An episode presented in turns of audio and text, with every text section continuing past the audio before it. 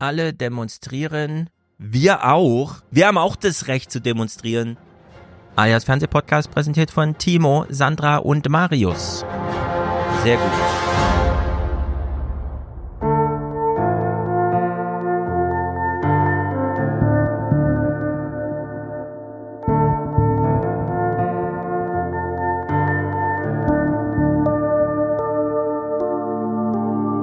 Es zeigt, der Trend dreht sich und er hat sich schon gedreht hier in Cottbus und an vielen ganz anderen, vielen anderen Orten in Ostdeutschland.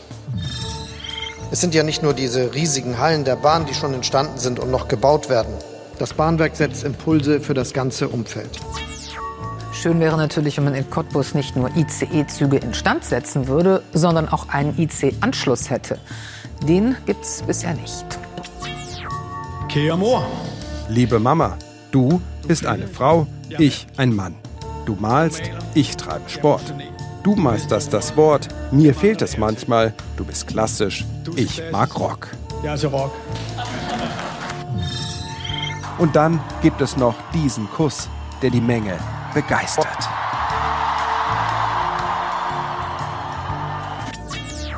Passend zur Stimmung wird ein Cocktailrezept erstellt und der Drink gemixt.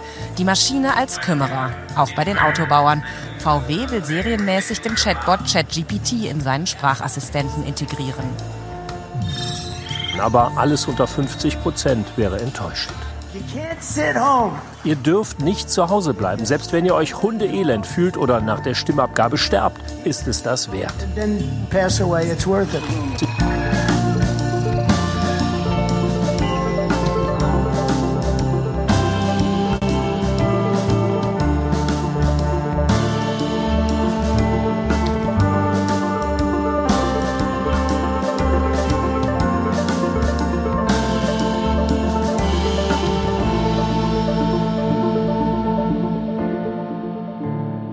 Hey, wir sind's. Das Jahr hat begonnen. Wir haben überhaupt gar keine Zeit. Wir haben 117 Clips. Mick ist hier. Wir freuen uns über alles. Mick sitzt in Berlin. Das ist gleich noch Thema. Reden wir erstmal 30 Minuten nur über das Intro. Gibt es einen größeren Demokraten als Donald Trump, der sagt, es ist die oberste Bürgerpflicht, geradezu die Pflicht deines Lebens, Ehre und was auch immer, gib deine Stimme ab. Nee, für mich ist er die Nummer eins. Aber ich glaube auch die SPD ist noch ungefähr zwei Umfragen davon entfernt, genau die gleichen Ansagen an ihr Wahlvolk zu richten. Also. Ja, das stimmt. Das, das müsste eigentlich Olaf Scholz. Ich habe das ja damals schon empfohlen vor fast zehn Jahren. In der Bundespressekonferenz orientiert euch ein bisschen an Donald Trump und den Influencern. Auch wenn es inhaltlich nicht teilt, methodisch ist das wahrscheinlich nicht schlecht, was die machen, ist ja schließlich erfolgreich. Das erneuere ich jetzt, liebe SPD. Das ist der Spruch, den muss man im Grunde auf die deutschen Rentner münzen. Auch wenn ihr sterbt, Ja, geht der- vorher nochmal wählen. Verteidigt die Demokratie mit eurem letzten Atemzug.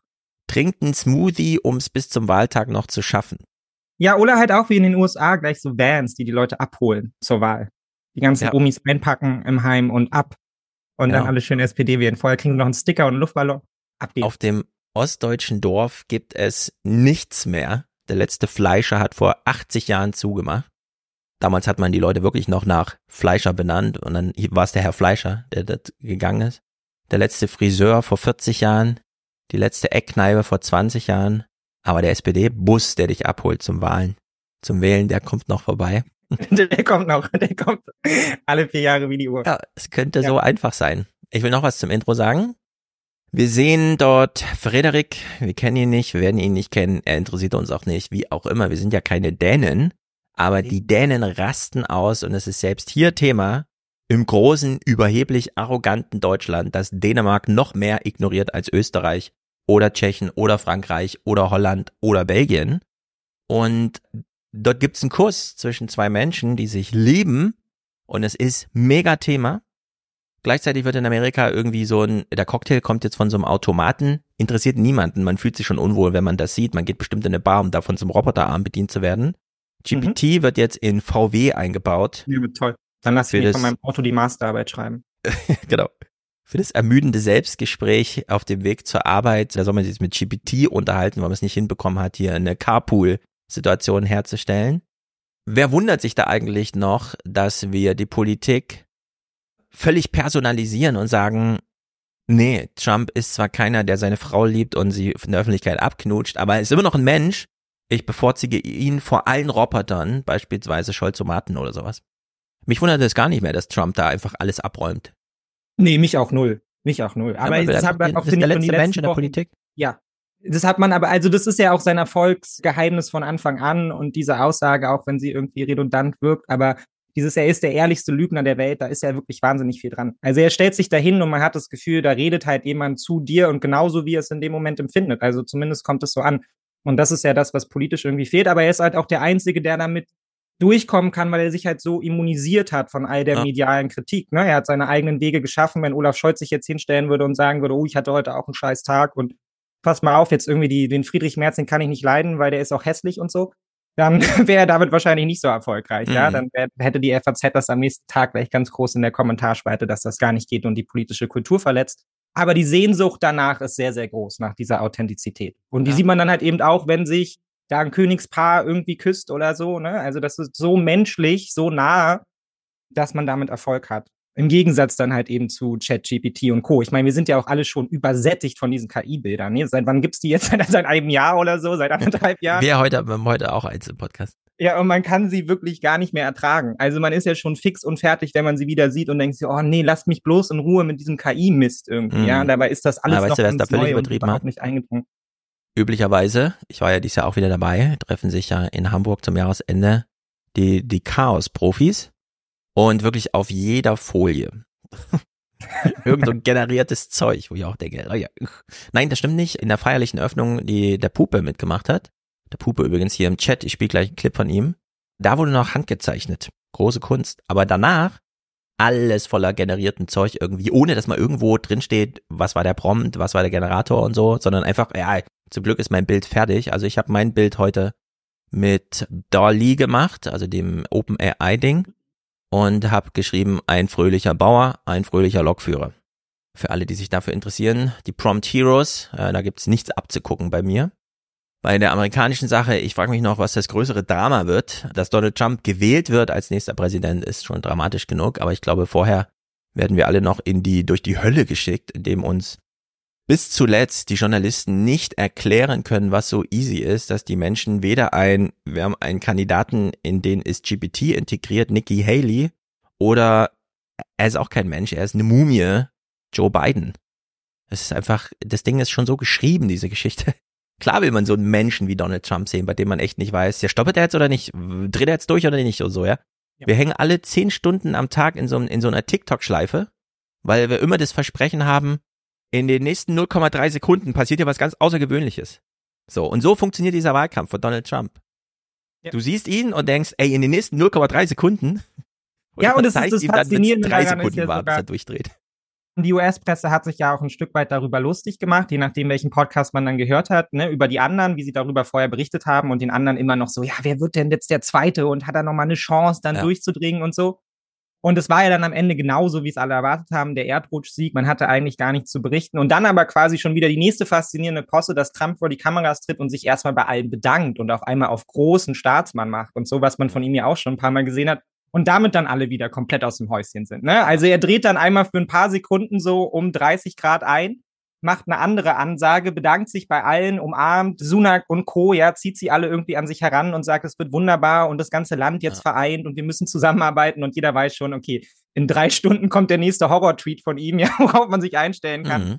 Und es macht, es erzeugt so eine Spannung und es macht einfach aus so einer zynischen Sicht auch einfach, es bereitet einfach Vergnügen und das merkt man auch allen anderen dabei zuzugucken, ne? Im Vergleich halt zu Joe Biden, der da lahmend vor sich hin spricht und es, es, scheint fast unmöglich, das noch abzuwenden, weil diese Anziehungskraft einfach nicht gebrochen ist ja. und sie ist ja fast jetzt noch mal stärker als jemals zuvor durch die Verfahren, die da noch dranhängen, durch die ganze Gefahr für die Demokratie, die beschworen wird und so. Also es ist schon wirklich faszinierend. Mhm. Marcel Schütz hat recht, zu Recht immer wieder darauf hingewiesen, es ist dieser Unterhaltungsaspekt, der nun mal ganz erheblich davon lebt, dass das einfach ein Mensch ist, den wir da sehen. Ja. Ein Idiot wie du und ich und ja, das scheint politische Journalisten wahnsinnig zu faszinieren. Kommen wir mal zu unserem Thema, was sie auch fasziniert. Bauern. Bauern auf der Straße. Ganz Deutschland kotzt einmal ab.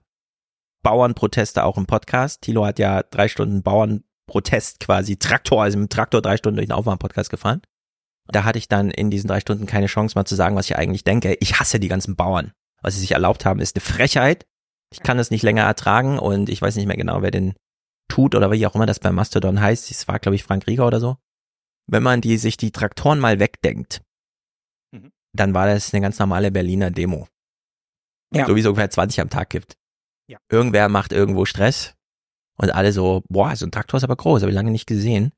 Was, was mir auch wieder zeigt, in der Denke kommt man eigentlich einfach nicht davon los.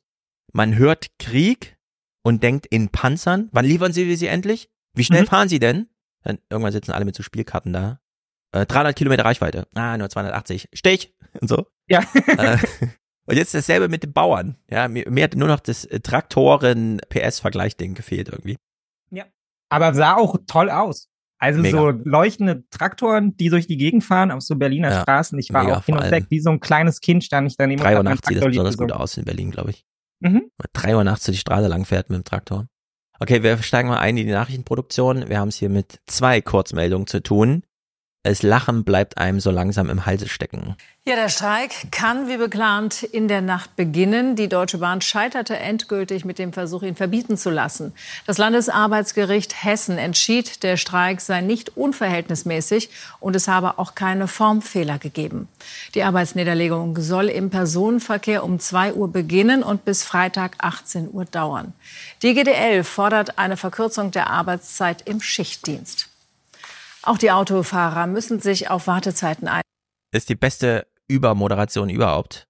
Auch Straße, nee, äh, Schiene, uh -uh, Schiene ist nicht. Auch, das war's auch schon. Auto, sind wir direkt beim nächsten Thema. Traktoren auch nicht entstellen, denn die Landwirte wollen morgen erneut gegen Subventionskürzungen protestieren.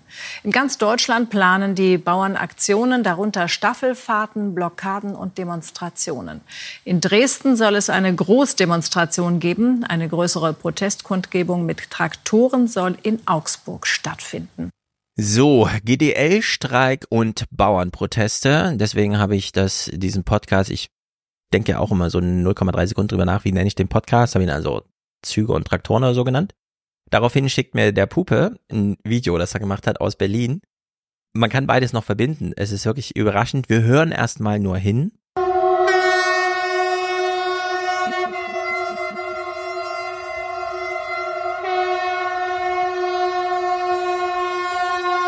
Mhm.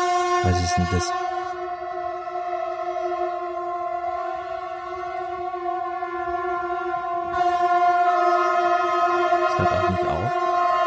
Man sieht im Hintergrund den Berliner Fernsehturm.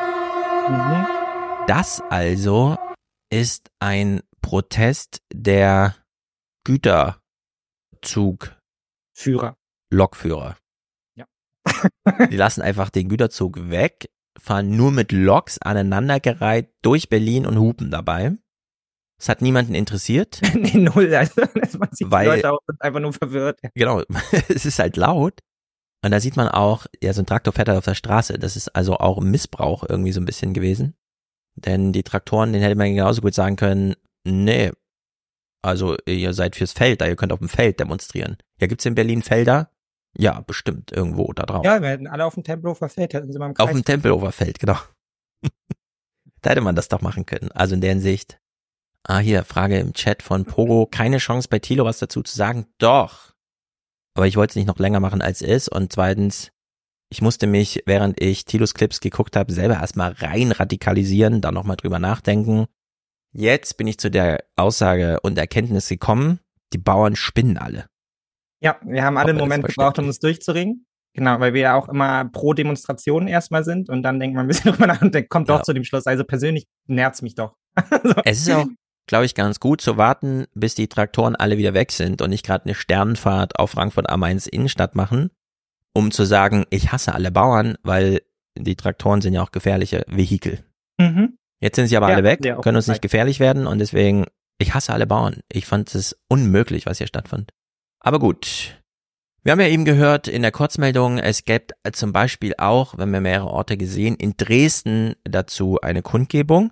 Also hat sich Cem Özdemir gedacht, ich bin der Minister der Bauern, ich bin der Bauernminister, ich fahre nach Dresden.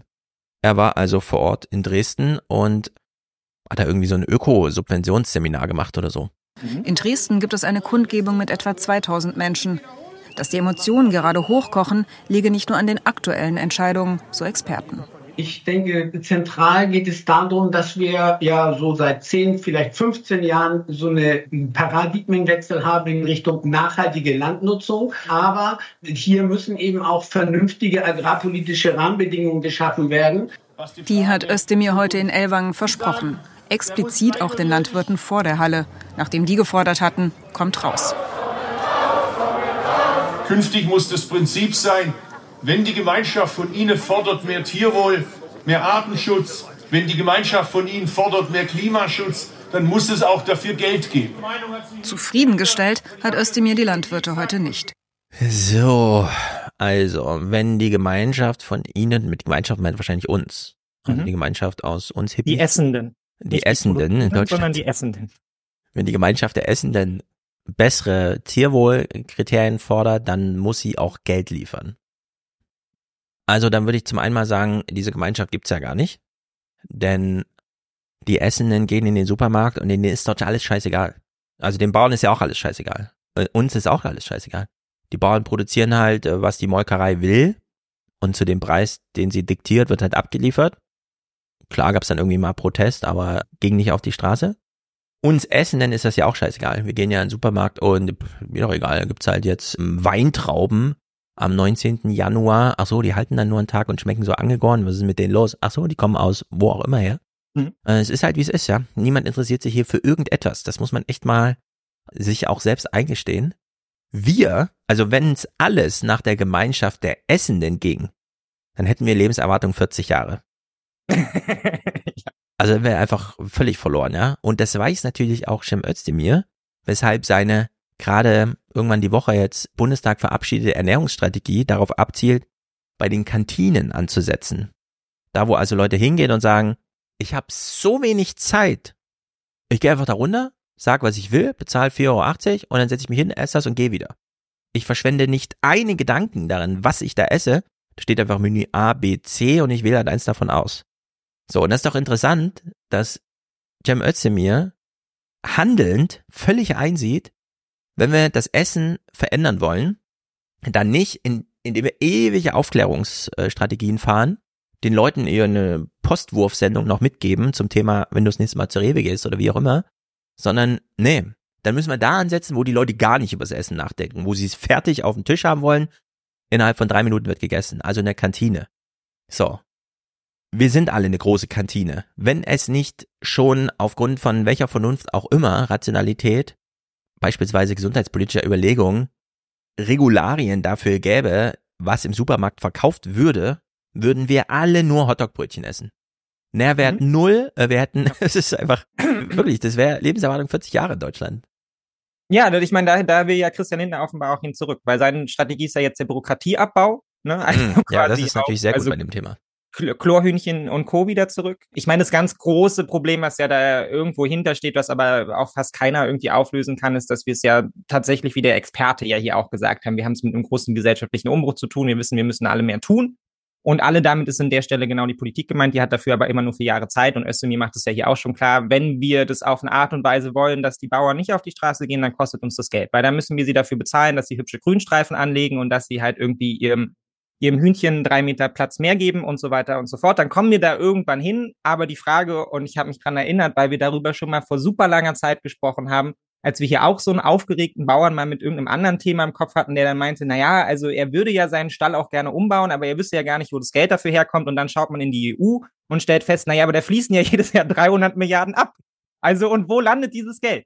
Ja, also, und wenn, dann muss man da ansetzen. Und ich glaube, das war auch so ein, wir kommen da nachher nochmal zu, aber ich mache es jetzt einmal, weil dann könnt ihr euch alle aufregen, weil es so ein, so ein dummer Spruch ist von so einem Salonsozialisten aus Berlin, ja. Aber mir fehlt bei den Bauern ehrlicherweise so ein bisschen so ein Klassenbewusstsein. Ich kann da A und B Total. nicht voneinander unterscheiden. Irgendwie sind die da alle gemeinsam auf der Straße, die ganz Großen mit den ganz Kleinen, die Biobauern zusammen mit den anderen. Und ich finde es ja prinzipiell gut, wenn man sich gemeinsam solidarisch zeigt irgendwie und dann auch sagt, wir brauchen alle Agrardiesel günstig. Aber man muss an irgendeinem Punkt auch mal ansetzen und sagen, naja, da fließt wahnsinnig viel Geld ab, hunderte Milliarden im Jahr. Und wenn es bei dir nicht ankommt, dann ist vielleicht dein Nachbar mit den 70.000 Kühen das Problem, ja? Mhm. Und, und nicht ja. unbedingt jetzt ich als der Konsument, der in Berlin sitzt und halt nicht weiß, wo seine Tomaten herkommen. Also vielleicht bin ich da einfach der falsche Ansprechpartner. Ja. ja, genauso brutal ist es. Ich will das mal reformulieren. Können alle mal kurz drüber nachdenken. Ein kleines Quiz. Ein Kartoffelbauer in Deutschland fährt zu seinem, was auch immer, Chips, zur Chipsfabrik nach Magdeburg und verkauft dort seine Kartoffeln. So, 100 Kilo Kartoffeln. Was kriegt der Bauer dafür? Kurz zu überlegen, was, was wäre ein angemessener Preis? Keine Ahnung. Die Antwort ist so ungefähr 3,80 Euro. So, also 100 Kilo, dafür braucht man schon, ich würde mal sagen, vier starke Männer, die das so transportieren. An Kartoffeln, ja. 3,80 Euro. Also der, dieser Umsatz ist ungefähr so 0,0. Ja. Dem Bauer wird dieser Preis diktiert, denn die Chipsfabrik sagt, hör mal zu, hier Weltmarkt Kartoffel, also ich muss die nicht nehmen, aber ich würde sie gern nehmen. Der Preis ist 3,80 Euro, friss oder stirb. Und dann sagt der Bauer, na gut. Und ist aber irgendwie so angesauert, weiß nicht wohin mit seiner Wut, wartet dann auf irgendwelche Anlässe und da mal Protest und so weiter. Einen Anlass hat er jetzt bekommen, aber die Adresse ist irgendwie falsch. Der hat ja gar nicht gegen sein, der kauft mir die Kartoffeln ab, die Chipsfabrik demonstriert. Schlimmer noch, der hat für 3,80 Euro seine 100 Kilo Kartoffeln an die Chipsfabrik verkauft und an den Verband der Chipspraktikanten hat er seinen, wie soll man das nennen, sein, sein ganzes, seine ganze Wut verkauft. Weil die haben mir einfach gesagt, sorry, wir können ja echt nur 3,80 Euro fahren, aber wenn du wütend bist, fahr doch mal nach Berlin. Nimm deine Kumpels mit, wir organisieren das ja, genau. für euch. So, ja. ja. Wir haben da so einen Typen, Ruckwied, kennst vielleicht, Südzucker, Milliardär, was auch immer, so. Also ist kein Milliardär, aber so in der Riege, da spielt er mit. Und der organisiert es für dich. Und der Bauer so, ja, ich bin echt wütend, danke, dass du für das für mich organisierst. Ich fahre jetzt nach Berlin. So, ja. völlig bescheuert eigentlich, wenn man sich das anschaut. Ja. Ja, letztendlich müssten sich ganz viele von denen, die da stehen, wenn man ehrlich ist, gegen ihren eigenen Bauernverband. Ja. Und auch gegen, gegen Südzucker ja. zu demonstrieren, ja. lassen die sich von Südzucker aufhetzen zu demonstrieren. Ja. Das ist doch dumm. Also es ist wirklich dumm. Ich habe null Verständnis dafür.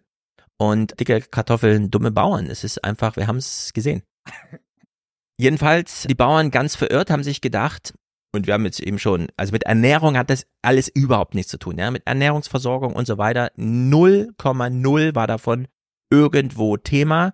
Was war das große Thema? Warum ist das den Bauern gelungen, dafür Aufmerksamkeit zu erringen, abseits dieses ach, der Bauer, ich habe grundsätzlich Mitleid, weil in meinen Kinderbüchern war doch alles voller Bauern und hm. wir hängen doch vom ja, Bauer ja, das ab. Das merkt man auch, ne? So die, die, die städtischen Journalisten, die dann alle auf einmal ganz zahm werden. Weil sie ja, denken, oh ohne Gott, den Bauern schon, wir alle sterben. Ich war schon vier Wochen nicht mehr in Brandenburg, jetzt muss ich nett sein zum Bauern, ja. Genau, ich muss, ich muss hier mich solidarisieren mit Bauern. Ja, es war einfach die Stimmung für Proteste. Die Ampel ist kaputt. Was in diesen Tagen vielerorts auf Bauerndemos zu lesen und zu hören ist, trifft offenbar die Stimmung vieler im Land. Die Bundesregierung mache ihre Arbeit gut, sagen nur noch 27 Prozent. Schlecht finden 69 Prozent. Die Zahlen sind schlecht, sie gehen vor allem auch weiter nach unten und das ist das Gefährliche. Wir haben es mit drei Partnern zu tun, die eben nicht wirklich gut zueinander passen und die deswegen auch sich so schwer tun, jetzt auf diese große Unzufriedenheit zu reagieren. Ja, die Ampel ist im Arsch und die Bauern haben sich halt gedacht, okay, cool, also das ist, das wird einfach. Und es ist ja auch ziemlich einfach geworden. Alle haben gekuscht ja. wie blöd, sind auf irgendwelche Demos gerannt und haben da Vorträge gehalten. Ich weiß nicht genau. Lindner und so, ihr habt das ja alle mitbekommen. Alle machen sich da zum Obst. Also es ist wirklich, es ist bescheuert. Ja, um, und es ist ähm, auch so ein bisschen self-fulfilling prophecy, oder? Also man, wir alle spüren irgendwie, dass diese Ampel dahin ist, auch wenn man sich nicht mit viel Politik beschäftigt, dann kann man es immer noch mal ein bisschen besser fundieren, aber die allgemeine Stimmung ist ja da, dann kriegt man sie immer noch mal so untermalt auch im Fernsehen. Ja. Dann denkt man sich so, okay, ist, wenn es schon alles scheiße ist und es ist auch noch Januar, es ist kalt und so, dann will ich wenigstens Zusammenhalt. Und dann ruft man bei seinem Kumpel irgendwie an, so wollen wir nicht zusammen Traktor fahren. Und dann fahren alle zusammen Traktor und man hat es hier richtig gesehen. Das ist so ein Happening, weshalb ich ja auch prinzipiell immer pro bin, egal ob man sich auf die Straße klebt oder gemeinsam Traktor fährt. Es ist ja Gemeinschaft. Das ist ja eigentlich das, was du auch beschreibst. Ja, man kommt zusammen, man hat eine gute Zeit. Nur offensichtlich kann man das auch an keiner anderen Stelle mehr ausleben und das füllt dann für so einen Moment hatte ich auch den Eindruck, so die waren auch so happy, da irgendwie alle zusammen zu sein und jetzt sieht man uns endlich mal und es lässt sich nachvollziehen. Aber eigentlich geht's, glaube ich, an dem vorbei, was dann tatsächlich gebraucht ist in dem Moment, nämlich dass man irgendwie spürt, dieses Land, da bewegt sich noch irgendwas in irgendeine Richtung, ne? Und wir sind nicht alle einfach verzagt und frustriert mit der Politik, die stattfindet. So. Ja, Traktoren sind so beliebt, äh, du kannst aus dem größten Familiendrama noch einen Witz machen, indem sie einfach die Pointe Trecker fahren lautet. Alle kennen diesen Joke. Es ist einfach absurd. Und jetzt hören wir hier mal, das ist wirklich spektakulär, wie sich die Ampel da selbst auseinander nimmt. Ricarda Lang oder Lange? Nee, Lang. Lang. Ohne E, ne? Weil sie hat Ja, jetzt dieses Lang. Foto gemacht mit Ricardo Lang. Oder Lang, nee, ja, Lang heißt er dann. Also, Ricarda Lang. Ja, nee, Ja. nur Lang. Ja. also die Grünen-Chefin, Ricarda und Cem Özdemir, auch von den Grünen, ne? sie, sie sagt, nennt das Problem und er vollzieht es einfach. Warum haben wir Vertrauen verloren? Wir haben uns als Ampel in den letzten zwei Jahren zu oft gegenseitig das Bein gestellt. Da wir Kompromisse gefunden haben, dann aber wir selbst zerredet haben.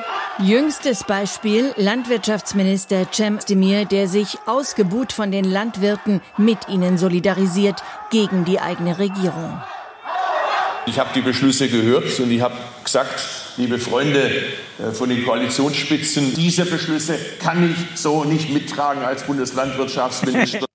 Ja, also wir zerreden so oft Kompromisse wie Cem da drüben gerade, jetzt gerade, schaut hin. Ja, dumm. also man merkt, die, die Ampel, die Ampel ist in Auflösung begriffen. Und ich meine, ich kann es auch irgendwie nachvollziehen, ne? wenn man sich die PolitikerInnen da anschaut, so wir reden ja jetzt hier auch gerade nicht von so alte Garde CDU, ne? Man kommt mit 70 nochmal in sein Ministeramt und dann tritt man heldenhaft ab und stirbt dann. Ja. Sondern das sind ja, da sind ja wahnsinnig viele dabei, die wollen ja noch was werden. Ne? Für die war ja das jetzt ja eigentlich so der erste große Ausstich. Cem Özdemir ist ja auch noch nicht wahnsinnig alt, bei den anderen sieht's ähnlich aus. Christian Lindner hat sich sicherlich nicht vorgestellt, dass er mit der FDP jetzt untergeht und dann fliegt sie aus dem Bundestag und dann ist er weg vom Fenster und muss irgendwie auch bei BlackRock anheuern oder so. Ja. Also, und das ist ja die Situation, in der wir uns befinden und man merkt richtig so, da verlassen alle das Schiff, ne? Und jeder, jeder schaut jetzt darauf, wie kann er sich da noch irgendwie durchsetzen und irgendwie seine Zukunft retten, wenn dann irgendwann Bundestagswahl ist und niemand so genau weiß, wo er bleibt. Ja. Genau so ist es. Das sind einfach Leute, die sind ja auf der Flucht irgendwie geistig. Wollen sich irgendwie retten, rechts und links. Und das Schiff, auf dem sie aber noch gemeinsam Platz finden müssen, wird so rasant kleiner. Es ist fast wie diese Pointe mit Johnny Depp, als er da nur noch auf Ja. dem Mast oben anlandet irgendwie. Im Bauen sich aus Die dem großen Schiff alle ihre eigenen, ihre eigenen Flöße zusammen. So, Ja. jeder fängt an irgendeiner Ja, genau. Stelle an zu segeln und schweißt ein paar Bretter wieder zusammen und ab geht's für sich selber, ja. Genau, also es ist wirklich gruselig, wenn man sich die Umfragewerte hier anschaut. Es ist schlimm. Die drei Ampelparteien erreichen zusammen gerade noch so viel Zustimmung wie die Union. 31 Prozent. Die ruft seit Wochen nach Neuwahlen, wissend, dass die wohl kaum kommen werden. So bleibt ihr nur machtlose Dauerampelschelte. Also das sind österreichische Verhältnisse. ÖVP, FPÖ irgendwie mit verfassungsgebender Mehrheit oder so.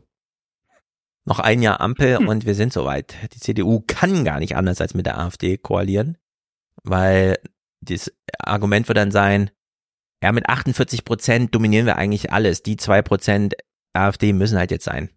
Wir wollen stabile Verhältnisse. Aus staatspolitischer Verantwortung brauchen wir die zwei Prozent rechnerisch der AfD so ungefähr, stelle ich mir Ja. das vor.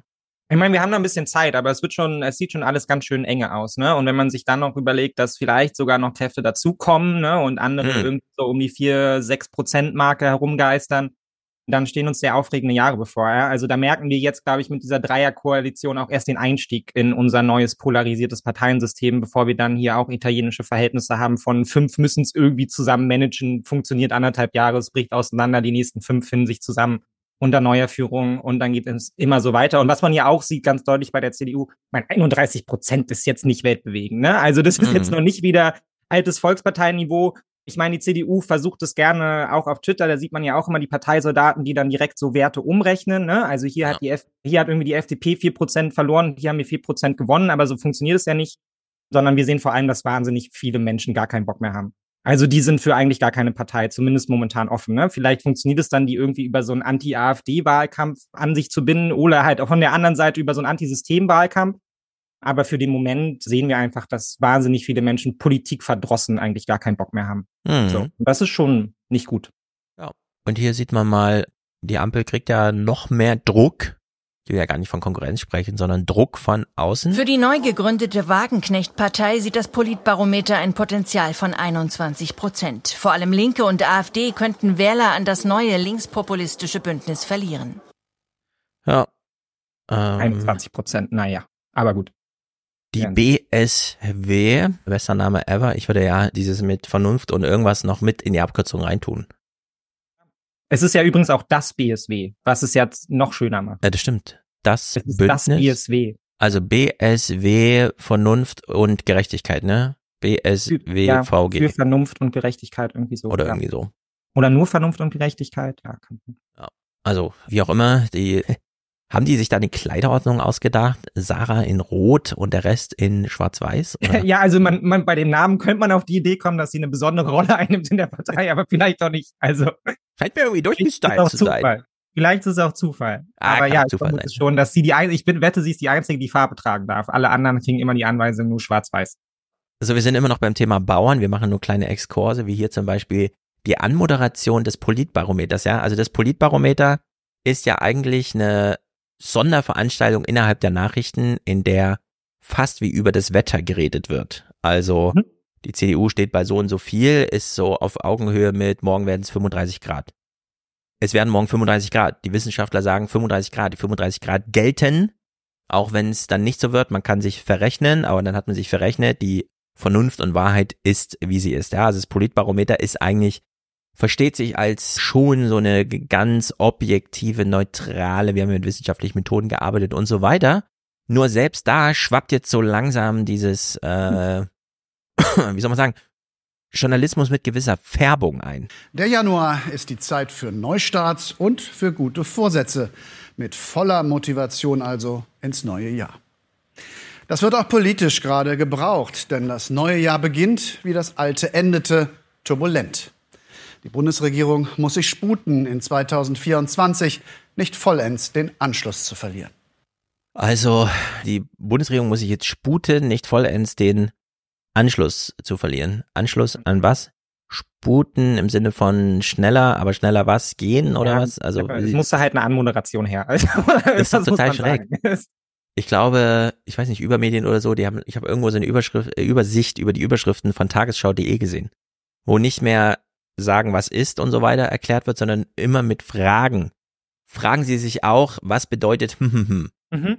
und so weiter. Äh, Aber die ganze Seite durch. Also, und so ist das hier auch.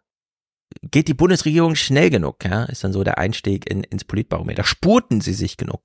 Ja. Sonntagsfrage.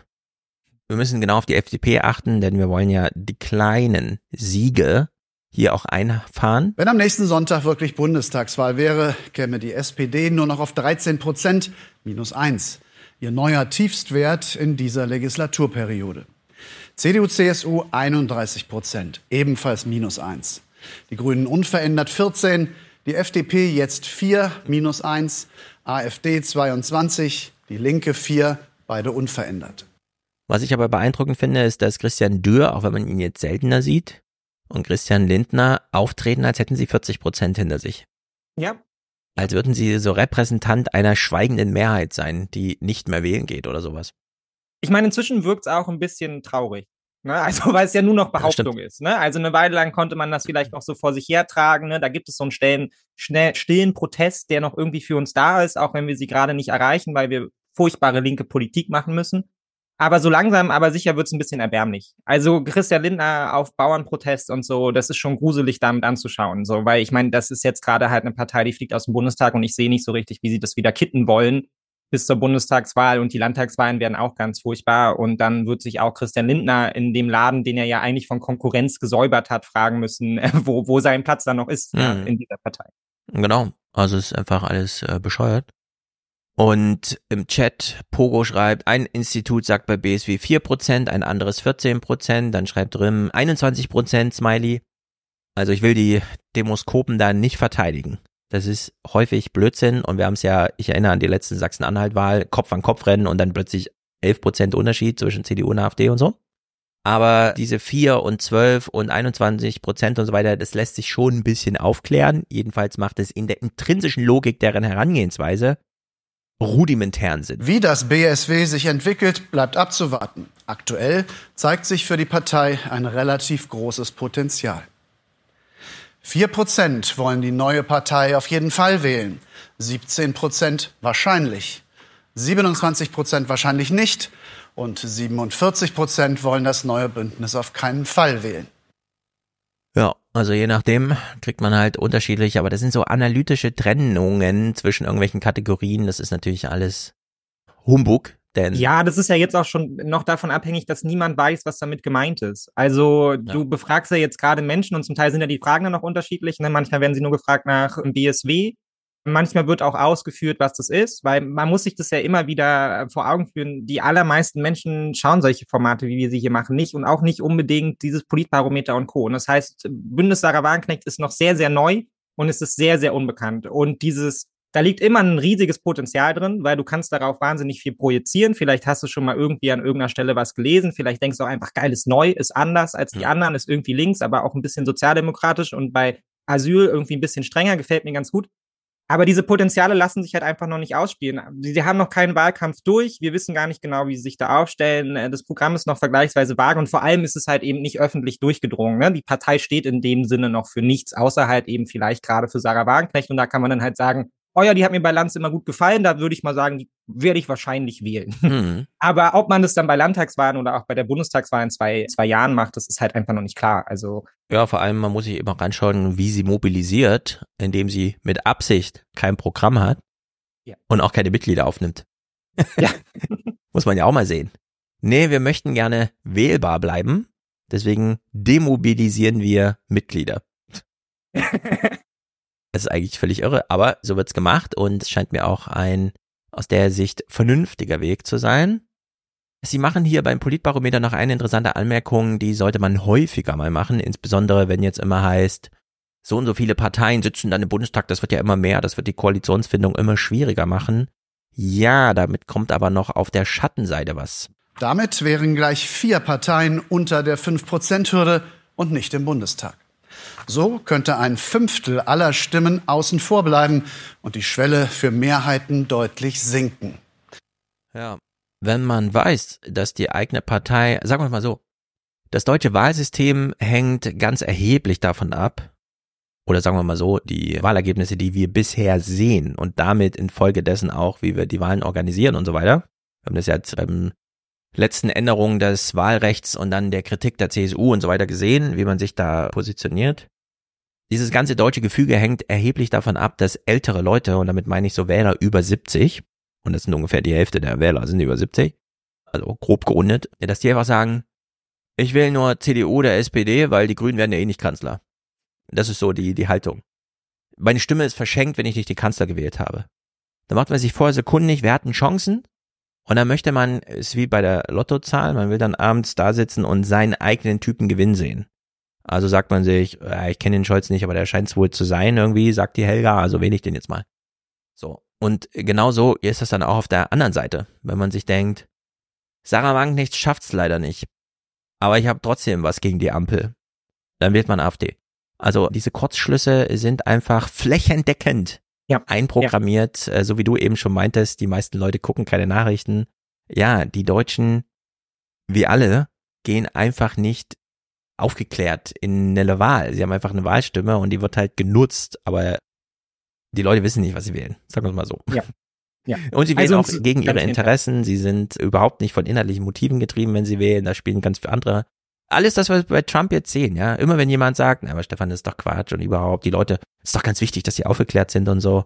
Ja, würden wir wirklich sagen, die Leute sind aufgeklärt, wenn sie Donald Trump wählen? Nee, der Typ hat verstanden, dass sie nicht aufgeklärt sind. Ja, weil man darf es ja auch, man kann es ja auch mal ein Beispiel festmachen. Also Donald Trump ist es als einzigen Kandidaten gelungen in Iowa sowohl diejenigen auf Alle. seine Seite zu ziehen, die pro Abtreibung sind, als auch als diejenigen, die, die anti-Abtreibung sind. Und das ist das strittigste Thema überhaupt. Ja, das ist das strittigste. Denen, also, das ist ein wirklich ja. gigantisch großes Thema. Das könnte noch wahlentscheidend werden. Es macht einen wahnsinnig großen Unterschied. Wenn die Menschen nicht von der wirtschaftlichen Lage getrieben sind, dann ist das das kulturell identitätsmäßig wichtigste Thema überhaupt. Und er schafft es, beide auf sich zu vereinen. Und daran sieht man halt sehr, sehr gut, das ist völlig egal, für was er inhaltlich da steht. Ja, jeder projiziert es darauf. Und klar ist da dann die Chance, dass man das eben auch auf gerade so neue Parteien, ich erinnere gerne an Horst Schlemmer, den damals auch 40 Prozent der Deutschen zum Bundeskanzler gewählt ja, hätten. Genau. Ja, dass man das da so raufprojiziert. Ja, lieber den Harpe Kerkeling, der ist lustig, als irgendwie nochmal Schröder oder ich weiß gar nicht, wer wir damals angetreten. Ja, nur mit dem äh, Unterschied, Horst Schlemmer hat das Wetten das Publikum noch eingefangen mit der Hinterkopfdoktrin, ah, der macht wenigstens nichts kaputt. Niedlicher Typ. Donald Trump macht ja Sachen kaputt und deswegen wurde er da gewählt. Ja, ja, das ist der genau. kleine Unterschied ist zwischen jetzt- 1900, Ja, das ist äh, jetzt quasi die, die 2003 und zynische Variante davon. Ne? Das ist jetzt, das ist jetzt nach der Zeit, wo es uns gut ging, ist es jetzt die zynische Variante davon. Und insofern machen natürlich auch solche Umfragen, und ich glaube, man sieht es auch gerade aktuell sehr, sehr deutlich, die machen natürlich mit selber Stimmung. Ne? Und das ist ein ganz wichtiger Teil auch dessen, wie wir politisch die, unsere Landschaft überhaupt wahrnehmen. Ja, ohne diese Bilder, ohne diese Zahlen sind wir ja blind. Und natürlich, wenn solche Zahlen und deshalb lässt man das ja auch kurz vor Wahlen sein. Aber wir werden jetzt vermehrt darauf schauen, auch gerade wegen den Landtagswahlen. Wir haben ja jetzt schon eine Diskussion, die sich wieder extrem stark um die AfD dreht. Und ist immer die Frage, kommt man da noch mal irgendwann raus? Ich glaube es inzwischen nicht mehr. Ich glaube, wir werden uns jetzt intensiv mit der AfD beschäftigen bis 2025. Das wird nicht mehr weggehen. Ja. Die wird uns jetzt da bleiben, weil auch einfach diese Landtagswahlen drücken und sie dort höchstwahrscheinlich Erfolge erzielen wird. Und dann muss man sagen, dann machen solche Umfragen halt auch einfach mit Wahlwerbung oder halt eben demobilisieren oder mobilisieren. Ne? Wenn du Ja. dann halt eben siehst, fünf Wochen vor der Wahl schaust du das letzte Mal rauf und siehst, uh, FDP ist bei vier Prozent so, ich hätte ihnen ja nochmal die Chance gegeben, weil sie haben die Ampel so schön kaputt gemacht und dann ist eben, na gut, wen wähle ich dann jetzt aus Protest? Hm. Und wer kommt denn wahrscheinlich rein? Oder bei Bündnis Sarah Wagenknecht. Und das sind jetzt erstmal die politischen, politischen Sphären egal. Ich meine, jeder von uns wird sich das ja auch fragen, auch wenn er anderen politischen Parteien näher steht. Ja, aber wenn ich sehe, okay, da die SPD krepelt da bei 12 Prozent rum, dann werde ich jetzt, da kann ich auch wieder Linke wählen. Ja, Mhm. also dann. Wenn wir übrigens konsistent in unserem Medienverhalten wären, also in Deutschland die Journalisten hier, die wir da so sehen, wäre uns die ostdeutsche Landtagswahlen, Brandenburg, Sachsen und Thüringen, so egal wie in Polen. Er regiert halt die Peace, okay, gut, okay, ciao. Es ist nur aus einem Grund gefährlich, weil die deutschen Journalisten ohne Sinn und Verstand bei dieser Landtagswahl, egal welcher dann, sich nur fragen, was bedeutet das für Berlin? Und dann wird das alles hochgechest, weil ich war ja jetzt auch nochmal in Thüringen, haben einen Vortrag gehalten oder ein kleines Gespräch zum Alten Republik und so, in der Uni Jena. Und da habe ich mir die Zahlen aus Thüringen nochmal angeguckt vorher und man kommt ja aus dem Staunen nicht raus. Ich werde das auch mit Wolfgang nochmal besprechen, aber Jena ist der einzige Landkreis in Thüringen, der keine negative Prognose beim Erwerbspersonenpotenzial hat. Mhm. Stattdessen null. Das ist einfach ein grüne, eine grüne Null. Jena hat 100.000 Einwohner, werden es bleiben und so weiter. Drumherum Weimar minus 10, Erfurt minus 5 und dann geht's los. Bis Suhl minus 42,5. Minderung des Erwerbspersonenpotenzials bis 2040, also in den nächsten 13 Jahren. Ja, es ist nicht mehr lange, ja. 17 Jahren. Das ist, äh, das ist einfach dramatisch.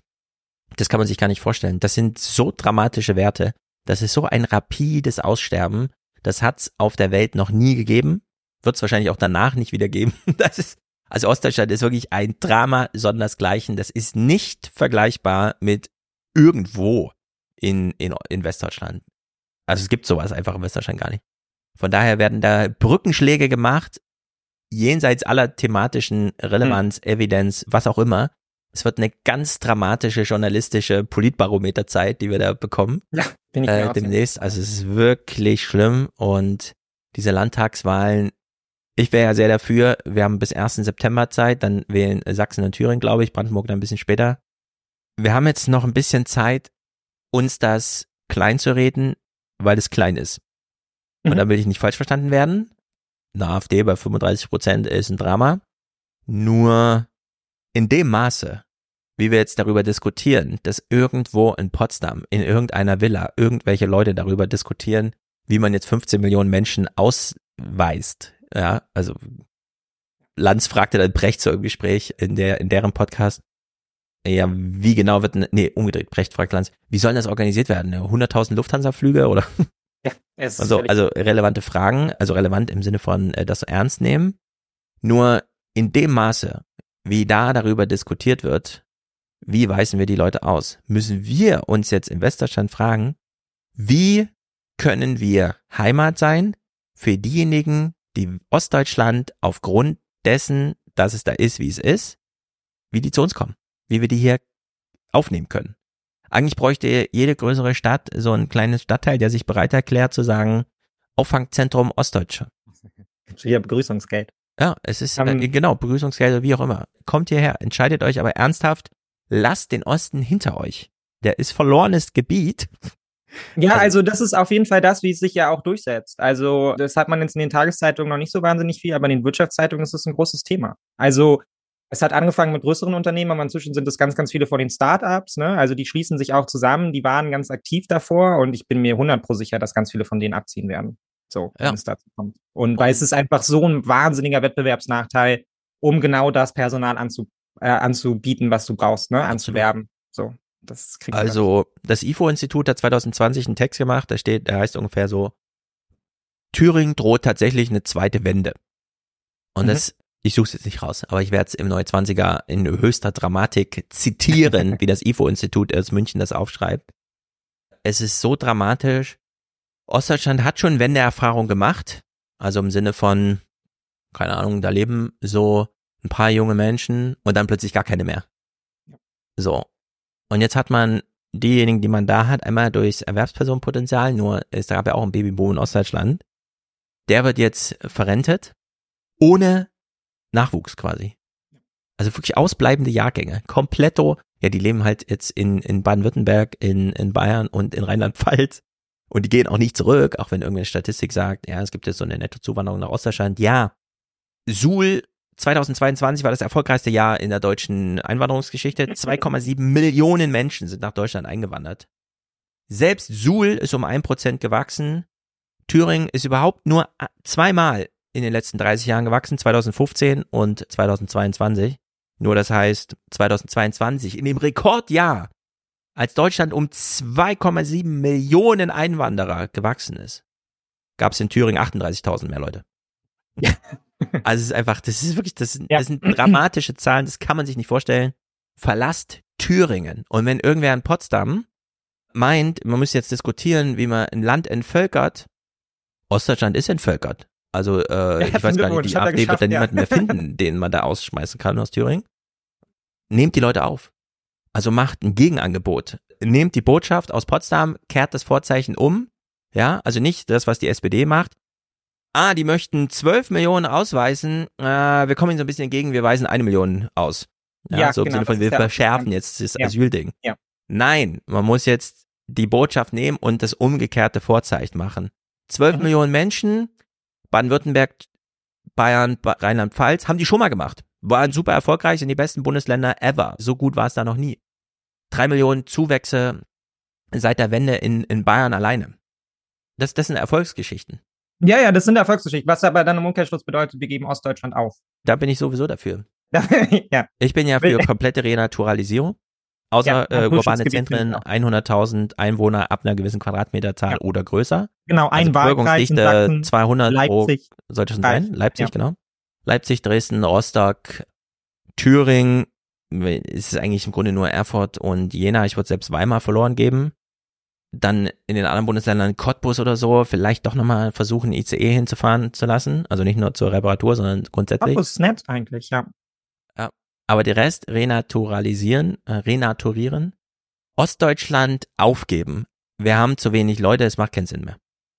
Glaub, ja, naja, in gewisser Weise, ich meine, also das ist ja de facto, das ist ja de facto das, worauf wir eh zusteuern, ne? Also es klingt jetzt überspitzt und ein bisschen zynisch, aber de facto das ist passiert es das, sowieso, genau. Genau, es ist de facto das, worauf wir zusteuern und du hast es ja auch schon gesagt mit der SPD, die der AfD da dann eben doch entgegenkommt niemand, weder politisch noch medial, hat begriffen, dass das Konzept von wir stellen sie inhaltlich nicht aufgeht. Ja. Und das ist ja auch das ganz, ganz große Problem, weil man hat keine Alternative gefunden. Ne? Also wir sind immer noch an einem Punkt, wo man, wo ein Großteil der Politik und der Medien versucht, so, naja, wir kriegen die irgendwie zurück. Wir stellen sie einfach inhaltlich und dann machen wir ihn klar, der Abdul hier, der ist Zahnarzt und so, das zeigen wir dann kurz in dem Bericht und der ist auch total wichtig bei euch und dann habt ihr schon nichts mehr gegen Geflüchtete. Aber es funktioniert halt nicht. Und wenn man sie inhaltlich stellt, dann halt, indem man ihnen inhaltlich entgegenkommt. Und ich bleibe weiterhin dabei, dass die, dass es völlig eine Falschinterpretation der Menschen ist, wenn sie meinen, ihr Problem seien Geflüchtete oder Migranten an sich. Mhm. Und wenn du dann einfach Politik machst, die das halt eben genauso umsetzt, dann geht es den Menschen dadurch auch kein Stück besser und die Frustration bleibt. Und man ja. kann es halt eben so, man kann es halt auch an einem täglichen Level ablesen. Heute, heute kam die Nachricht, ich glaube, sie ist von heute, die Asylrechtsverschärfung, ja, also der nächste große Schritt. So, man kann jetzt nicht mehr klagen, man, wenn man, wenn man ausgewiesen wird, das geht jetzt alles ganz schnell, ja, man kommt längere Abschiebehaft, jetzt 28 Tage. Also es ist wieder eine massive Verschärfung. Es ist die vierte dieser Art. Mhm. Also wir sind inzwischen mal Sachen dran. 2015 hätte die, hätte die AfD wahrscheinlich Beifall geklatscht. Und dann bekommt man drei Stunden später die Eilmeldung von Zeit Online aufs Handy, auf der dann steht, ah, Bundesregierung genehmigt einfachere Einbürgerung. Ja. Und wenn man dann wieder in die entsprechenden Kreise geht, worum geht es den ganzen Tag? Naja, es geht um die einfache Einbürgerung, ja. Und da sind sie wieder alle gleich. Alle diese scheiß Systemparteien, die jetzt nur dafür sorgen, dass hier die große Umvolkung kommt und so. Damit kannst du nicht mehr inhaltlich diskutieren. Also der Zug ist einfach abgefahren. Wir werden darüber kein Einfallstor finden. Und man muss dann auch nicht den 37. Bericht darüber machen, dass es auch nette Geflüchtete gibt. Ja, jeder, der nicht diese Partei wählt, weiß das in Deutschland inzwischen. Ja, wir haben es alle mitbekommen. Es sind die Menschen, die unsere Großeltern pflegen. Es sind die Menschen, die unsere Lehrer werden und so weiter und so fort. Jeder weiß das. Und die Menschen, die das nicht wissen wollen, die wirst du auch nicht mehr auf dieser inhaltlichen Ebene erreichen. Und trotzdem werden wir jetzt aber diese Politik weitermachen. Und es wird auch medial so weiter verfolgt werden. Ne? Mhm. Man hat die Berichte schon vor sich, wenn dann die Landtagswahl wieder den Bach runterging und dann gefragt wird, naja, haben Sie die Menschen nicht erreicht? Und dann sagen sie bei SPD bis CDU, ja, irgendwie haben wir unser Programm nicht richtig vermittelt bekommen. Und jetzt ist ganz wichtig, dass wir den Leuten auch einfach zuhören und ihre Gedanken aufnehmen. Und dann macht ja. man die nächste Asylrechtsverschärfung und am Ende leben wir hier irgendwie alle zu viert. Ja, das, ist einfach, das ist einfach die Logik, in der wir jetzt da durchlaufen, die sich aus meiner Sicht nicht mehr aufbrechen lässt und deshalb kann man es auch lassen. Also dieses mit, ja, also wir sind einfach bei, mit Rechten reden macht an der Stelle keinen Sinn, auch wenn ich es privat im Zweifelsfall tun würde. Ja, auf einer individuellen Ebene kann man das ja auch machen. Ja, wenn eure Oma AfD wählen will oder euer Bruder, dann bitte überzeugt sie davon, es nicht zu tun. Aber diese. Na, ich würde äh, bei der Frage, was mache ich mit meinem rechten Opa oder sowas? Wenn jemand das cool findet 12 Millionen aus Deutschland auszuweisen, was ja ungefähr so 15, 16, 17, 18 Prozent der Bevölkerung ist. Einfach in die Region fahren, wo genau das passiert ist. Und ich meine, 18 Prozent, es gibt Regionen, da ist minus 50 Prozent. Einfach mal dahin fahren und sich vor Ort veranschaulichen, ob das jetzt ein Erfolgsmodell ist oder nicht. Ja, genau. Ich glaube, auf so einer individuellen Ebene kann es auch noch, kann es auch noch erfolgreich sein. Ja, wenn man wirklich die direkte Ansprache hat, wenn man es wirklich deutlich machen kann. Aber auf dieser übergeordneten, und es ist jetzt auch nichts dagegen, dass jetzt gerade alle auf die Straße gehen und gegen die AfD demonstrieren, bin ich auch prinzipiell komplett pro, ja, aber auf dieser Ebene werden wir sie auch nicht klein kriegen. Ne? Mhm. Ne? Wir können uns jetzt selber noch davon überzeugen, dass wir es schaffen, ja, sie irgendwie zu überleben und damit schon zurechtkommen, wenn sie diese Prozentwerte einfahren, die sie dann höchstwahrscheinlich einfahren werden, wenn diese Berichterstattung und die Art und Weise, wie die Politik kommuniziert, so weitergeht und so wird so weitergehen. Aber im Großen und Ganzen ist das Thema durch, ja. Also ja. es macht keinen Sinn, auf dieser Ebene zu Und das sagen wir, obwohl wir noch 42 Clips zur Demokratie vor uns haben. Ja, ups, sorry. wir verlieren ja völlig den Kopf bei diesem Thema, so wie die AfD auch. Zurück zu den Bauern. Druck kommt diese Woche auch von den Landwirten. Die sind sauer, denn die Ampel will ihnen Vergünstigungen streichen. Zwar hat sie einige Kürzungen zurückgenommen, den Bauern geht das aber nicht weit genug. 12 Prozent der Befragten finden die ursprünglichen Kürzungen in Ordnung. 0 Prozent sagten irgendwas auf die Frage, welche ursprünglichen Kürzungen? 32 Prozent sind für die teilweisen Kürzungen. Teilweise Kürzungen, das finde ich noch gut, wenn man von etwas, von dem man keine Ahnung hat, sagt, naja, so teilweise. Teilweise finde ich das gut. Wie Sie Kennt man doch aus Umfragen so. Es gibt immer so eins bis fünf, also kreuzt man im Zweifel zwar immer die Mitte an. So, naja, irgendwie mittig fühle ich mich. Ja, ich fühle mich so lala. Kann ich sagen, teilweise, ja, ist eine Antwortmöglichkeit. Sind. 52 Prozent meinen, für die Landwirte sollte es gar keine Kürzungen geben. Mhm.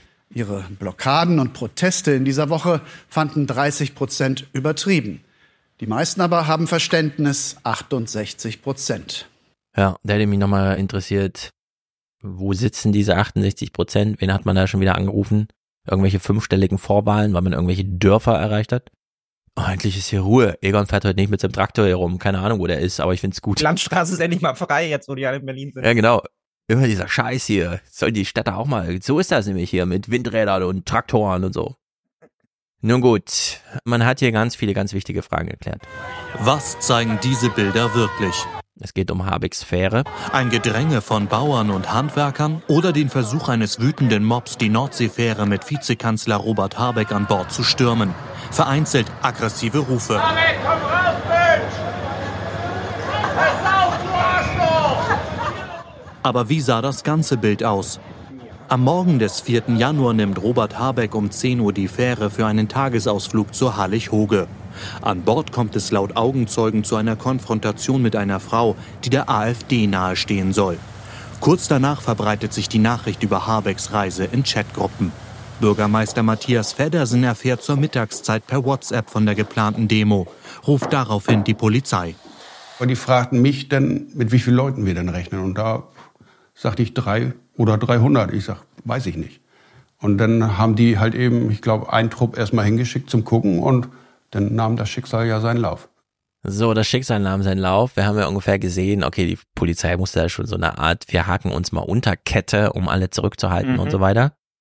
Und Tenor in dieser Nachrichtensendung, und das ärgert mich wirklich, ist so dieses, ah, können wir nicht einfach mal einen Bauern fragen, der dabei war, der sagt dann halt das hier. Auch Landwirt Torben Jakobsen war dabei. Er beklagt, dass Berichte über einen angeblichen Erstürmungsversuch nur auf wenigen Handyvideos basierten. Was man aber nicht sieht, dass nachher wirklich Polizei und diese Leute, die auf der Rampe waren, sich nachher wieder die Hand gegeben haben und ganz normal miteinander gesprochen haben.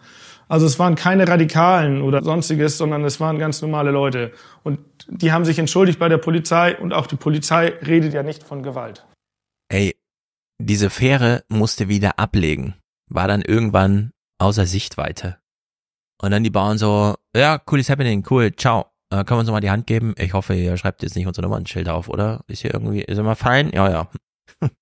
Ja, ja, ich meine, die Dumm. Polizei hat sich wirklich große Mühe gegeben, das dazu irgendwie zu entradikalisieren. So, aber ich meine, das Problem, was er hier anspricht, das gibt es ja so in der Form nicht. Nee, natürlich sind es keine Radikalen, aber das Problem, was wir haben, ist ja, dass ganz normale Menschen eben in so einer aufgeheizten, emotionalen Stimmung selbst auch zu Radikalen werden, ja? Also so ein bisschen Ich mein- das sechste, das sechste Januar-Happening auch so. Da waren auch einfach Leute drin, die sich gedacht haben, ah ja, jetzt laufe ich einfach mal rein da. Genau. So, ne? Schau ich mir mal an. Und das ist aber trotzdem radikaler Akt. Ja, in der Folge, also Habeck konnte dann nicht an Land gehen. Und das ist im Vergleich zu, ja, auf einer Straße muss man halt irgendwie so ausweichen. Nee, du bist da auf Wasser und so, ja. Und es sind Leute, die leben am Wasser. Da stehen irgendwie alle fünf Meter irgendwelche Kirchen um, wir haben hier Leute in, am, im Meer verloren und sowas, ja. Ich dachte auch irgendwie, das hat, das hat sowas Art, heilig will ich nicht sagen, aber noch so Erinnerungssakrales irgendwie, ey, da kommt vom Wasser, ja. Den lassen wir jetzt mal an Land. Den lassen wir nicht im Dunkeln hier wieder, wir machen hier kein Pushback, ja. Das war ein Minister-Pushback. Und dann so, ja, wir haben den Polizisten mal die Hand gegeben und so, ne? Das heißt, wir es dann aufgelöst haben. Ja, aber es war ja, ja das ist für mich auch, ist für mich auch völlig Nötigung. Drüber. Und für mich gibt es da auch an der Stelle nichts zu klären, was auch schlicht und ergreifend was damit zu tun hat. Ich, ich wohne hier in Schöneberg und Jens Spahn hat lange Zeit nicht weit von mir entfernt gewohnt, aber wenn ich den gesehen habe, habe ich den auch nicht in den Hauseingang gedrängt und ihm gesagt, so, jetzt komm Ja. mal da raus, du, und red mit mir. Ja, Das du Arschloch und so. Ja, genau.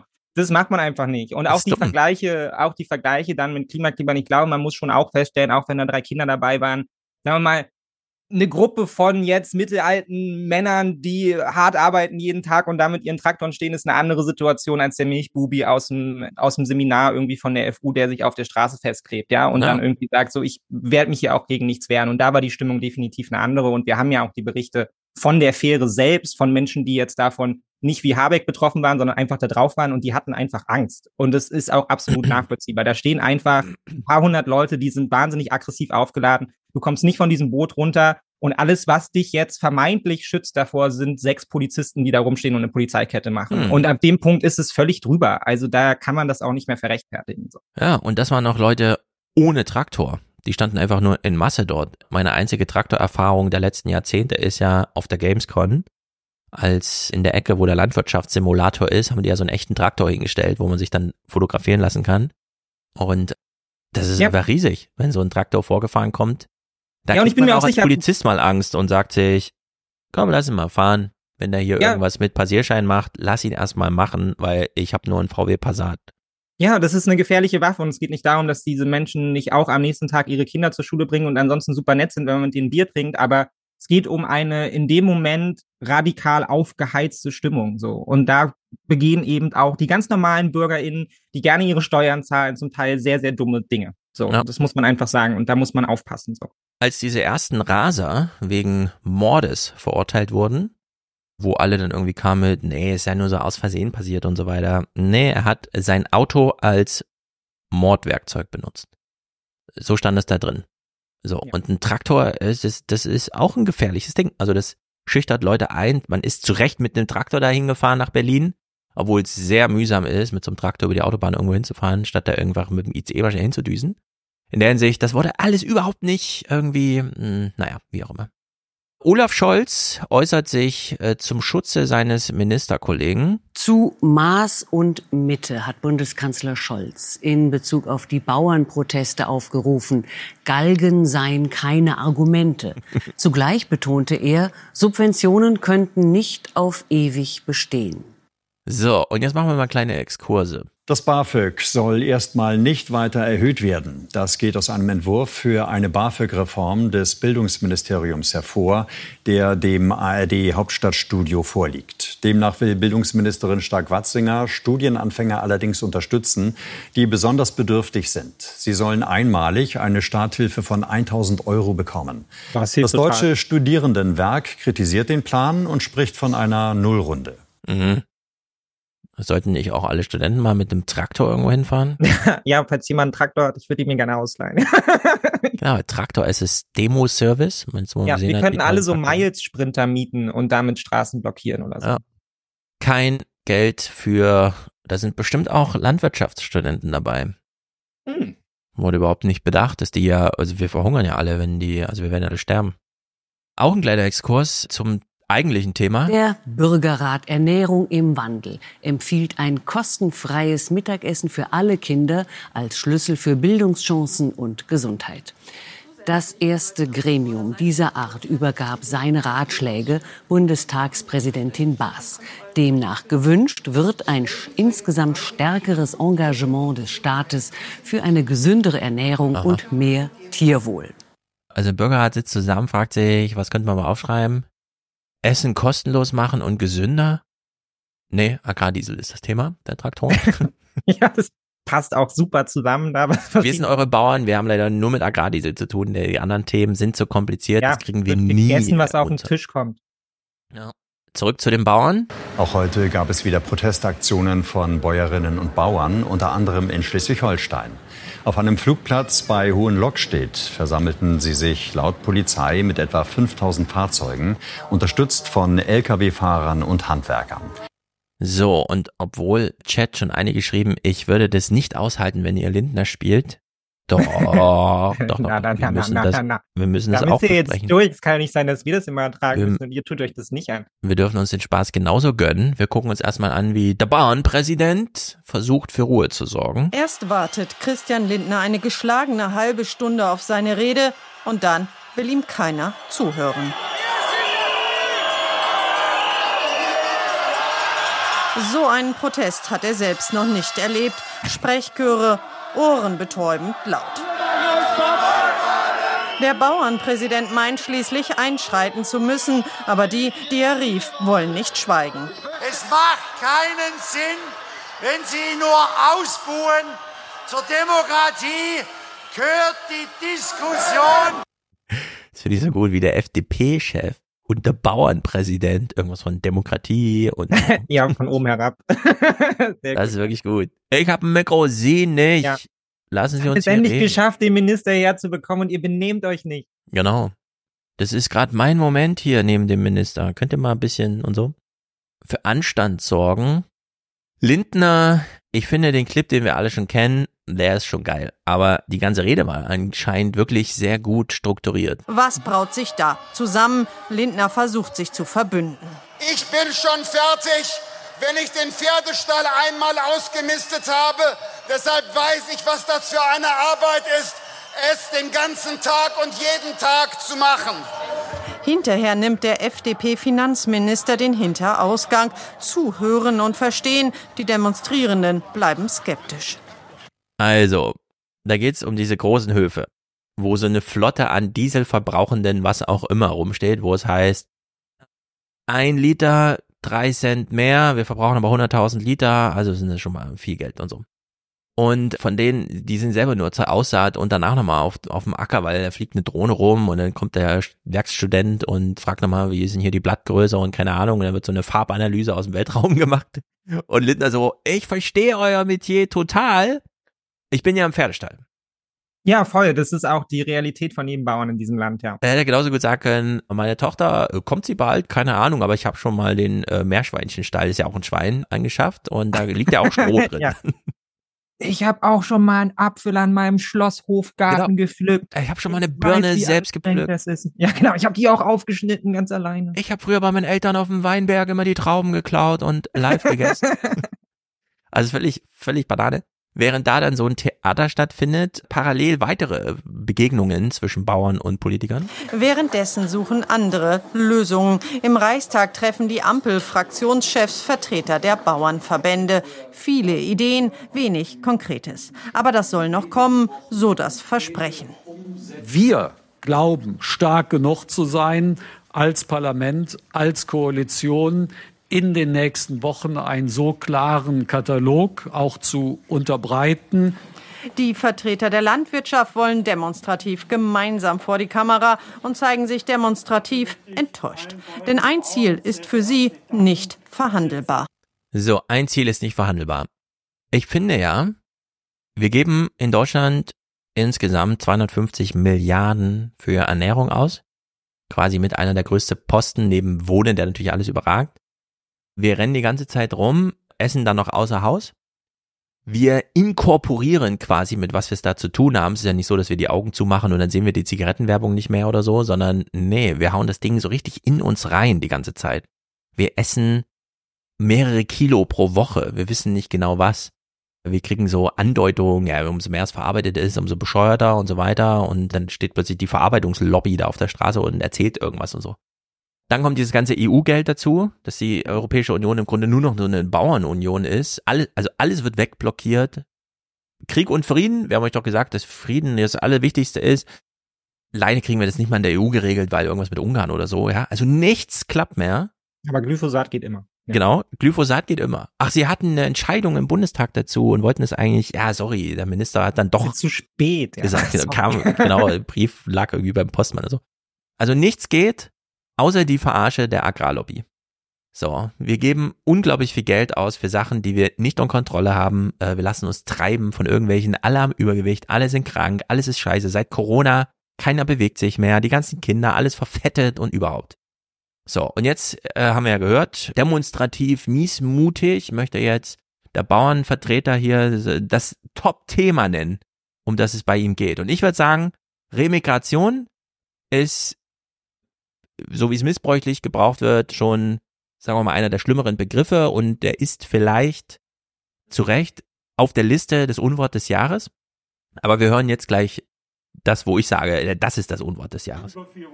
In der eigentlichen Kernfrage, wie gehen wir in Sachen Agrardiesel weiter, haben wir, das war vielleicht auch nicht die Erwartung, aber haben wir noch keine Lösung. Nee, Agrardiesel ist echt nicht, ist, ist nicht das Thema. Agrardiesel ist dieser Begriff, der alles verschleiert. So im Sinne von, wenn ich mit meinem Traktor hier drüber fahre, kostet das 21 Cent mehr. Das ist kein Thema im Vergleich zu die Hälfte der Gewinne der Bauern kommen aus politischer Unterstützung und die politische Unterstützung wird noch gemacht, um uns alle zu vergiften. Ja. Ja. Das ist das Thema, ja? Ja, ja, das System ist komplett im Arsch. Es ist komplett im Arsch. Und, und ich meine, sie wehren sich jetzt sehr brutal dagegen und das ist ja das, was ich am Anfang meinte. Also, an dem Punkt, ich meine, das haben wir jetzt gesehen, sie kommen da alle geschlossen zusammen hin und wir sehen da gleich noch, wer da zusammensteht. Die Jungen mit den Alten, die Ökobauern zusammen mit dem großen mhm. Chef der, des, der Bauernlobby. Und man muss sagen, das ist ein Kampf, den müsst ihr auch irgendwie zwischen euch austragen. Also, weil wir alle wissen, dass wir den Umbruch brauchen und wir haben der Bürgerrat sagt, wir wollen gesünderes Essen. Die Menschen wollen gesünderes Essen, die wollen mehr Tierwohl und so weiter und so fort. Viele sind bereit, mehr dafür zu bezahlen. Ich bin nicht dafür, dass wir alles prinzipiell teurer machen. Dann muss es auch in irgendeiner Form subventioniert werden, damit zumindest ein Großteil der Menschen vielleicht nicht jeden Tag Fleisch, aber an die schönen Dinge des Lebens auch rankommt im mhm. Supermarkt, ja, und wir nicht in so eine Verlustlogik abkippen. Man muss sagen, dieses System muss eigentlich komplett neu auf die Füße gestellt werden. Und solche Plakate von wegen No Bauern, No Future, ich, das, das, genau das Gegenteil ist der Fall gerade. Ne? Also ja. wir versauen uns damit unsere Böden, wir versauen uns unser Land, die Nitratwerte sind auf absoluten Höchstwerten, ja, durch die Übernutzung in Brandenburg und Co. Das trägt massiv zur Versandlung bei. Zu all diesen Klimaproblemen, die wir haben werden, die uns irgendwann nochmal richtig, richtig mies auf die Füße fallen, werden es zum Teil jetzt schon tun, ja. Stichwort Ahrtal. Ja, wie, hm. wie läuft Wasser ab? All solche Themen. Das hängt alles mit dieser Lobby zusammen. Es hängt alles mit den Bauern zusammen. Und ich bin gerne bereit, dann auch die Bauern dabei zu unterstützen, diese ja. Transformation zu schaffen. Auch mit Geld. Aber das bedeutet auch, dass Geld anders umgelegt werden muss. Und das heißt auch, dass solche Großbetriebe mit weiß ich nicht, 80.000 Schweinen, die diesen Monat irgendwie äh, abknallen, ja, und dann hinrichten, das geht einfach nicht mehr. Das ist nicht zeitgemäß und es geht dann eben auch nicht mehr, dass wir, ja, also das ist ja noch das Ironische, dass man jetzt, die Bauern jetzt auf der Straße sind und sagen, ja, wir produzieren euer Essen. Ja, ihr produziert nicht nur unser Essen, sondern ihr überproduziert massiv viel Essen, was wir dann mhm. in die mhm. ganze Welt verschicken. Ja, und Genau. damit auch noch Märkte überall sonst irgendwie ruinieren. Wir haben und entweder man stellt Märkte für Milch erfunden, machen damit alles platt, erkennen irgendwie die Westsahara an, weil, ah, gute Böden, irgendwas ist da, wir brauchen das Zeug und so. Ach, es sind Kriegsregionen und eigentlich gehen wir keine Bündnisse ein, ah, egal und so. Ukraine, na, es wäre schon ganz cool, wenn die Ukraine weiter funktioniert, weil wir brauchen ja die Kornkammer der Welt, das sind ja tolle schwarze Böden. Ach so, sie wollen die EU? Nee, das geht nicht. Die EU-Subventionen werden ja dann zu ein Drittel der Ukraine fließen und so. In Deutschland ist es irgendwie wichtiger, dass einer mit Fleischproduktion Milliarden verdient und sich dann irgendwie einen ausgestopften Babyelefanten, den er vielleicht auch selbst geschossen hat, in sein Wohnzimmer stellt, also hier Tönnies und so. Die Leute, die für ihn das Fleisch schneiden, sind leben in irgendwelchen Corona-Lagern, wo man so Miete, der halbe Lohn und dann hat man für acht Stunden am Tag sich eine Britsche gemietet oder sowas. Ja, also wenn wir die Aufklärung dazu bekommen. So, aber wenn der Ernährungsrat hier irgendwie sagt, na, so kostenloses Essen für die Schüler wäre irgendwie cool, weil Schüler haben kein eigenes Einkommen. Wir wollen ja, dass sie später für uns Renten erwirtschaften und so. Nee, mm, mm, mm, mm, mm. das kann man auf gar keinen Fall thematisieren. Können wir das in einer Kurzmeldung machen?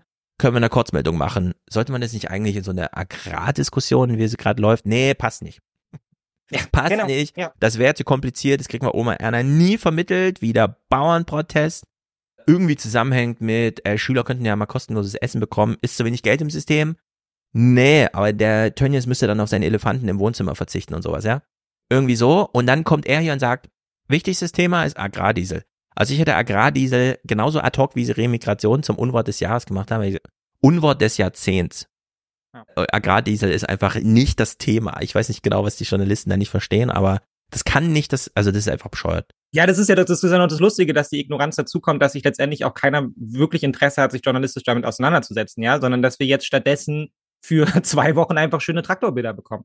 Hm. Ja, also das ist ja auch noch, also wir sehen jetzt ihn hier mal kurz mit der politischen Forderung, aber wir hatten es vorhin bei den Fragen, ich glaube, ein Großteil weiß nicht mal genau, worum es geht. Ja, irgendwas sollte weg, jetzt ist es wieder da. Um wie viel Prozent handelt es sich da? Um welche Geldmengen reden wir da? Wer ist davon in welcher Form betroffen? Das wissen wir alles nicht. Ja, sondern wir sehen irgendwie leuchtende Traktoren und wir sehen große Frustration und dann kannst du noch sagen, bist dafür oder dagegen. Aber mal das, mal das System irgendwie aufzudröseln, ja, und mal zu fragen, nee, was ist denn da zehn Jahre lang politisch gelaufen und was ist denn jetzt? Ja, also warum Mhm. bricht es jetzt auf und was, wo müssen vielleicht Gelder auch einfach umgeleitet werden? Zu der Diskussion dringen wir gar nicht durch. Ja.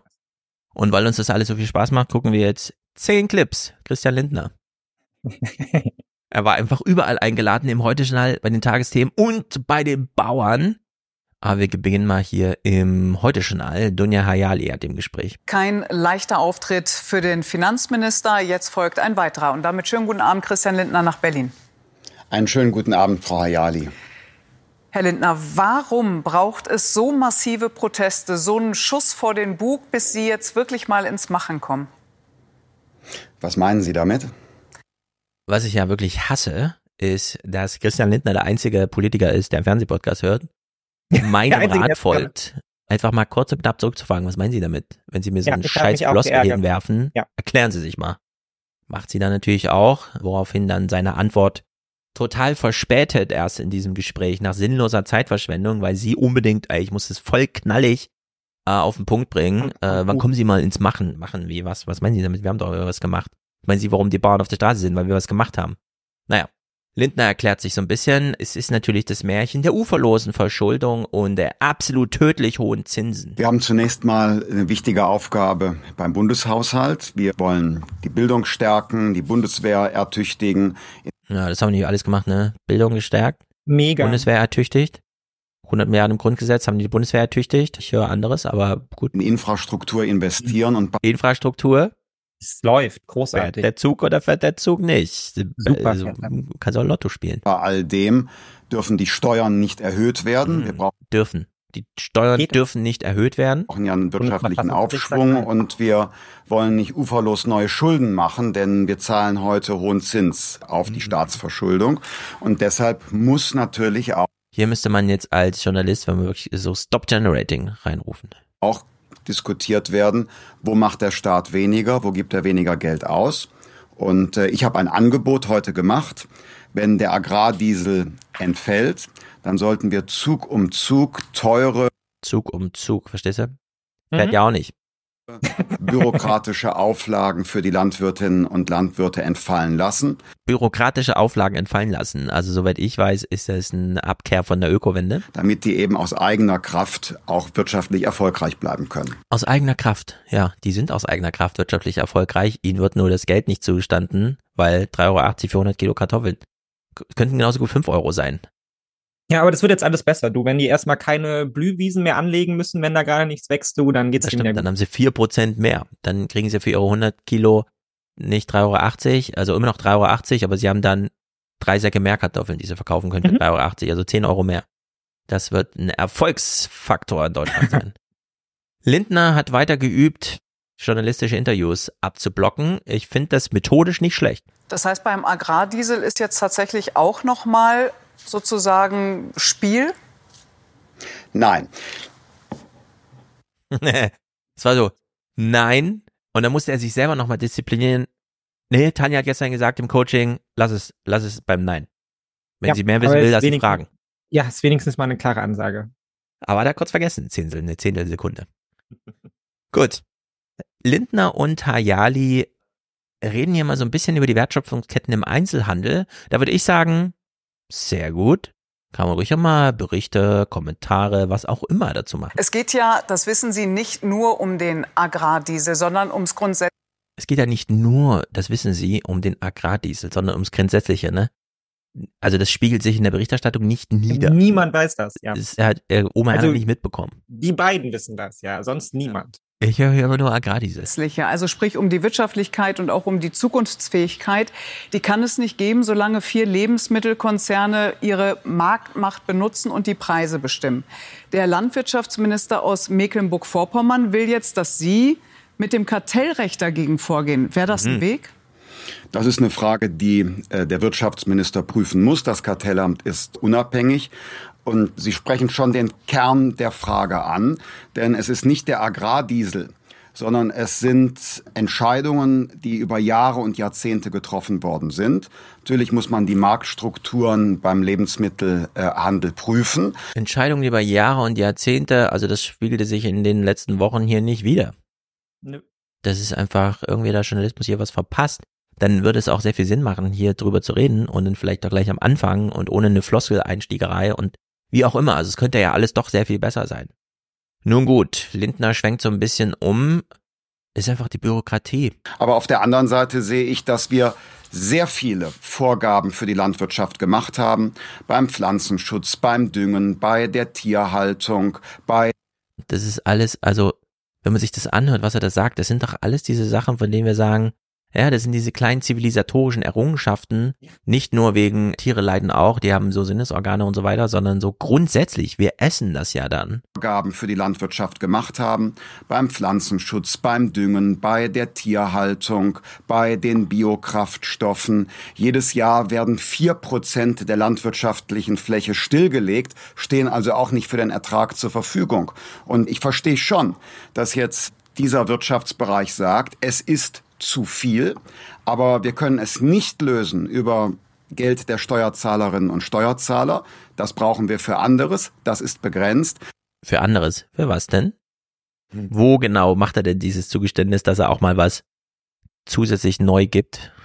Nirgendwo. Deshalb ist jetzt die Gelegenheit, die Produktivität und Wettbewerbsfähigkeit der Landwirtschaft zu verbessern, dadurch, dass wir konkret an den kostenträchtigen, zu hohen Auflagen arbeiten. So, er möchte konkret an der Produktivität der Landwirtschaft arbeiten. Also, wenn er wirklich mal außerhalb seines Pferdestalls auf einem so modernen Hof gewesen wäre. Also, ich habe das, das ist glaube ich zehn Jahre her, dass das Buch Arbeitsfrei von Konstanze Mhm. Kurz und Frank Rieger rauskam, die ja mal die Automatisierung anhand der Landwirtschaft, weil Landwirtschaft erster großer wirtschaftlich betriebener Sektor der Gesellschaft, deswegen spricht man vom primären Sektor und er ist jetzt nur noch ein Prozent der Bevölkerung muss da arbeiten, um 150 Prozent zu versorgen und so weiter und so fort. Wir schlachten 750 Millionen Tiere in Deutschland, weil das einfach komplett automatisiert ist. Ja. Es geht auch nicht mehr wettbewerbsfähiger. Also Nee, wir haben das ja, genau. Maximum dessen rausgeholt. Ja, du kannst Du halt ein Landwirt auf so einem mittelgroßen Hof, der sich um alles kümmert und mit alles ist alles gemeint.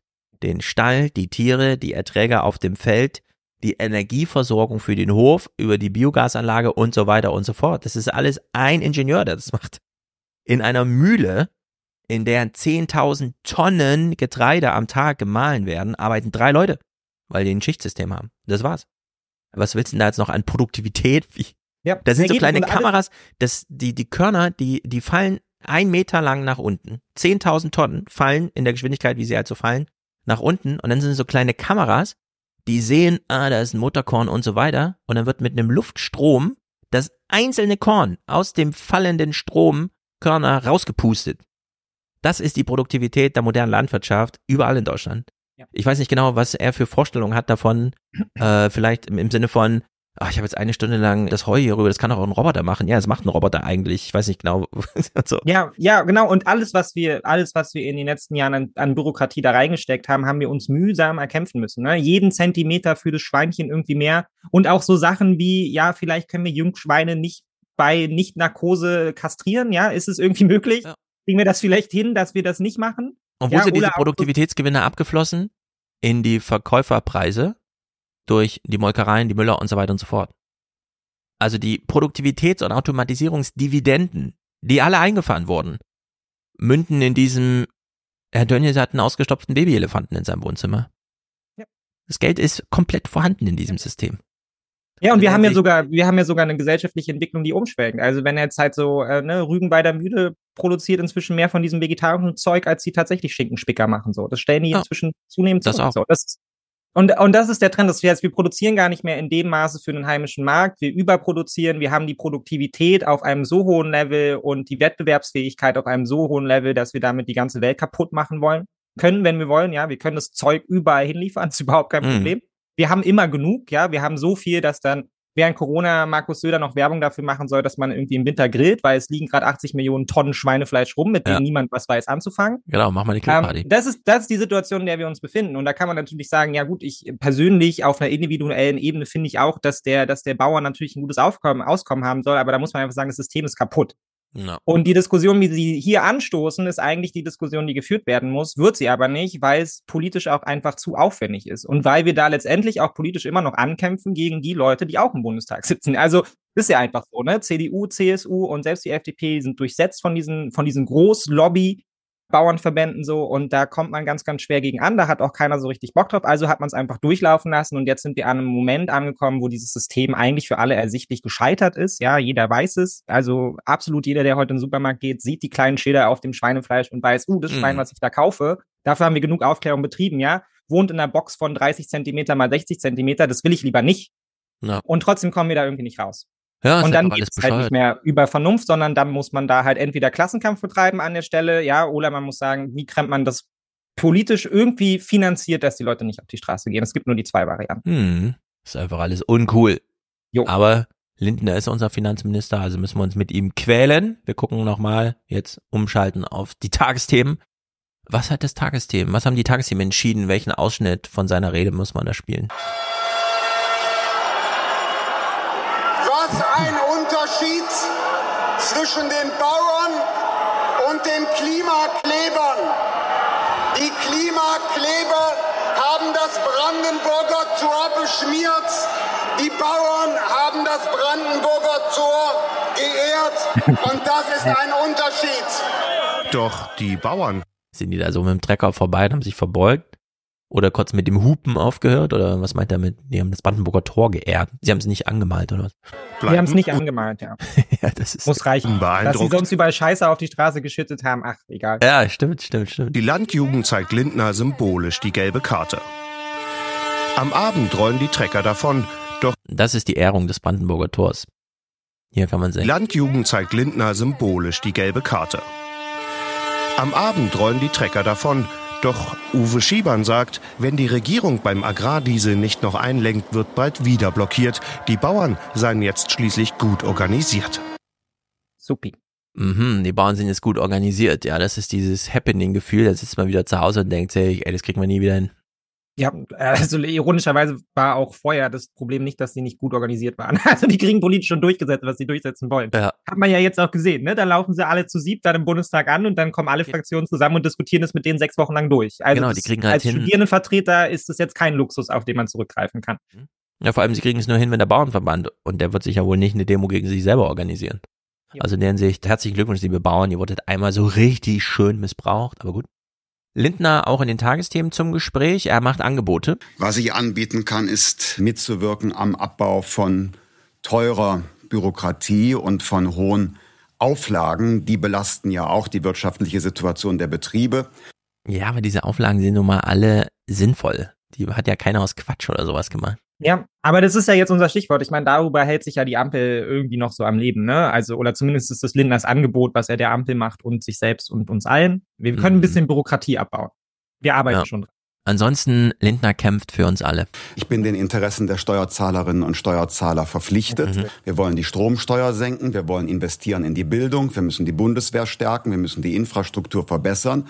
Dabei kann es keine allgemeine Steuererhöhung geben und wir müssen die Schuldenbremse achten. Also müssen wir an unterschiedlichen Stellen auch Beiträge abverlangen von unterschiedlichen Branchen. Und übrigens, auch die Politik verzichtet ja auf Vorhaben. Ich habe beispielsweise ja den Neubau des Bundesfinanzministeriums abgesagt. Alles dient dem Ziel, wieder gesunde Staatsfinanzen zu haben. Also kriege ich jetzt die 800 Millionen dafür oder was? Er ist direkt an dich. Herzlichen Glückwunsch. Das finde ich gut. Müsste morgen Kann überwiesen sein. werden jetzt. Ah nee, Ja. sie kriegen ja wieder nicht hin. Mir ist es so egal, meinetwegen könnte er sich wirklich hier, der könnte sich ein Schloss hier bauen und das komplett mit Gold auslegen lassen. Was kostet es am Ende? Ich meine, das Berlin hier alles ein bisschen teurer, kostet wahrscheinlich sieben Milliarden Euro, das Ding zu bauen. Aber ist Ja. für mich okay, solange wir die Schuldenbremse abschaffen. Also es wäre ein Deal, würde ich machen. Du kannst dein Ministerium haben, so wie du willst. Helmut Kohl, der Ehrenmann, wusste damals, wenn ich das Kanzleramt in Auftrag gebe, ich werde nicht einziehen. Mhm. Das wird mein Nachfolger sein. Das wollte Lindner nicht. Na, puff. Ich soll jetzt hier irgendwie erklären, die ganze Amtszeit lang und dann ziehe ich da nicht mal ein, seid ihr bescheuert? Ich weiß doch, dass ich hier abgewählt werde. Lindner redet noch so ein bisschen weiter. Ich finde, der Spruch ist nicht schlecht. Also man kann manchmal auch Wirtschaftspolitik machen, ohne Geld der Steuerzahler in die Hand zu nehmen. Ja, stimmt. Insbesondere in einem System, in dem schon so viel Geld vorhanden ist, dass sich Tönnies einen ausgestopften Babyelefanten ins Wohnzimmer stellt. Ich weiß nicht genau, ob es wahr ist. Ich wäre aber auch interessiert daran, verklagt zu werden. Deswegen, wegen, keine Ahnung, Verleumdung oder wie das heißt. Also, falls jemand weiß, ob der Tönnies, dieser Fleischtyp, tatsächlich einen ausgestopften Babyelefanten in seinem Wohnzimmer hat, es scheint mal irgendwo gestanden zu haben. Ansonsten habe ich mich da geirrt und habe ihn in ein schlechtes Licht gerückt. Würde ich dann revidieren, wenn es nicht stimmt. Aber das würde mich schon mal interessieren, ob da wirklich ein ausgestopfter Babyelefant in seinem Wohnzimmer steht. Oder stand während Corona. Keine Ahnung. War damals so eine Legende. Lindner endet mit seinem Mantra. Wir müssen aber realistisch sein. Schauen Sie, alle müssen einen Beitrag leisten. Wenn wir keine allgemeine Steuererhöhung wollen und wenn wir angesichts der Inflation nicht immer mehr Schulden machen wollen, weil für die Schulden zahlen wir Zinsen, dann müssen wir über die Staatsaufgaben und seine Ausgaben sprechen. Und das bedeutet für mich Ganz konkret, wir setzen Schwerpunkte, Bundeswehr, Bildung, Infrastruktur, die Stromsteuer wird gesenkt für das produzierende Gewerbe. Auf der anderen Seite müssen dann aber auch Dinge entfallen. Die Politik spart bei sich. Wir reduzieren eine Milliarde Euro beim Bürgergeld, indem wir Sanktionen für die Verweigerer durchsetzen. Aber auch Subventionen, die es lange gab, müssen geprüft werden, wie das hier der Fall ist. Oh, dieses Geschacher ist so Ja. erbärmlich. Eine Milliarde. Ja, Okay. das macht total Sinn, bei den paar Verweigerern jetzt zu kürzen und dann noch sowas wie BAföG-Erhöhung sein zu lassen. Weil Ja. wir brauchen ja nur Bauern im Land. Es muss sein. Ja. Kein Finanzministerium, kein BAföG. Das war der Deal. Kleiner Exkurs noch in den Börsenbericht. Es klingt alles ziemlich runtergewirtschaftet. Die deutsche Wirtschaftsleistung ist im vergangenen Jahr geschrumpft. Das Bruttoinlandsprodukt sank im Vergleich zum Jahr 2022 um 0,3 Prozent, wie das Statistische Bundesamt nach vorläufigen Daten mitteilte. Damit ist Deutschland als einziges großes EU-Land in die Rezession gerutscht. Einzelheiten von Anja Kohl. Dass Deutschland in die Rezession gerutscht ist, hat viele Gründe. Die hohe Inflation belastete den Konsum der Verbraucher. Gestiegene Zinsen bremsten die Bauwirtschaft aus. Die lahmende Weltkonjunktur führte zu Produktionsrückgängen in der Industrie. Und Unternehmen halten sich wegen des unsicheren Umfeldes und wegen hoher Zinsen mit Investitionen zurück. Also Deutschland ist nur wegen einem Grund in die Rezession gerutscht. Schuldenbremse. Und das lässt sich auch nachlesen bei diesen ganzen amerikanischen Ökonomieprofessoren, die jetzt riesige Texte darüber schreiben, dass Amerika ja auch ein Schulden-Obergrenzending hat, das sie aber ausgesetzt haben, weshalb sie jetzt irgendwie, keine Ahnung, 4, 5 Prozent Wirtschaftswachstum und so weiter. Und während Deutschland das nicht macht und damit auch der Verantwortung als Lokomotive in Europa nicht ganz gerecht wird. Diese Texte greift dann Julia Klöckner auf, um auf Twitter Stimmung zu machen gegen den Kurs der Ampel. Und dann fragt Philippa Dingsterbums nach, warte mal, Schuldenbremse ist jetzt Kurs der Ampel? Also schwenkt die CDU jetzt um? Mhm. Darauf natürlich keine Antwort mehr. Aber das, das ist alles verlogen ohne Ende. Es ist wirklich bescheuert. Ja. Ja. Und ja, kollektive Rezession. Ich meine, ich habe nichts gegen eine Rezession. Nur wenn schrumpfen, und dafür plädiere ich ja auch in meinem Buch, notgedrungenermaßen, dann doch bitte kluges Schrumpfen. Und nicht einfach, na, wir gucken mal, wo wir es wegschlagen können, ohne dass derjenige einen Traktor hat.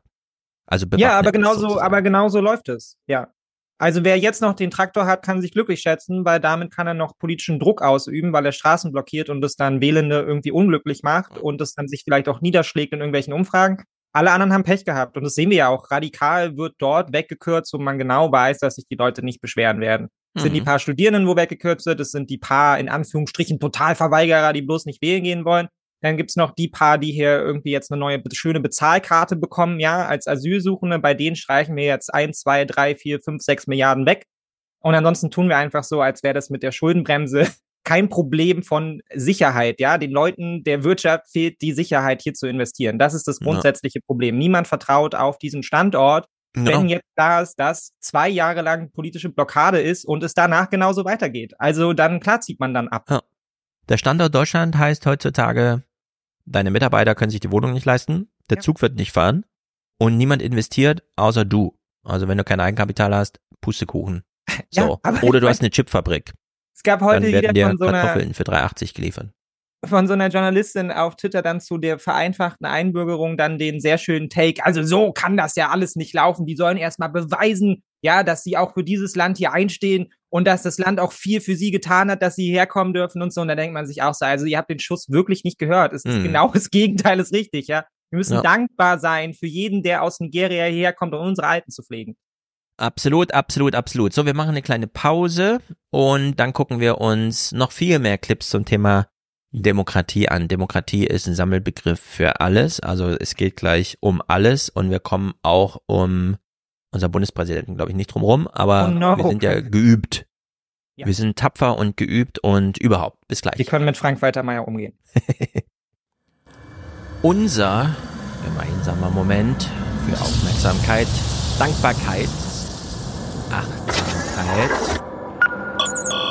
Letzter Aufruf für den Alias Express. Die Fahrkarten bitte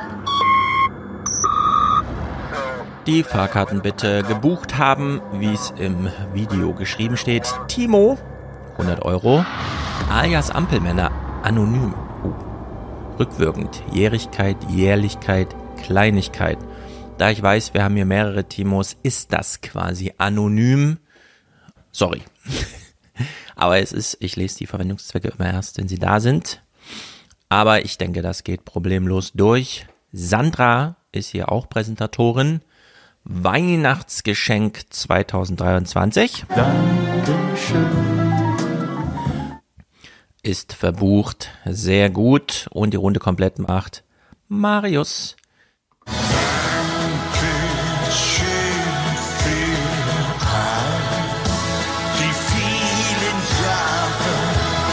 Der schreibt, danke für eure tolle Arbeit. Wir werden euch brauchen in diesem Jahr. Viele Grüße aus Düsseldorf. Das stimmt. Nehme ich mal an. Ich brauche auch viel Unterstützung im Sinne von, mach doch auch mal Podcasts, in denen ich mich so warm hören kann, wie gerade Sachstand, Befindlichkeit ist. Ich finde, mir gibt's immer noch zu wenig von diesen Independent Artworks. Aber gut. David ist hier mit 75 Euro dabei. Ein kleines Dankeschön für deine, eure Arbeit vor Weihnachten. Liebe CDU, lieber Armin Laschet, danke für eure Unterstützung. Dafür bedanken wir uns natürlich. Stefan schickt 60, vielen Dank ans Alias Fernsehpodcast Team, an bei meinem Jahresbeitrag für 2024 und liebe Grüße aus dem Remstal. Ich danke Ihnen, vielen Dank für die Möglichkeit. Das ist bestimmt nicht in Österreich. Christian 60 Euro ohne Kommentar. Michael 50. Danke für die wunderbare systemrelevante Arbeit. Sehr gut. gerne überliefert.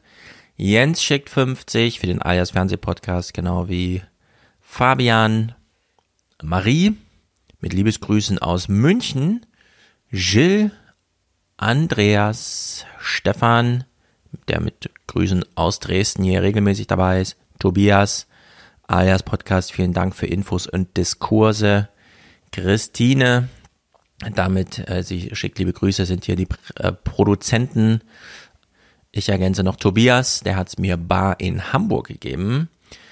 50 Euro, sehr gut, gute Runde. Außerdem danken wir Susanne. Frohe Weihnachten, Stefan, und danke für deine Arbeit und gute Unterhaltung dieses Jahr. Wie immer viel gelernt. Liebesgrüße, äh, liebe Grüße von Susi. Sehr gut, alles verbucht. Immer noch Weihnachtsgrüße, weil wir sind ja das erste Mal in diesem Jahr hier dabei. Robert schickt wie immer für sich die Familien-Podcast-Unterstützung für Lydia und Linda auch. Aaron ist dabei. Pascal, der hat hier eine Unterstützung klar gemacht. Dominik und Anna sagen monatlich Danke. Peter und Ines, hau rein. René, weiter so mit Liebesgrüßen aus Darmstadt. Robert, eben schon vorgelesen, da wir so wenig haben wir hier zwei Monats Überweisung verbucht in diesem Podcast. Markus Daniela sagt Danke für den Podcast. Christiane sagt Toller Podcast. Patrick ist hier vermerkt mit Liebe Grüße aus dem Saarland. Yannick Mirko, der hat einen Dauerauftrag. Dirk, Hashtag hau rein auf Dauer. Sehr gut. Justus, Tanja, unsere liebe Tanja. Wir werden uns dies Jahr sehen. Pläne mit Wien werden geschmiedet. Ludwig gegen Diskriminierung von Oma Erna. Ja, das fällt uns nicht so leicht. Peter sagt Danke, wir sagen auch Danke. Eckhard hat ein Monatsticket. Johanna für ihren Platz im Raumschiff. Ich gucke mal, ob ich noch Frauen finde. Ulrike, Wiebke, Juri Vorn. Könnte das eine Frau sein? Hendrik ist hier noch angemerkt, Dauerauftrag, denn auch er sein Elend der Kontakt zur Realität hält. Wir grüßen nämlich auch Hendriks Frau in Bielefeld. Susanne, sehr gut. Finde ich noch jemanden auf die Schnelle? Dafür sind meine Augen zu langsam. Also nehmen wir noch Caroline mit und danken allen für die Podcast-Querfinanzierung, für alle, die hier schwarzhörerschaftsmäßig zuhören.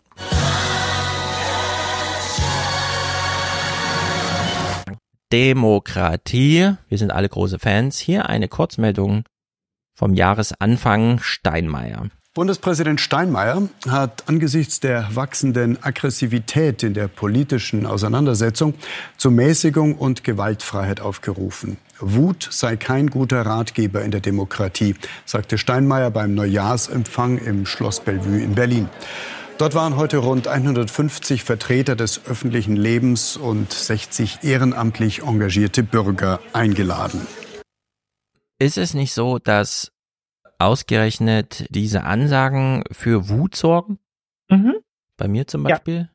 Das wäre jetzt auch mein Argument gewesen. Es ist so ein bisschen, man, manche kennen das vielleicht aus persönlichen Gesprächen, wenn man selbst ein lösungsorientierter Mensch ist, dass da manchmal der Kommentar kommt, ja, ich will jetzt aber gerade keine Lösung, ich will einfach, dass man zuhört. Und ich glaube, mit Wut ja mit Wut verhält es sich ungefähr genauso. Ich glaube, wenn man Leuten sagt, ja, sei einfach nicht wütend, dann ist der Effekt genau der gegenteilige. Es löst es trotz aus. Ich würde auch sagen, wir genau. packen Frank-Walter Meyer jetzt einfach da rein und machen irgendwie ein Schloss vorne dran an sein schönes Schloss, damit er bloß nichts mehr sagt bis zur Bundestagswahl, weil es ist immer negativ. Ja. Also wir haben doch ein erhebliches Problem mit der Unreflektiertheit, dass es hier zu Trotz mhm. kommt. Insoweit, ich habe das schon mal ein paar Mal betont, dass Leute in dem Moment, wo Steinmeier sagt, wir sind jetzt gegen Antisemitismus, die sich sagen, was soll ich, ich bin jetzt, ich bin jetzt auch Autokrat. Nee, nicht Autokrat, Antisemit. Achso, oder mich halt Antisemit. Also, dass sie das gar nicht innerlich durchsteigen, sondern aus Trotz sich im Internet radikalisieren in Antisemitismus, weil sie damit den Staat ärgern können. So ein bisschen wie die Thüringer AfD wählen. Ja, das geht doch aber auch nicht, also es geht ja auch an keinem vorbei und ich meine, man kann dann verschiedene politische Antworten darauf finden, aber in einer Phase, in der wir massiv wegkürzen an allen möglichen Stellen und von den Bauern bis zu den Studierenden und Bürgergeldempfängern davon alle betroffen sind, werden dann da 60 Leute irgendwie mit einem hübschen Orden ausgezeichnet, weil sie Arbeit machen, die eigentlich der Staat übernehmen sollte. Hm. Also das ist ja, das ist ja einfach so. Und wenn das dann in einer in einer Gemengelage zusammenkommt, in, in der es halt eben viele Leute eh schon berechtigte und auch nicht ganz so berechtigte Kritik an der Politik anbringen, sich dann jemand dahinstellt vor die hübschen Flaggen und sagt, ah, wie schön, dass Sie für Deutschland da sind, dann funktioniert es einfach nicht, sondern es wäre jetzt auch an dem Punkt, wo Deutschland einfach mal wieder liefert für seine BürgerInnen und nicht andersrum. Hm. Also das ist alles sehr schräg und auch uncool. Und deswegen gucken wir uns das mal in Länge an, was hier alles in Sachen Demokratie verhandelt wurde. Slomka. Das Recherchezentrum Korrektiv sorgt heute für Furore mit seinem Bericht, wie sich einflussreiche Funktionäre der AfD sowie zwei CDU-Mitglieder aus dem Verein Werteunion heimlich mit Martin Sellner trafen, dem mhm. österreichischen Rechtsextremisten, dessen identitäre Bewegung vom Verfassungsschutz beobachtet wird. Ja, aber dessen identitäre Bewegung auch ein kleiner Kackerhaufen ist, wenn man es mal in Dimensionen äh, umspannt. Aber nichtsdestotrotz inhaltlich natürlich trotzdem interessant und wichtig und dass es da Leute vor Ort gab, ist natürlich auch ein Glücksfall. Äh, wenn sie es dann noch in Berlin auf der Theaterbühne nachspielen, so dass wir, obwohl Audioaufnahmen verboten sind, so ein bisschen Einblick bekommen, ist natürlich, ich sag mal, besonders interessant, mhm. auch wenn ich es nicht ganz so gut finde, dass man es nicht ganz so amüsant findet. Denn mhm. ja, es ist ein ernstes Thema, ich weiß, bitte niemand soll es falsch verstehen, aber bei der Frage, wiederholt sich die Geschichte, sind es wieder die Anfänger und so weiter und so fort. Ich werde das mit Wolfgang noch mal im Detail so und so weiter. Aber die Demografie 1933. Ausländerquote 1%. Arbeitslosenquote 30%. Ja. Das ist natürlich eine andere Gemengelage als jetzt. Wir haben hier Menschen, die zum Beispiel bei Backwerk Sachen verkaufen. Das machen üblicherweise nicht die Deutschen. Wenn dann derselbe Typ dem solche Läden mitgehören, politische Anstrengungen unternimmt, um seine eigenen Mitarbeiter aus dem Land zu deportieren, die ihn in die Lage versetzen, eine Villa anzumieten und so weiter und so fort. Das ist doch amüsant, ja. oder?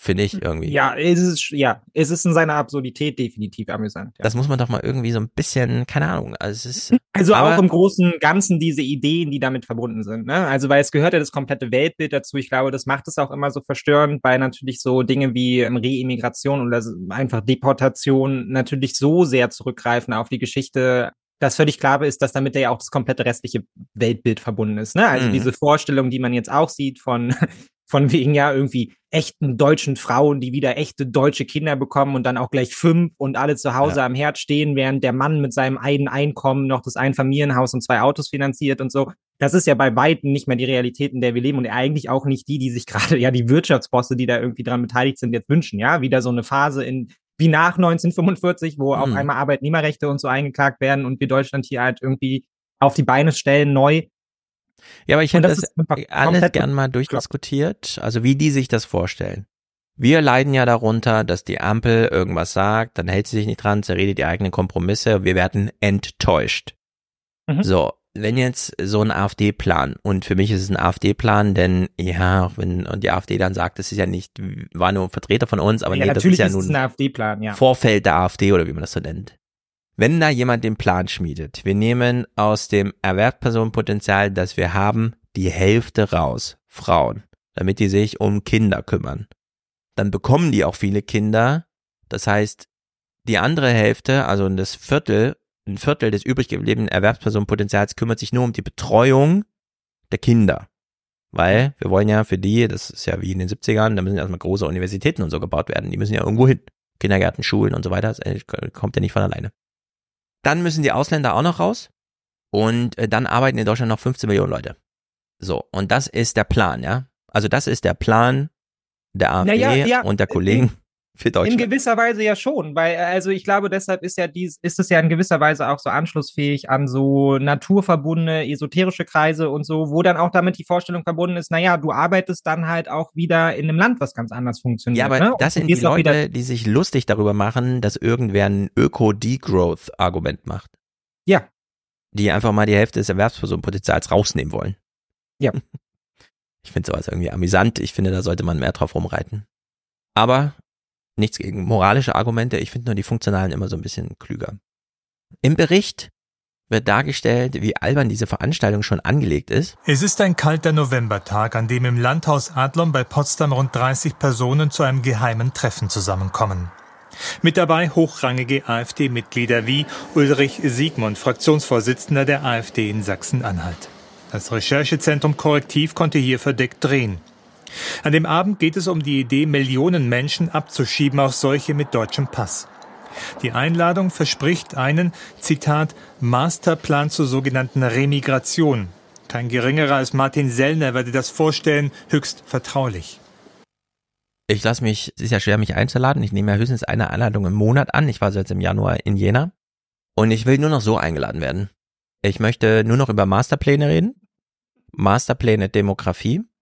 Ich möchte als kein geringerer als Stefan Schulz vorgestellt werden. Mhm.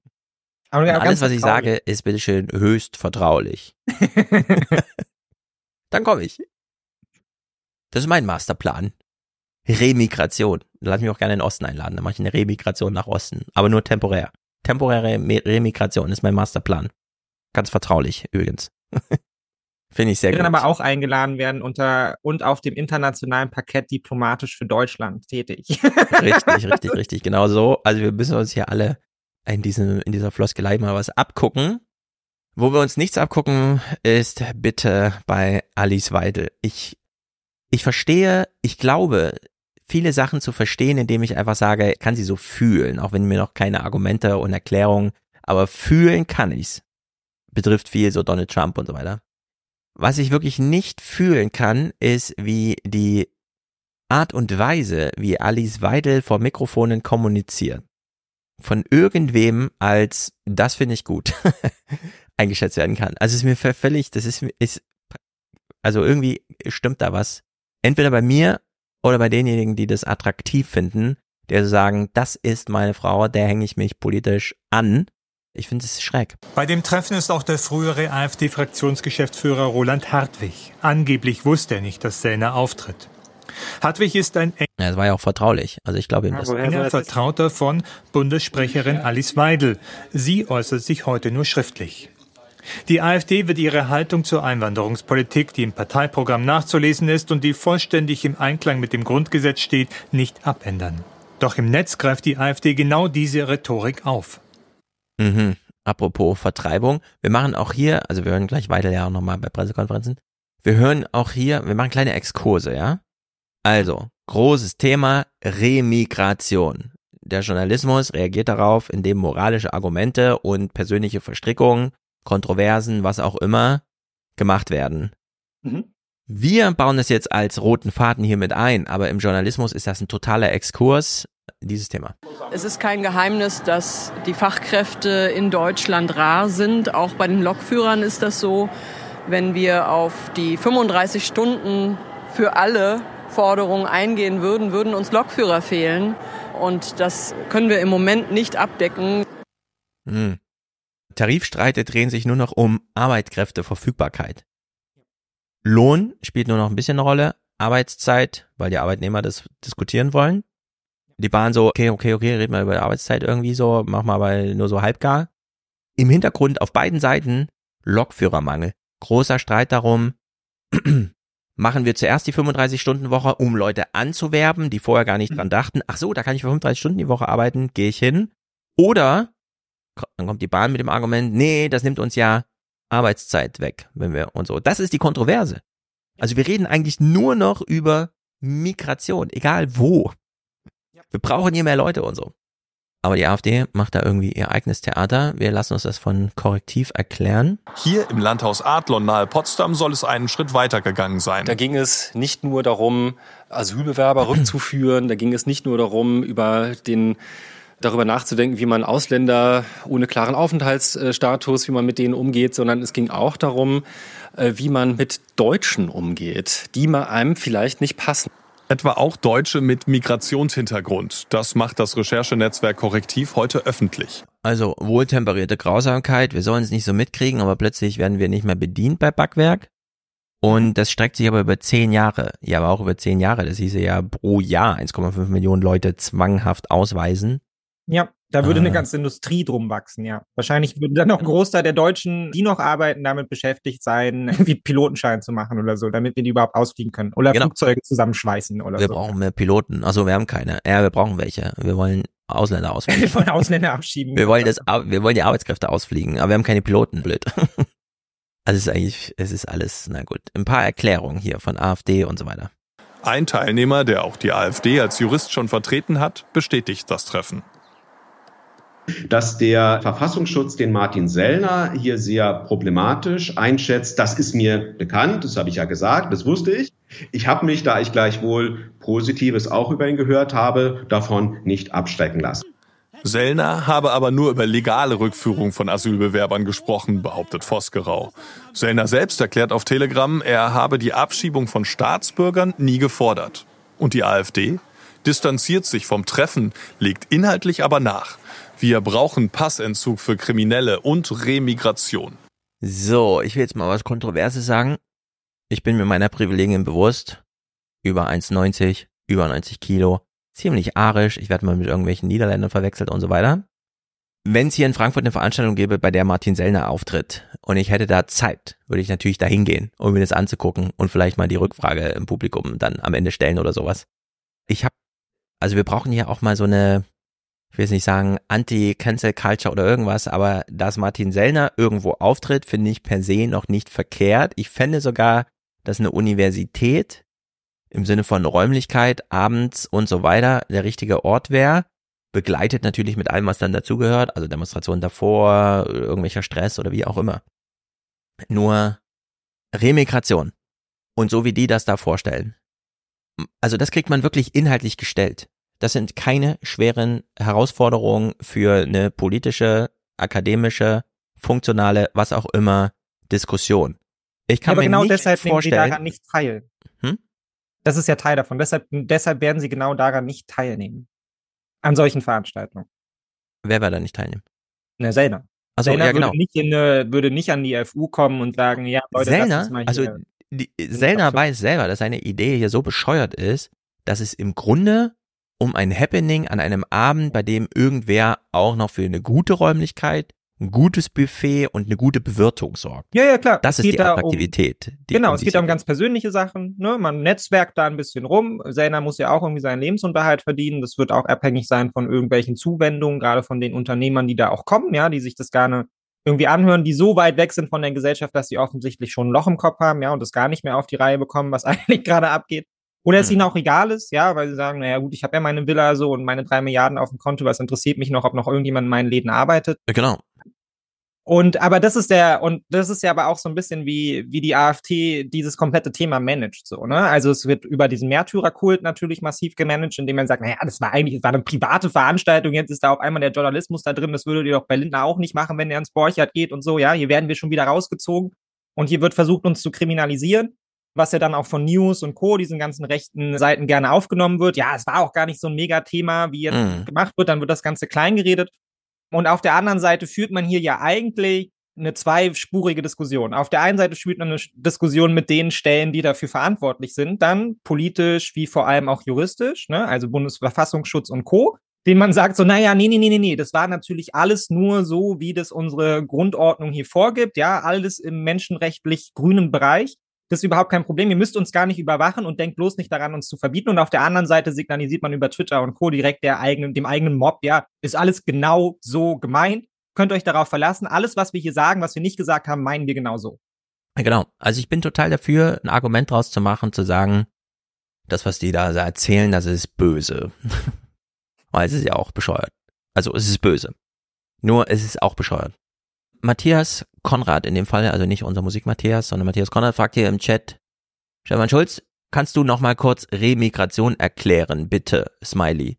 Ja, Remigration ist so wie immer, wenn man ein Wort baut, da ist ein Wort, Migration, also Menschen in Bewegung, und dann Re, was in dem Falle bedeutet, sie ziehen wieder zurück. Irgendwer ist wohin migriert und Mhm. dann remigriert ihr wieder zurück. Das war das. Ja, ihr könnt doch einfach Deportation sagen. Na, na, warte, warte. Jetzt wird's nämlich kompliziert. Remigration heißt erstmal nur, das ist dieses Phänomen, was wir gerade sehen mit die Netto-Abwanderung ist eine, also hat ihr Vorzeichen geändert. Es ziehen wieder mehr Menschen aus Westdeutschland nach Ostdeutschland. Wahrscheinlich haben wir es hier nicht mit Migrationsströmen zu tun, sondern, und das ist ein inhaltlicher Mehrwert, der das Wort schon ausdrückt, es ist Remigration. Es sind die Ossis, die zurückziehen und nicht plötzlich irgendwelche Wessis, die nach äh, 60 Jahren erkannt haben, in Brandenburg ist besser, ich migriere mal dahin. Ja, ja, und es klingt natürlich auch viel besser, wenn man mit Remigration, und das sagt, macht ja auch die AfD ganz groß, indem sie ja immer sagt, na ja, aber der türkische Vater, der seit der dritten Generation hier in Deutschland lebt, vielleicht will der ja viel lieber in der Türkei leben. Ne? Genau. Also wir ermöglichen ihnen die Chance, zu remigrieren und zu sagen, nee, das mit Deutschland war vielleicht doch nicht so meins. Also das schwingt ja da auch immer mit, so nach dem Motto, ja, eigentlich wollen die doch auch gar nicht hier sein. Ne? Die gehören nicht zu unserem Kulturkreis, die wollen bestimmt nach zu Hause zurück. Da geben wir ihm doch die Möglichkeit, hier ist der Abschiebeflieger. Genau. Also Remigration heißt erstmal nur Emigration. Jemand wandert aus in ein Land, in das er immigriert, einwandert. Und wenn er dasselbe rückwärts macht, ist es eine Remigration. Und man könnte auch sagen, er wandert zurück oder aus dem ehemaligen Immigranten ist ein Emigrant geworden. Er immigriert nämlich wieder in sein Land oder man sagt einmal, er remigriert. Ja, ja, und es gibt halt kein, es gibt auch keinen politischen Auslöser, ne? Remigration ist einfach was, was passiert. Das ist erstmal ein Phänomen, das findet einfach statt. Also Menschen bewegen. Ja, genau, aber so kann man es ja auch politisch ausschlachten, dann in seiner eigenen Logik, indem man sagt, naja, die Leute gehen halt einfach zurück. Genau, und deswegen finde Also ich es auch halt völlig eben- falsch, wenn, also Remigration ist erstmal einfach ein Grundbegriff in, was weiß ich, Sozialwissenschaften oder wie auch immer, also als Begriff, der irgendwas aussagt. Wenn man den allerdings mit einem politischen Impetus oder gar mit einem Befehl untermauert, dann hat man es nicht mehr mit Remigration zu tun, Ja, sondern genau. dann wäre es eben tatsächlich, dann ist man bei der Deportation oder wie auch immer. Deportation nimmt aber so Bezug auf den Einzelfall. Also da wird jemand deportiert oder eine Menschengruppe wird deportiert. Wie auch immer, das, was die AfD hier plant, ist ja eine ethnische Säuberung. Wir haben den Begriff häufig verwendet, indem wir sagen, ja, da findet eine ethnische Säuberung statt. Ja, was ist denn da mit den Opfern? Ja, die werden alle getötet. So, ich würde aber sagen, ethnische Säuberung ist auch eine nicht mit Tod, sondern Deportation verbundene, so ein reine Machen. Ne? Also wenn man irgendwie feststellt, und das ist ja hier so dem Augenschein nach der Fall, dass dann irgendwie gesagt wird, der gehört dazu und der nicht. Also wer nicht dazu gehört, gehört nicht zur ethnischen Gruppe, um die es hier geht. Ich weiß gar nicht genau, die, also Wolfgang hat ja auch diese Rede von dem Kra und so weiter da gespielt. Das ist ja alles nicht sehr klug. Äh, ethnische Säuberung würde ja wieder sagen, okay, dann wird aber auf die Ethnie schon Bezug genommen. Und dann ist man aber irgendwie kurz davor zu sagen, nee, die schauen sich die Leute einfach nur so an und wenn jemand zu kurz ist oder wie auch immer, dann zeigt er Ja, ja, muss genau. schon raus. Ja, ja, ja.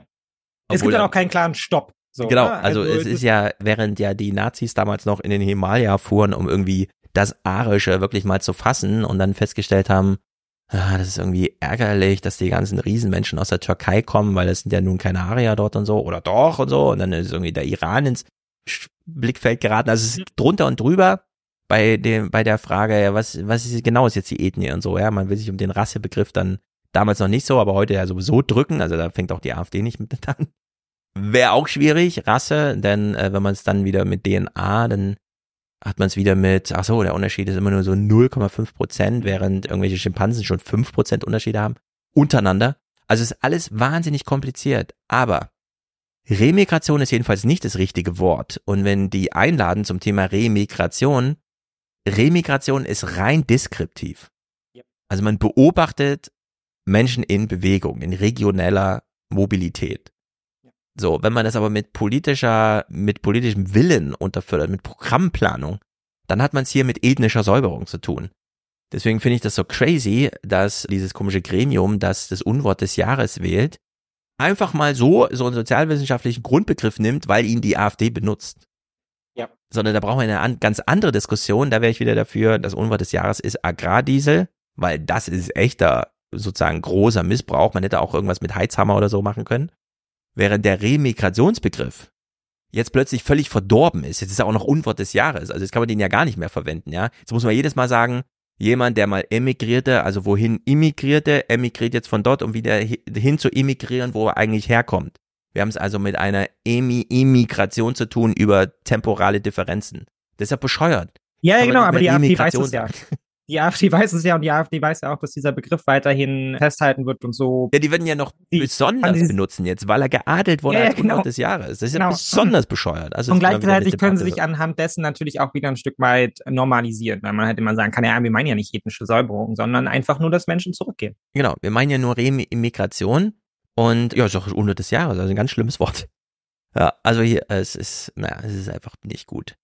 Jedenfalls, das inhaltliche Substrat dieses Begriffs, den die AfD damit meint, den kann man sich auf diesen Parteitagen anschauen und das haben ja dann die Journalisten auch gemacht. Das Schlagwort Remigration gehört in der AfD spätestens seit der Europawahlversammlung vor einem halben Jahr zum Standardrepertoire. Grenzen zu, Remigration jetzt. Grenzen zu und Remigration. Also wenn die Grenze zu ist, kann man keine Remigration machen. Die Begriffe Assimilation und Integration sind aus der Zeit gefallen. Der Begriff der Zeit muss heißen Remigration. Die Lösung lautet Remigration. Millionenfache Remigration. Ja. Also wir haben wahrscheinlich millionenfache Remigration, denn aus Deutschland wandern jedes Jahr 600.000 Menschen ab. Da sind auch viele Deutsche darunter, die das zwar jetzt als kurze Entscheidung, das sind wie diese Influencer, die sind mal für ein Jahr in Dubai. Mhm. Und dann kommen die aber zurück. So. Wie geht man jetzt, also, es ist einfach alles bescheuert. Ich, äh, das ist, es nervt mich ohne Ende. Äh, ich möchte gerne nicht, dass die AfD Remigration als Begriff verwendet und missbraucht, sondern ich würde gerne, dass wir auf der anderen Seite der, die Begrifflichkeit der ethnischen Säuberung auch dann benutzen, wenn noch nicht der Tod das Ziel ist, sondern erstmal nur jenseits der Grenze. Ja, aber ich glaube, das geht ganz generell auch. Also ich glaube, er ist nicht dadurch begrenzt, ehrlicherweise. Ich glaube, ethnische Säuberung ist nicht zwangsläufig mit dem Tod. Dann kann man das ja nochmal betonen. Also müsste ich jetzt ehrlicherweise auch googeln, aber ich glaube, es ist, ich glaube, ethnische Säuberung bedeutet ja erstmal nur Entfernung von Störkörpern und ja. Äh, Entfernung. Dann bin ich ja dafür, dass die Journalisten sich die Mühe machen zu sagen, die AfD plant hier ethnische Säuberung, aber noch geht's nicht um den Tod, sondern nur um die Umsiedlung. So irgendwie. Noch ist mit ethnischer Säuberung Remigration gemeint und nicht Mord. Mhm. Völkermord, ethnischer Gruppenmord oder wie auch immer. Also äh, ich finde, da ist so ein bisschen, man hat mal wieder einfach nur die Semantik der AfD übernommen und dann so, oh, das geht aber nicht und so, statt einfach mal nüchtern, funktional zu argumentieren und dann auch und so weiter. Und er hat diese Unwortswahl nicht sehr, war nicht sehr hilfreich, sagen wir es mal so. Notiz zu diesem Hans im Glück Gesellschafter. Die Burgerrestaurantkette Hans im Glück trennt sich am Nachmittag von einem ihrer Gesellschafter. Der soll zu denen zählen, die ins Landhaus Adlon eingeladen haben. Ja, das finde ich irgendwie gut. Jemand aus der Gastronomie ja, lustig. Ja. will die Ausländer rausschmeißen. Klar. Also hier in Frankfurt liegt die, Ausländ äh, liegt die Gastronomie brach, weil die Hälfte der Mitarbeiter einmal im Monat oder so zum Ausländeramt muss oder Ausländerbehörde, um sich irgendwas zu verlängern. Und dann hat er natürlich keiner Zeit und so. Was dann bedeutet, und das ist nur mal grob über den Daumen gepeilt, aber so ungefähr. Irgendwelche Leute verdienen gerade keine 50.000 Euro im Monat netto, weil der eine Koch, der ihnen das Zeug macht, sechs Tage die Woche, für 2000 Euro, die sie ihm geben, keine Arbeitserlaubnis hat. Und die kotzen natürlich eigentlich im Strahl und sagen, ach, könnt ihr mal bitte seine Duldung verlängern? Der kocht hier für mich mhm. und kriegt dafür 2000 Euro, während ich 50.000 Euro Umsatz einsacke als quasi Reingewinn. So. Und seine Kollegen sitzen dann daneben und sagen, nö, der sollte eigentlich weg. Ja. ja aber das ist doch meine Umsatzgarantie. Der Typ ja, steht doch für mich in der Küche. Ja, es ist komplett bekloppt. Es aber so bekloppt. also, ist, ja, kann es nicht glauben. aber wir hatten den Fleischbaron ja auch schon mal vorhin. Es ist dann eben genauso, wie man sich auf die Bühne stellt und halt irgendwie davon spricht, ja, die, die Afrikaner haben irgendwie zu viel Sex miteinander und deshalb haben wir irgendwie ein Klimaproblem und gleichzeitig ja, genau, genau, genau, äh, schleust man irgendwie 100.000 Bulgaren jedes Jahr ins Land ein, die ja. dann alle nochmal Miete zahlen dürfen in irgendwelchen runtergekommenen Wohnungen, um dann in der Fleischfabrik irgendwie 18 Stunden am Tag zu ja. Schicht zu schreiben. Also das ist, das ist die Parallelität. Also, ich meine, wir lernen ja auch immer nur sehr, sehr wenig über diese Kreise, aber irgendwo da drin liegt wahrscheinlich auch nochmal die große wissenschaftliche oder populärwissenschaftliche Abrechnung mit diesen Kreisen, weil offensichtlich hat sich da auch einfach am Gedankengut nicht so viel verändert. Also es scheint eine sehr große Gruppe von sehr reichen Menschen zu geben, die einfach Welt dumm sind. von ihrem Weltbild her einfach völlig raus sind, offensichtlich auf ihren ganzen Ivy League Unis und Co nichts gelernt haben. Ja? ja? vielleicht war das Problem so viel bei Papa im Betrieb zu schuften und den dann zu übernehmen mit 17. Mhm. Also weil offensichtlich gibt es keinerlei Verständnis für die Lebensrealität eines Großteils der Menschen und vor allem auch nicht für wirtschaftliche Zusammenhänge. Also ja, ist einfach crazy. Aus. Und die Nachrichtenlage parallel ist so. In Deutschland hat die Nettozuwanderung 2022 einen Höchstwert erreicht. Das geht aus dem neuesten Migrationsbericht der Bundesregierung hervor. Zahlen für das vergangene Jahr liegen noch nicht vor. 2022 kamen demnach 2,7 Millionen Menschen in die Bundesrepublik. Im selben Zeitraum haben 1,2 Millionen Menschen Deutschland verlassen. Den größten Anteil unter den Zugewanderten machten mit rund 41 Prozent Menschen aus der Ukraine. Aus Rumänien kamen 7,7 Prozent. Aus Polen kamen 4 Prozent der Zugezogenen. Ja, also wir haben 2,7 Millionen Menschen, die nach Deutschland kommen. Netto immer noch 1,5 Millionen Zuwanderung. 41 Prozent davon sind Ukrainer, die sind entweder im Kindesalter, werden also hier eingeschult und können, also niemand wird besser integriert, als wenn er einfach in die Schule geht, acht Stunden am Tag. Oder sind ihre Eltern, die durften sofort überall arbeiten, deswegen sind sie ja nicht aufgefallen, äh, anders als die syrischen Flüchtlinge. Wir haben sie halt nicht da vor den Toren sitzen sie mit ihrem Arbeitsverbot, sondern nee, dezentrale Wohnen und so weiter und jeder durfte arbeiten. Und trotzdem haben wir Arbeitskräftemangel. Und ich meine Arbeitskräftemangel, dass wir auch keine Lokführer haben, die eine Ausbildung brauchen und Verantwortung übernehmen äh, für Menschenleben und so weiter. Ärzte, der ganze Kram. Aber Bäckereien haben nicht offen, weil sie niemanden finden, der ein Brötchen verkauft über der Theke für 30 Cent. Solche Sachen. Bahnhöfe werden nicht gereinigt, weil niemand da ist, der putzend, putzt und so. Das ist, das ist einfach grotesk, ja. 1,5 Millionen Menschen sind uns noch nicht genug in Deutschland.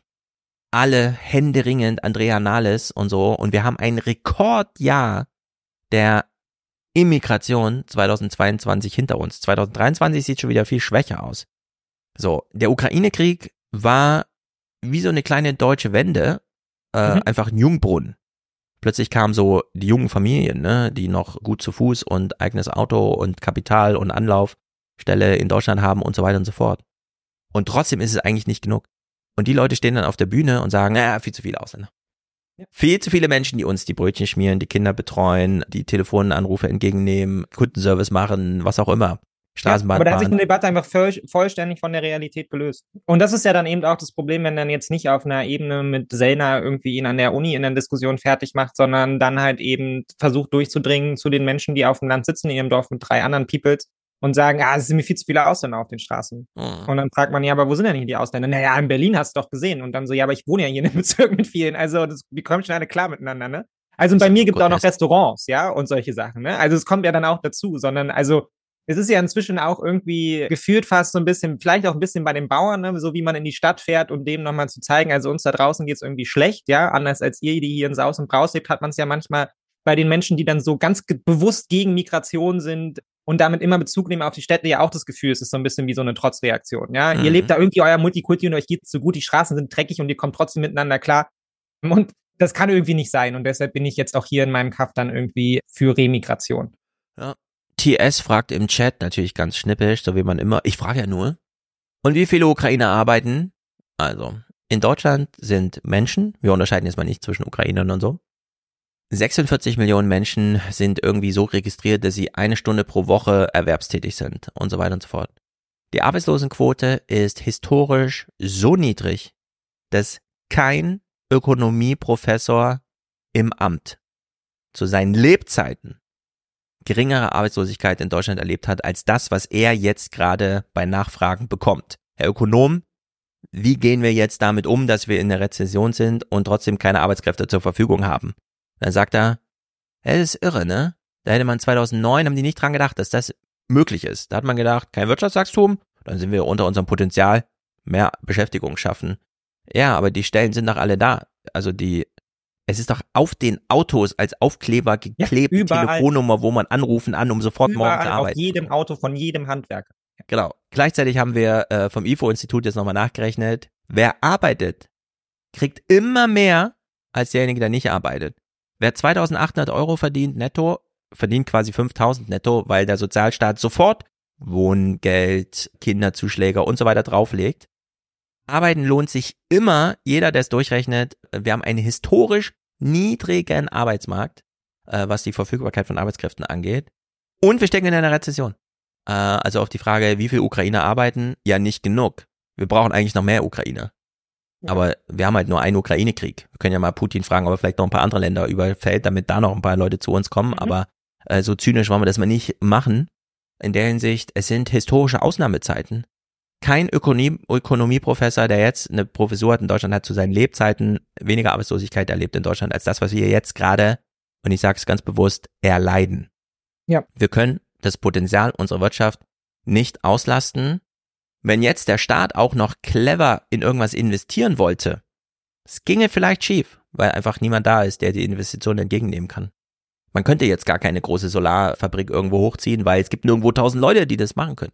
Also in der Hinsicht, das sind ey, Ja, und wir sind hier dankbar für, wir sind ja auch dankbar für Kriegsgeflüchtete, ne? Also, äh, auch das muss man ja immer Man dazu muss es sagen. ganz zynisch sagen, ne? Sind ja, und es sind ja eigentlich aber auch zwei völlig unterschiedliche Pfade, wie man in unser System hineinkommt. Ne? Also es ist ja nicht vorgesehen und man sollte es ja auch nicht einfordern, dass jetzt eben Ukrainer, die aus einem Krieg fliehen, hier arbeiten. Also das ist ja nicht, also deshalb sind die ja nicht gekommen, ja. Also und es ist schön, wenn sie sich hier beteiligen in irgendeiner Form und wenn sie arbeiten und wenn es für ihren gesellschaftlichen Anschluss wichtig ist und so weiter und so fort. Aber an sich ist das ja nicht der Grund, warum sie hierher geflohen sind. Ne? Also da merkt man auch wieder, wie massiv das Defizit ist, wenn es darum geht, tatsächlich Leute zu begeistern, einfach nach Deutschland zu kommen, die hier nicht hin fliehen. Ja? Und deshalb müssen wir das ja in gewisser Weise auch übereinander legen, weil wir haben halt eben Menschen, die darauf warten, nach Deutschland zu kommen und die an den europäischen Außengrenzen stehen und die fliehen.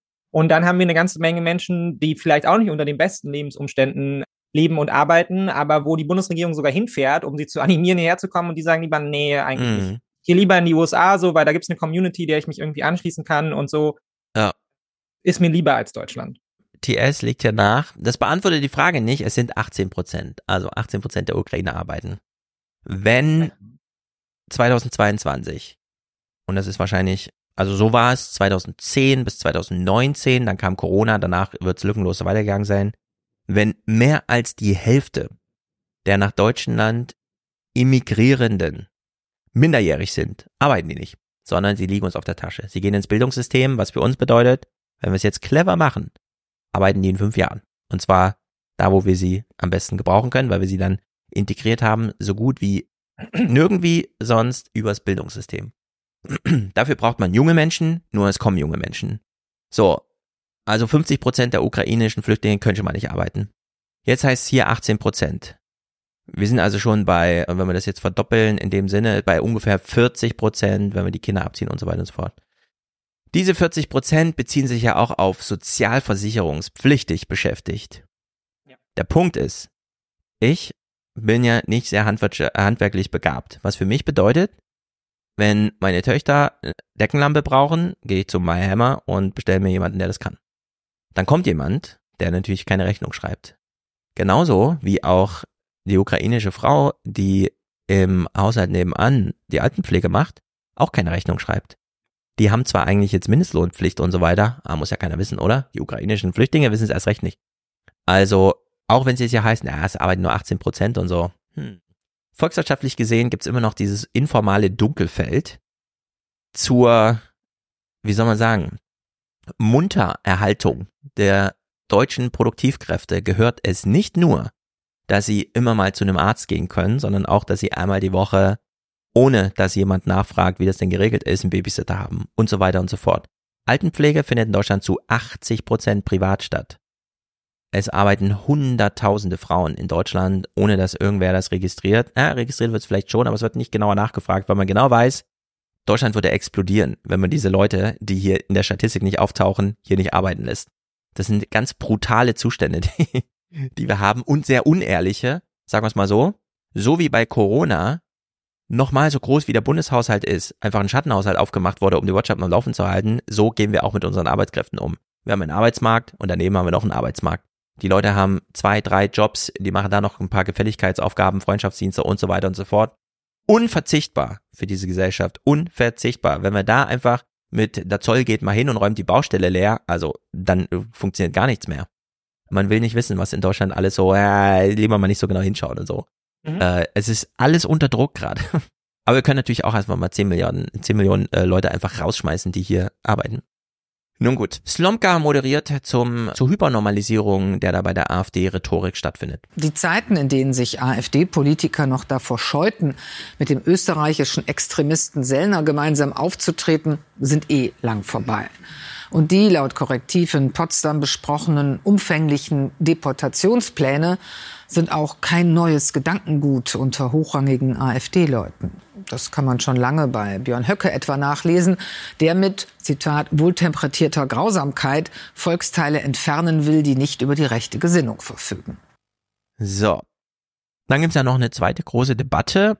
Wir lassen uns das mal direkt von Buschmann mit einer Haltungsnote darlegen. Ein Verbot der AfD sieht der Justizminister dennoch skeptisch, denn sollte es vor Gericht scheitern, dann droht hier natürlich ein PR-Sieg für die AfD und dann hätte man am Ende rechtsradikales, rechtsextremes, rechtsextremistisches, zumindest rechtspopulistisches Gedankengut nicht bekämpft, sondern möglicherweise gestärkt. Ein Verbotsverfahren also riskant. Letztlich helfe gegen Extremismus nur die politische Auseinandersetzung. Also mit dem Verbotsverfahren, das ist ja so eine Sache. Äh, mhm. Wir sind ja jetzt dran gewöhnt, irgendwie vor allem durch Donald Trump, alles, was sich gesellschaftlich darstellt, muss irgendwie parlamentarisch sich abbilden. Und wir mhm. stellen aber fest, naja, die Zugangsregeln des Parlaments sind dieselben wie 1950, aber das mediale Theater drumherum ist irgendwie außer Rand und Band. Also wir, Dietmar Datschen Wortsinne haben wir es mit einem Partizipationstheater zu tun, das uns so vorgaukelt, wenn ich Philipp Amthor jeden Tag drei DMs schreibe, habe ich politischen Einfluss, weil der mhm. antwortet ja auch oder sowas. Und dieses Teilenverbot bedeutet ja nur eins, kann nicht gewählt werden. Ja. Droht nicht bei der nächsten Bundestagswahl mit 35 Prozent im Bundestag zu sitzen. Ja. Der Rest ist doch egal, ob es die AfD noch gibt, ob die sich informal weiter organisieren, ob die weiter Treffen machen, wo sie vertraulich über was auch immer reden und so. Nur in dieser, dass es hier konkret um den Zugang zum Parlament gibt, das ist, wurde irgendwie nicht so richtig zugespitzt. Aber nur darum geht es.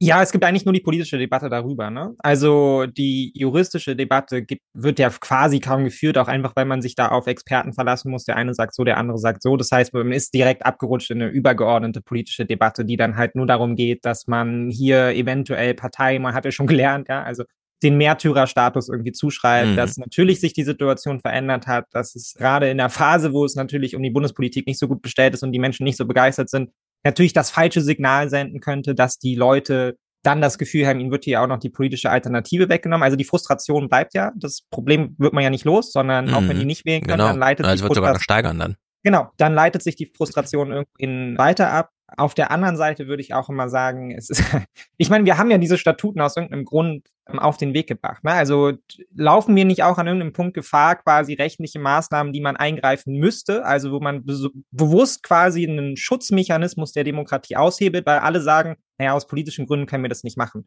Mhm. Ähm, damit ist man ja eigentlich, also damit bewegt man sich ja eigentlich auch nicht mehr in der Fahrbahn des Systems, was mal geschaffen wurde, um es halt eben zu schützen. Na, also das darf man ja auch nicht vergessen. Und irgendwie steht das so nebeneinander und ich finde es auch ganz schwierig, das miteinander auszutarieren, weil es ja völlig klar ist, was daraus folgt. Ne? Das ist halt eben kein Verfahren, was in einer Woche abgearbeitet ist, sondern das wird Jahre dauern. Da wird wahrscheinlich juristisch eine ganze Menge zu klären sein. Es ist auch unklar, wie dieses Verfahren am Ende läuft. Wir wissen es nicht. Es wird wahnsinnig viel Aufmerksamkeit auf die Partei ziehen, verstehe mhm. ich alles. Aber wenn sie verboten ist, ist sie verboten. Also da müssen wir uns um 35 Prozent AfD in irgendwelchen Landtagen keine Gedanken mehr machen. Ne? Also und auch nicht auf Bundesebene, dann ist sie weg. Also es ist eine ganz komplizierte Fragestellung, denn ja. Demokratie heißt ja nicht nur, man hält sich an die Regeln, die man sich irgendwann mal aufgeschrieben hat. Also so könnten wir ja auch nicht die Schuldenbremse von 2009 ja, kritisieren, ja, sondern wir wollen ja, dass solche mhm. Paragraphen dann abgeschafft werden. Und die AfD sucht sich halt andere Paragraphen, die sie abschafft. Und Demokratie heißt ja erst einmal nur, wenn sie die Mehrheit dafür hat, hat sie die Mehrheit dafür. Wenn wir dann feststellen, ja, die Wähler wussten aber nicht so ganz genau oder so, dann würde ich sagen, na Vorsicht. Also wir können uns zehn Jahre lang schönreden, dass Wähler der AfD keine Nazis sind. Nur wenn sie welche sind und wir stellen es dann zu spät fest, dann ist das unser Problem. Ja, genau, ich weiß ja noch, ja. was für Kämpfe im Aufwachen-Podcast nach der Bundestagswahl 2017 und so, als ich da meine, ja, wer die AfD wählt, wählt Nazi und ist damit selber einer. Okay, das kann man so nicht sagen, das sind alles Protestwähler und wie auch immer. Ich glaube, das würde heute keiner mehr sagen. Also ja, es ist ja, keiner würde mir mal so widersprechen wie damals, sondern. Ja, nee, wir haben die Wissenschaft, also die wissenschaftliche Arbeit ist ja investiert worden. 2017 erschien das alles noch so wahnsinnig neu und da kann man immer noch sagen, naja, den Menschen geht's halt nicht gut. Und ich glaube auch, dass es weiterhin einen erheblichen Teil gibt, die eine berechtigte Frustration haben und dann falsch abbiegen, wenn es darum geht, sie irgendwie einzuordnen politisch und dafür einen Output zu finden.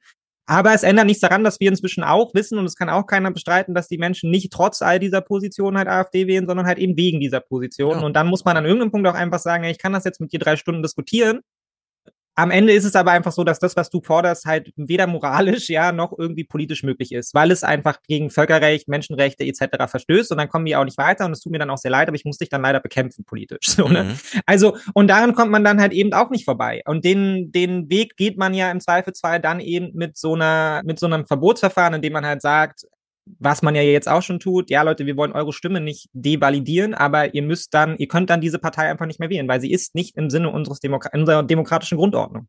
Hm. Und am Ende wird sich das aber entlang dessen entscheiden, ob wir sowas wie eine öffentliche Mehrheit in irgendeiner Form finden, die bereit ist, dieses Verfahren politisch, juristisch, journalistisch, öffentlich irgendwie auf den Weg zu bringen und auch durchzutragen. Ja. So. Und ich glaube, es ist nicht absehbar, ob wir diese, ob wir diese Gemengelage haben. Ja, so ein bisschen. Es ist ein bisschen wie bei Trump.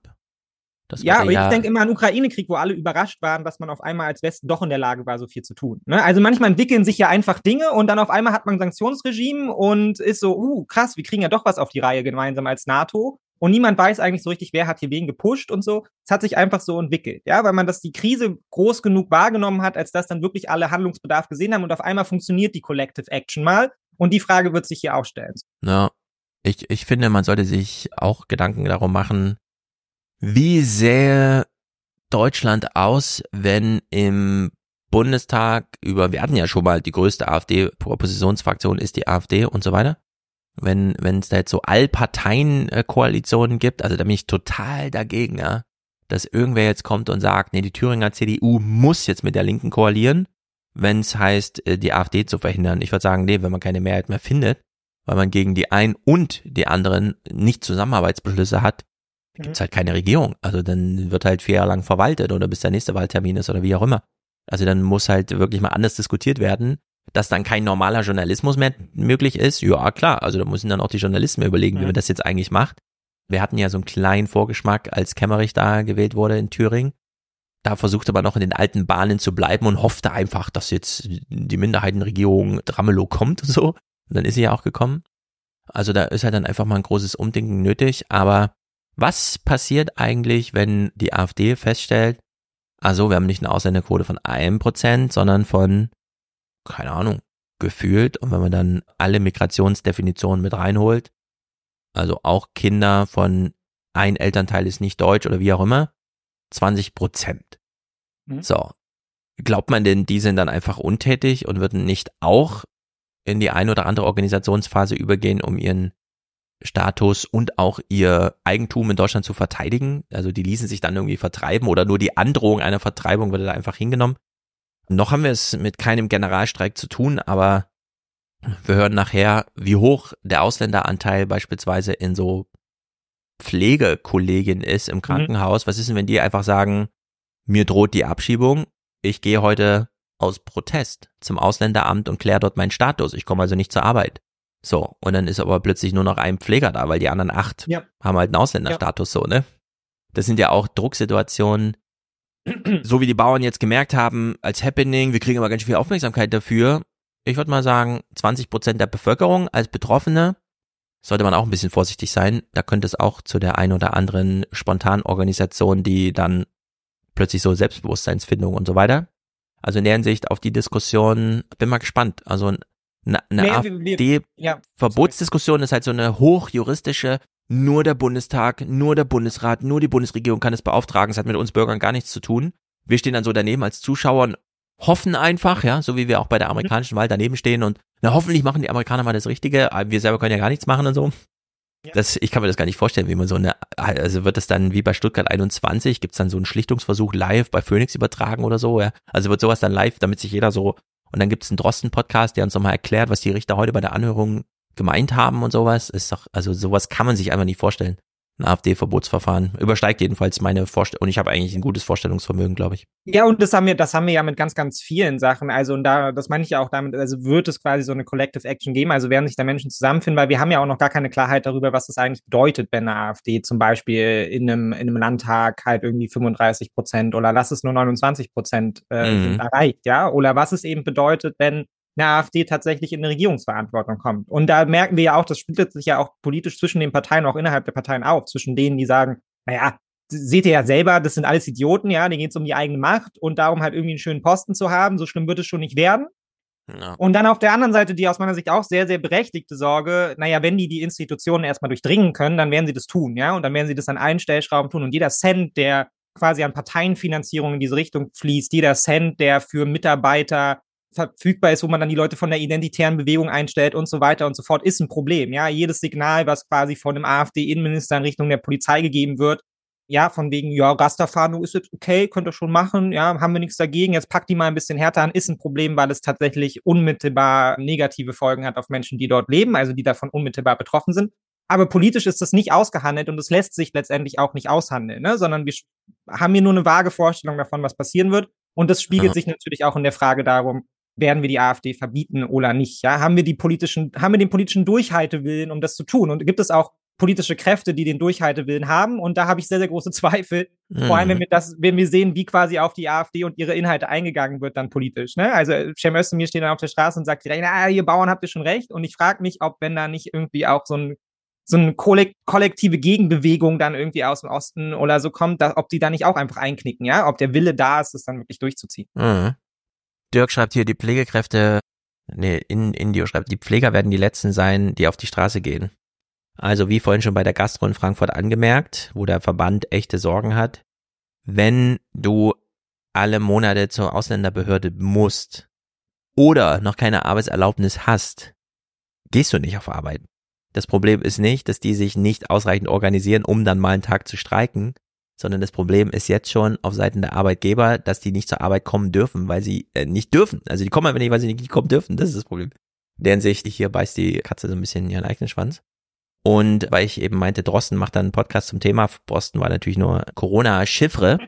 Der Vorschlag aus dem Chat ist von John Nomsky, das macht dann Voskuhle. Ich stelle mir gerade vor, wie Voskuhle und Peter Müller, also der eine aus CDU-Lager, der andere so ein bisschen SPD getragen, zusammen einen Podcast machen, in dem die uns das laufende Verfahren eines Wir machen dann so Hacks on, Hacks on Tabs zum laufenden Verfahren, ja. Genau, das wäre doch witzig.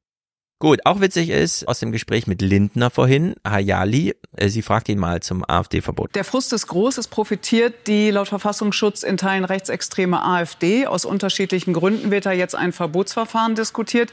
Sie lehnen das ab. Sie wollen die AfD lieber inhaltlich stellen. Da frage ich mich, was haben Sie denn die letzten Jahre gemacht? Das ist eine Aufgabe, der wir uns alle stellen müssen. Äh, ich glaube nur, dass ein Verbot nichts ein Verbotsverfahren nichts bringt. Die Hürde ist sehr hoch. Ja, also die sind sich ja wirklich darüber einig, dass sie jetzt in kleinen Schritten die AfD inhaltlich stellen. Also die AfD sagt bei uns die Taugenichtse, haben mhm. wir ja gehört, Rupala bei Lanz und so weiter, die Taugenist-Diskussion. Also kommt Hubertus Heil und sagt, die Taugeniste kriegen keine Sanktionen, äh, die kriegen 100% Sanktionen. Ja, und dann genau, wird das innerhalb von ja. drei Wochen ins Gesetz gegossen und verabschiedet mit der Botschaft, da habt ihr, was ihr wolltet. Und das ist die dümmste Herangehensweise ever. Ja, das ist die dümmste Herangehensweise und der Effekt geht. ist null. Absolut genau, ist wirklich null. null. Oder eben noch negativ, weil man sich einfach verarscht fühlt, dass da genau, so jetzt widern die sich auch noch so an, Linie. aber hintenrum, da bringen sie dann die leichte Einbürgerung und so. Alle Takes schon gesehen, gehört, wir wissen Bescheid. Wir kennen es von Markus Söder, der es damals versucht hat. Es ist durchgespielt. Es funktioniert nicht. Und sie machen aber trotzdem so weiter. Und ich meine, das ist dann die Alternative zum Verbot. Und die ist auch nicht gut. Also wenn wir einfach sagen, naja gut, dann, dann rücken wir halt jetzt mit hübscheren Begriffen immer näher an die AfD-Politik ran und irgendwann machen wir dann AfD-Politik und die ist dann einfach noch radikaler, ja, weil sie dann weiß, okay, das haben die alle schon umgesetzt, die normalen Parteien. Ja, jetzt müssen wir quasi noch radikaler noch eins raufpacken und sie erreichen damit auch weiter Leute, weil das grundsätzliche Problem nicht die Migration ist oder sowas in der Art, sondern das ganz grundsätzliche Problem eine Systemverachtung ist, die aus ganz anderen und zum Teil auch sehr schwer zu ermittelnden Faktoren sich zusammensetzt, ja, weil es den Menschen eben nicht allen ökonomisch so schlecht geht, sondern mhm. es ist auch einfach eine ökonomische Sorge oder es ist eine Sorge um irgendwelche Straßen in Berlin, die No-Go-Areas sind, obwohl man selber irgendwie in Bottrop lebt und so weiter und so fort. Es wird einfach schwer, das politisch zu, da, da politisch irgendwas dagegen zu halten, gerade auf dem Weg, den man jetzt einschreitet, ja. weil der funktioniert einfach nicht. Also politisch ist der Weg schwer, juristisch aber auch. Dafür kriegt man hier schon mal einen Vorgeschmack. Sie sprechen zuerst mit Christian Waldhof, der hat das damalige NPD-Verbotsverfahren für den Bundesrat geführt. Also der Bundesrat hat damals zwei Anwälte beauftragt, das Verfahren vom Bundesverfassungsgericht zu führen. Er war einer davon. Also zurzeit gehöre ich noch eher zu den Skeptikern eines Verbotsverfahrens. Wir haben damals gesehen, wie komplex das ist, wie hoch die Hürden sind. Das ist auch richtig, dass die Hürden hoch sind, weil man natürlich nicht einfach unliebsame Parteien in einer Demokratie verbieten kann. Und besonders komplex sind etwa auch die rechtsstaatlichen Anforderungen an ein solches Verfahren, also ein, ein faires Verfahren. Er ist Jurist, er weiß es bestimmt besser, aber es ist nicht komplex, sondern kompliziert in diesem Falle. Alexander Thiele argumentiert so ein bisschen in die andere Richtung. Ja, bei so einem Verbotsverfahren geht es ja darum, quasi Stück für Stück Mosaiksteine zusammenzusammeln aus verschiedenen Aktionen, Taten, Handlungen, Worten von Parteimitgliedern und Funktionären. Und die, die bauen sich dann Stück für Stück zusammen zu einem Gesamtbild. Und gerade nach den Dingen, die in den letzten Tagen herausgekommen sind, halte ich es jedenfalls für nicht unwahrscheinlich, dass so ein Parteiverbot gute Chancen hätte. So, also der eine Jurist sagt, gute Chancen, der andere sagt, oh, ich gehöre noch zu den Skeptikern. Ist schon mal problematisch, denn wir haben es hier mit einer Diskussion ja. von zwei Juristen zu tun, die beide Professuren haben und sehr viel Erfahrung, während wir, um die es ja eigentlich geht, die Wähler und wie auch immer, als Laien daneben stehen und sich da nicht beteiligen dürfen. Also wir sind dann in die Zuschauerrolle verbannt und wir wissen genau, was die AfD-Leute so triggert, dass sie sich nämlich in der Zuschauerrolle fühlen, obwohl es doch Demokratie heißt. Und man hört irgendwie nicht auf sie oder wie auch immer. Also das ist schon mal hochgradig problematisch, während die Sache inhaltlich nicht eindeutig ist. Also wir haben es hier mhm. mit zwei unterschiedlichen ja, Herangehensweisen zu tun. Und Thiele macht ja auch schon klar, naja, das ist halt was, was sich aus Versatzstücken zusammensetzt, ne, die man im Laufe der Zeit sammelt. Und wir haben ja auch gesehen, was das für ein langer aufwendiger Prozess ist. Ne? Die ersten Landesverbände werden beobachtet, dann werden sie eingestuft, dann schaut man mal ein bisschen weiter ins Umfeld und so. Also es ist ein sehr, sehr langer Prozess und wir sind jetzt eigentlich erst an einem Punkt, wo wir so langsam, aber sicher, zumindest juristisch offenbar die Versatzstücke zusammen haben, um diesen Prozess überhaupt einzuleiten. Ja, ob die mhm. jetzt alle schon zusammen sind und ob die ausreichen, ist nicht klar. Und natürlich sind dann solche Sachen wie zum Beispiel solche Treffen mit Sellner, wo dann halt ganz offensichtlich menschenfeindliches diskutiert wird, sehr, sehr wichtig in so einem Verfahren, dann auch nachzuweisen, hier bestehen Zusammenhänge zwischen diesen Leuten, die sich hier treffen und der Spitze. Ja, aber so das war ja abseits von irgendwelcher programmatischen Planungen der Partei selbst. Also das war ja jetzt keine Fraktion. Ja, aber das ist auch zentral, wenn es darum geht, wo sind die Verbindungen der Partei.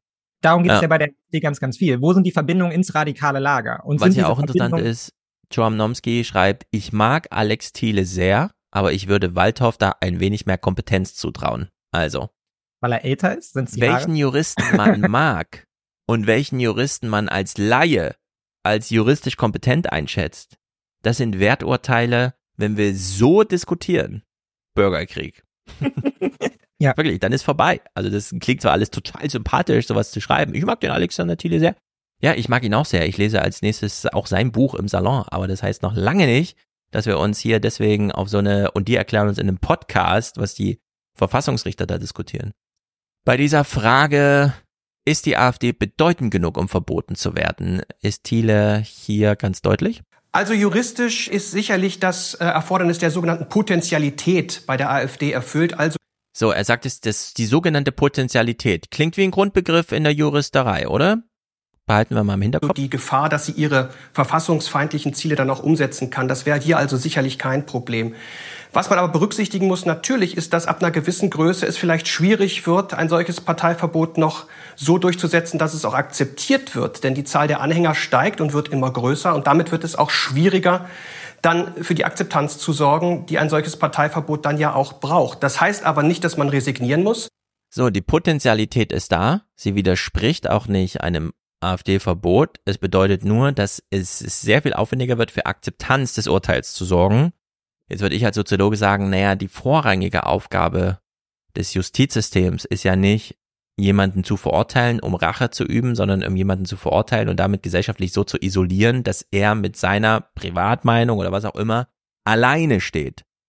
Wenn jetzt aber die Hälfte der Bevölkerung auf Seiten der Opfers ist, dann sehen wir, was hm ja, in Amerika ja, ja, genau. bei dann Trump. Haben wir, dann haben wir halt ein großes Problem, weil wir dann halt eben, und dann rückt letztendlich wie beim Bundesverfassungsgerichtsurteil über die Schuldenbremse auch, also dann diskutieren wir über die Justiz selber und da sind wir natürlich auf dem heiklen Gebiet. Also gerade wenn wir sagen, dann hier wird schwierig. Hier ja, stehen Laien können gegenüber und ja, und die Hälfte spaßeshalber erlauben.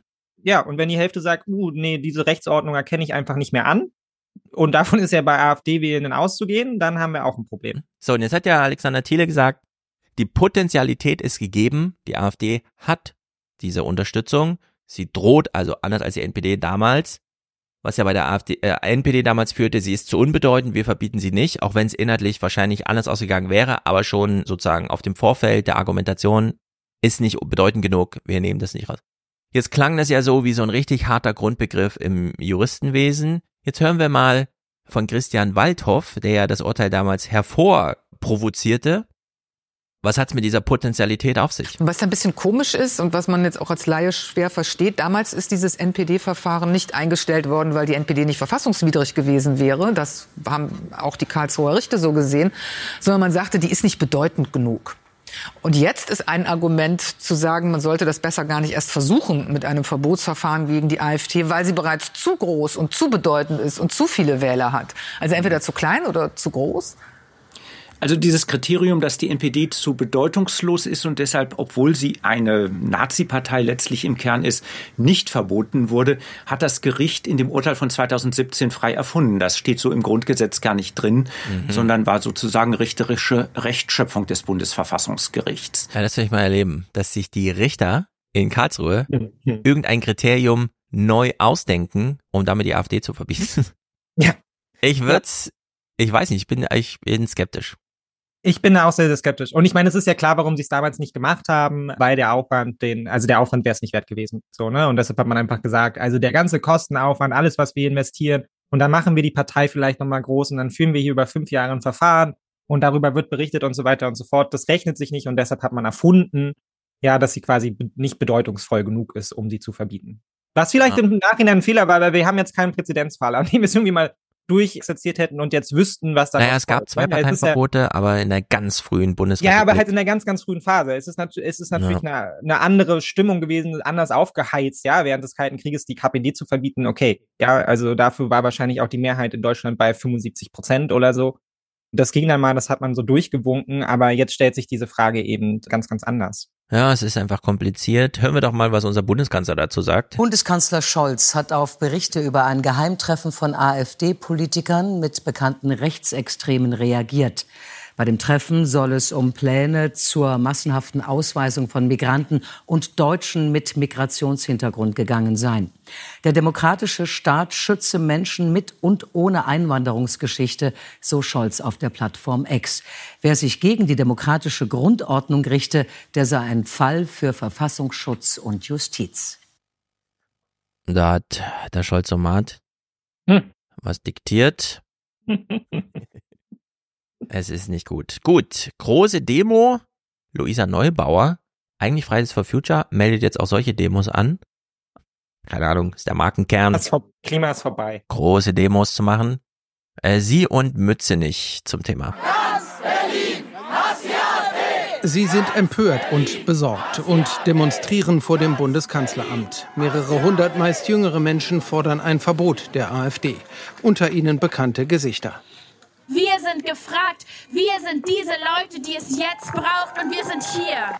Der Umgang mit der AfD, er beschäftigt auch die anderen Parteien immer wieder. Auch bei uns gibt es in der Fraktion Mitglieder, die derzeit sich sehr darüber informieren, was die Voraussetzungen auch vielleicht dann für ein Parteienverbot wären. Ja, das ja, ist das natürlich sehr verklausuliert im Sinne von, auch wir dürften so einen Antrag stellen und informieren intern schon mal. Also da so einen Druck zu machen, ist auch nicht verkehrt. Dass Luisa Neubauer eine Demo anmeldet, finde ich richtig. Hab ich gar nichts dagegen. Ich finde es nur witzig. ja, nee, nee, klar. Ich finde also, dass das Happening, das wir ähm, vorhin den Bauern zugestanden haben, gestehen wir natürlich noch im viel, viel größeren Maße zu, wenn es darum geht, dass sich Hunderttausende versammeln, um gegen die AfD zu demonstrieren. Mhm. Das ist ein richtiges Happening. Also zu ja, Recht. Das ist ein, ja, und wenn es und wenn es nur persönlich. Da sollten sich die Traktorenfahrer mal beteiligen.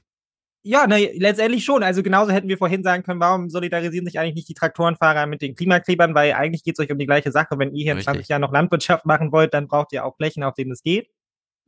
Und hier ist es ist diese große Solidarisierung natürlich auch total wichtig, auch auf einer einfach individuellen Ebene, ja, damit Menschen auch, die hier in dritter Generation neben die Migrationshintergrund haben, wissen, dass ihre Nachbarinnen und Nachbarn zu ihnen stehen, ja. Also mhm ganz grundsätzlich ist es schon sehr, sehr gut, auch zu wissen, dass man, dass man hier eine Mehrheit stellt, aber es macht das Problem halt leider nicht kleiner. Ja.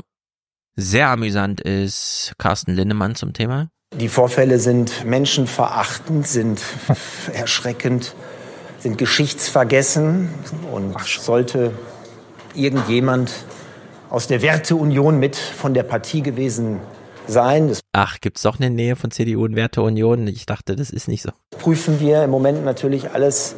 Wir haben das der Presse entnommen, aber wir werden hart und konsequent darauf reagieren.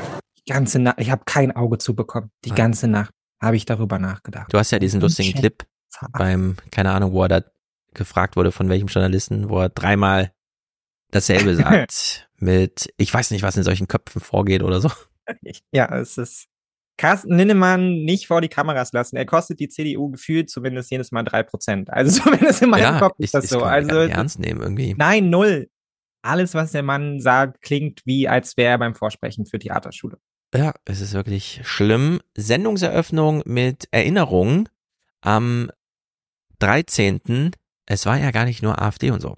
Guten Abend. Das konspirative Treffen rechtsextremer Netzwerker in Potsdam wirkt nach. An der Versammlung letzten November hatten auch AfD-Politiker und mindestens ein CDU-Mitglied teilgenommen. Thema der Konferenz, wie wird man Ausländer und Deutsche mit Migrationshintergrund los? Also auch jemand von der CDU. Und dann haben sie in derselben Sendung so einen O-Ton von Friedrich Merz. Der macht jetzt so einen Spruch, wo ich mir denke, ja, das wäre echt schön. Den Kampf aufnehmen, die AfD inhaltlich stellen. In jedem Wahlkampf und auf jedem Marktplatz sei jetzt die Aufgabe der CDU. Schaut bitte genau hin, wen ihr da möglicherweise wählt. Das ist keine Partei, die dieses Land wirtschaftlich voranbringt. Mhm. Kommt uns da noch eine in den Sinn? das ist keine Partei, die die Arbeitnehmer in Deutschland besser ausstattet. Das Kommt uns da noch einer hin? Äh, f- also die, die Arbeitnehmer nicht so richtig und so? ist eine Partei, die nur auf der Basis des Populismus Ressentiments schürt. Das ist doch CDU. Ja. Ja, das ist CDU. Ich dachte auch, er redet über sich selbst. Und wenn ich SPD wäre, dann würde ich mir den Clip merken und den genauso spielen zur Bundestagswahl, wenn ich diesen 30-Sekunden-Spot habe und dann würde ich danach so ein schönes mit so Banner einspielen. Deshalb SPD. Ja, mit so einem GIF-File wie bei so einer TikTok-Story. Ja. CDU, immer auf ihn zeigen. CDU, CDU, CDU. Wählt nicht die CDU. Mario Vogt, Thüringer Chef der CDU, macht hier mal so einen Spruch, von dem wir wissen, das spielt keine Rolle. Da ist die Tonalität in den CDU-Verbänden im Osten schon anders, härter, nicht nur gegen die AfD. Der Opfermythos der AfD, der muss ein Ende haben. Wir machen die nicht zu Märtyrern, diese angebliche Alternative. Höcke muss ins Licht gezogen werden, weil dann wird nämlich auch seine ganze Schwäche offenbar. Die Ampel in Berlin wirkt als Brandbeschleuniger für den Protest und für die Sorgen der Menschen. Das kommt im Osten noch mal viel härter an, weil die Menschen weniger im Portemonnaie haben. Also der Brandbeschleuniger ist ja die CDU. Das ist ja der Katalysator zwischen AfD und Ampel. So, indem die einfach sagen, ihr habt schon recht, aber ihr müsst nur uns wählen. Aber ja, eigentlich habt ihr habt recht und so. Ja, ja, genau. Voll. Also die hypernormalisieren sozusagen die, die AfD-Herangehensweise und vor allem dieser, ihr habt zu Recht, seid ihr ganz wütend und protestiert, zu Recht. Und dann dieser zweite Spruch, die Ampel lässt den Leuten nichts in der Tasche und deswegen wählen sie AfD. Das ist nachweislich falsch. Es sind nicht die Armen, die die AfD wählen, sondern diejenigen, die irgendwie glauben, was zu verteidigen zu haben oder wie auch immer. Also da nützt eine bessere finanzielle Ausstattung gar nichts.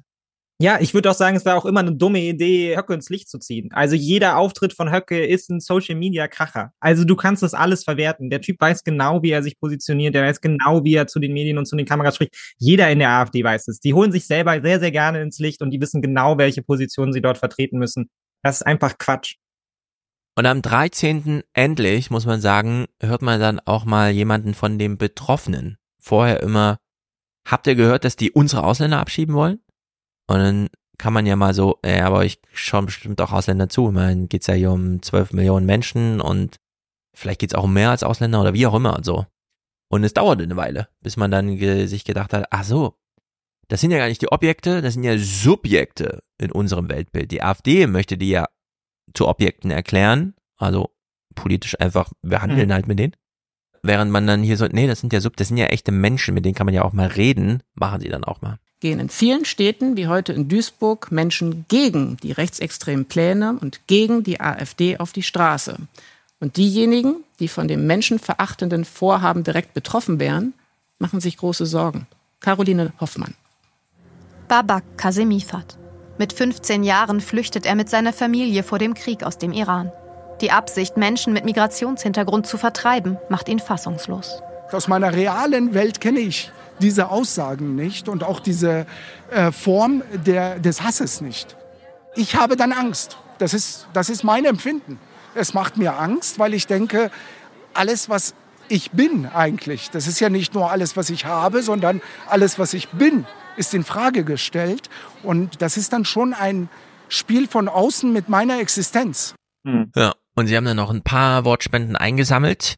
Äh, das ist ganz interessant. Also ich habe in meiner Familie auch öfter mal die Gespräche, dass wir überlegen, okay, was ist denn für uns eine Option? Was wäre denn ein Land, wo man vielleicht hingehen könnte? In Europa wird es mittlerweile schon ein bisschen schwierig, begrenzter, so, wo man hinflüchten könnte. Aber das wirklich, also ich hätte niemals gedacht und es macht mich auch total emotional, dass es so weit kommt, dass es jetzt schon um Remigration oder Deportation geht. Ja. Sie wirkt noch so ein bisschen gut gelaunt dabei. Also wenn man den Ton jetzt ausgeschaltet hätte, hätte man gedacht, okay, sie redet über Taylor Swift oder so. ist ein bisschen problematisch, aber ist auch ein interessanter Punkt, auf den man mal achten muss. Die bei der AfD wissen, dass es wahnsinnig kompliziert ist, 12 Millionen Menschen auszuweisen. Weshalb sie ja, das ist ja in diesem Höcke-Gesprächsbuch auch Thema und so weiter, eine Stimmungslage schaffen. Wenn die jetzt hören, ah, da ist so eine, die sieht ziemlich deutsch aus und die spricht auch ziemlich gut Deutsch und die hat wahrscheinlich ihr ganzes Leben hier gelebt oder wie auch immer, aber die denkt jetzt drüber nach. Und die berichtet uns schon mal, sie denkt in ihrer Familie drüber nach, wohin man denn, dann sind es schon mal drei, die man als, ah, sozusagen, hat, hat gewirkt, AfD wirkt. Und das sollte man auch mal im Blick behalten, dass man vielleicht nicht allzu sehr, die haben da irgendwelche Pläne, okay, dann langen wir das mal an die Juristen aus, damit die die AfD verbieten. Nee, wir brauchen auf der Ebene, auf Augenhöhe, ein Gegenprogramm. Also mhm. Anwerbung, herzlich Willkommenheißung, äh, wie auch immer. Man muss sozusagen das Gegenprogramm zu dieser AfD-Ideologie schaffen, indem man nicht sagt, nee, wir wollen eigentlich, dass ihr hier bleibt. Ja, deshalb würde ich ja auch sagen, dass solche Demonstrationen eben wichtig sind, ja, um auch genau das zu machen und die ähm, die Bezugs Bezugspunkte zwischen so einer deutschen Mehrheitsgesellschaft und denjenigen, die gekommen sind, die internationale Geschichte haben, wenn man so will, die sind ja eh in, im Regelfall immer noch vergleichsweise gering. Ja, also mhm. die Durchmischung ist vergleichsweise gering und umso wichtiger ist es jetzt quasi auch an der Stelle dann wirklich die Solidarisierung auszubauen. Ja, also wenn man jetzt sagt, okay, ja, aber es, es gibt, gibt hier quasi so ein Nie wieder, dann muss man jetzt auch quasi aufeinander achten. Genau, Nie wieder ist jetzt, ist mir zu historisch aufgeladen. Ein AfD-Verbotsverfahren ist mir zu juristisch. Mhm. Ein, ich empöre mich über der AfD, ist mir zu, keine Ahnung, das ist zu viel gegen die AfD. Man braucht so eine ganz konkrete, so wie es der Chaos Computer Club macht, ja, all creatures are welcome. Das ist dann mhm. ein Jahresendtreffen, der ganze Club trifft sich oder alle, die in der Lage sind, sich das zu leisten, da irgendwie hinzufahren. Und dann ist man einfach da, weil dort alle willkommen sind. Das damit auch gemeint ist, also AfD-Leute wollen wir hier nicht. Okay, aber das wird dann nicht extra plakatiert, also wird auch, aber da ist erstmal die inklusive Kommunikation vorrangig, weil ja, jetzt werden sehr viele Demos gegen die AfD gemacht aber es wäre auch mal gut, einfach eine Demo für die Zukunft, für Deutschland, wie auch immer, für unseren Zusammenhalt zu machen. Obwohl es auch noch eine AfD gibt, aber die wollen wir jetzt mal nicht thematisieren, ja? Ja, ja, natürlich, klar. Das ist das, was damit einhergeht und was ich ja auch schon mal ganz am Anfang meinte, was, glaube ich, so die ganz große Herausforderung ist, weshalb es halt sich die Frage stellt, ob man überhaupt in der Lage ist, diese Umfragen, die man jetzt hat, halt zu stoppen, weil es halt eben zu so einer self-fulfilling prophecy wird in alle Richtungen. Ne? Also man, die einen haben wahnsinnige Angst vor der AfD, die gehen dann auf die Straße, dann gibt es so die, die, die Einparteien-Demos, ja, wo sie alle zusammenkommen, das große mm. Bündnis, das heizt die anderen wieder an, die, naja. die Stachel, das mobilisiert noch mehr. Also es ist einfach so eine Entwicklung, die sich da fortschreibt und irgendwann redet man eigentlich nur noch über die AfD, so wie wir es ja äh, hier heute auch tun, ne? aber so ganz generell über die Frage, wie sicher ist unsere Demokratie noch und wird sie durch die AfD gefährdet und damit spürt man natürlich auch ihre Inhalte immer nach oben und so weiter und so fort. Und dieses Dagegensein ist halt im Zweifelsfall auch einfacher als es dafür. Aber das ja. Risiko geht natürlich damit einher, auch einfach einen Diskurs zu verstetigen, indem wir uns eigentlich nur noch um diese Frage drehen und damit halt eben auch dann immer um deren Inhalte und eigentlich die Alternativen dazu gar nicht betonen. Weil, wie gesagt, es macht keinen Sinn, wenn wir jetzt zehn Tage in Medien und Co. darüber sprechen, dass Remigration mhm. äh, halt irgendwie nicht mit unserer demokratischen Grundordnung einhergeht. Ja, Wenn Joe Biden nochmal einen Wahlkampf macht mit Ich bin nicht Trump, dann scheint wieder nur Trump zur Wahl. Ja. Und es geht beim zweiten Mal dann noch schief. Also in der Hinsicht lieber mal auf sich selber besinnen und so weiter und nicht zu viel immer die AfD, die AfD, die AfD. Ja, und genau, und selbes gilt letztendlich auch für dieses ganze Märtyrer-Ding, ne? Also weil auch über die Erwähnung von wir machen sie nicht zu Märtyrern, sagt man ja schon, wenn man einen bestimmten Weg weiter verfolgt, dann werden sie zu Märtyrern. Genau, und sie haben Märtyrerpotenzial. Genau, Märtyrerpotenzial und die AfD schafft es, es eh immer zum Märtyrer zu machen. Und ich würde mich auch absolut nicht darauf verlassen, dass sich das umdreht, sobald die in der Regierungsverantwortung sind. Gerade wenn sie in den Ländern in Regierungsverantwortung sind, weil dann können sie immer easy auf die Bundespolitik zeigen und sagen, naja, wir würden ja so gerne, also wir wollen Sachsen wieder aufbauen und daraus ein tolles deutsches Land machen, aber die mhm. Bundespolitik lässt uns ja nicht. Und so lässt sich das weiter spinnen, ja, genauso wie Donald Trump das auch gespinnt hat. Donald Trump war vier Jahre lang Kanzler, war vier Jahre lang Präsident und war das die ganze Zeit gegen den Mainstream. Ja, mhm. auch wenn er an allen Schalthebeln der Macht saß, er hat immer gegen den Deep State, Deep und den State angearbeitet. Anderen, genau. Und genauso macht es die AfD auch. Genau. Wir wollen es also nicht machen wie die Ampel. Hier Anschauungsmaterial Christian Lindner wieder im Gespräch mit Hayali. Also ist immer noch dasselbe Gespräch. Man kann fast alles, das ganze Gespräch gucken, ist alles scheiße aus verschiedenen Perspektiven. Hier jetzt diese. Wir machen eine ganz grundlegend neue Realpolitik im Bereich der Einwanderung, Außengrenzenschutz in Europa, Asylverfahren von außerhalb und an der Außengrenze, Grenzschutz in Deutschland, das Asylbewerberleistungsgesetz wird eingeschränkt, Abschiebe, Gewahrsam. Das sind alles Maßnahmen, um die illegale Migration nach Deutschland zu. Wenn ich mir die Liste anhöre und ich bin mhm. AfD-Politiker, der weiß, es wird wahrscheinlich eine Weile dauern, bis ich hier Regierung stelle, aber in der Opposition, im Parlament bin ich schon mal. Klar ziehe ich mich dann auf irgendeine so komische Villa zurück und sag dort, ich remigriere 12 Millionen Deutsche. Mhm. Mein Input ins System ist, naja gut, ein Tag schlechte Presse irgendwie. Aber mein Outcome ist, der Finanzminister sagt, und wir können es ja nochmal anhören, was ich so alles will. Realpolitik im Bereich der Einwanderung, Außengrenzenschutz in Europa, Asylverfahren von außerhalb und an der Außengrenze, Grenzschutz in Deutschland, das Asylbewerberleistungsgesetz wird eingeschränkt, Abschiebe, Gewahrsam. Das sind alles Maßnahmen, um die illegale Migration nach Deutschland zu begrenzen. Mhm. Lange hat es sie nicht gegeben. Aber Herr Lindner, zur Wahrheit gehört auch, dass Sie Entscheidungen treffen, dann rudern Sie wieder zurück und sagen dann was anderes nicht. Ja, das ist jetzt Hayalis Problem. Sie haben diese Entscheidung getroffen, all das zu machen, aber sie ziehen nicht durch. Sie gehen dann wieder ja, Das ist einfach so unklar formuliert, ja nicht nur Sie, sondern das ist im Grunde Usus fast dieser Regierung und das führt zu diesem Frust. Also nochmal, was ist das Learning denn daraus? Hm, was ist denn das Learning? Wir haben es mit einer Koalition unterschiedlicher Parteien zu tun. Ich habe großen Respekt davor, dass es am Ende gelungen ist, auch die Kolleginnen und Kollegen der Grünen zu gewinnen für diese äh, neue Kontrolle bei der Einwanderung. Das war auch nicht leicht für die Grünen, aber jetzt am Ende steht ein Ergebnis, eine deutliche Zäsur gegenüber der früheren Bundesregierung bei der Einwanderungspolitik. So, ich habe mit Wolfgang im Salon sehr ausführlich das Triggerpunkte-Buch von Steffen Mau und Kollegen besprochen. Mhm. Da gibt's diese Arenen, die die identifiziert haben, aufgrund der Fokusgruppengespräche. Und dann haben sie von diesem Arenen-Crossing gesprochen. Also irgendwer will eigentlich ein identitätspolitisches Argument machen, ist aber auf dem Felde der Ökonomie und wie auch immer, dann gerät alles durcheinander. Man weiß gar nicht, was soll daraus folgen. Man wird halt einfach nur getriggert, aber es führt zu nichts. Und dann haben wir, Wolfgang auch, ich auch gesagt, das ist wirklich ein sehr kluges Buch. Das ist vielleicht das klügste Buch des Jahres, das sollten alle lesen.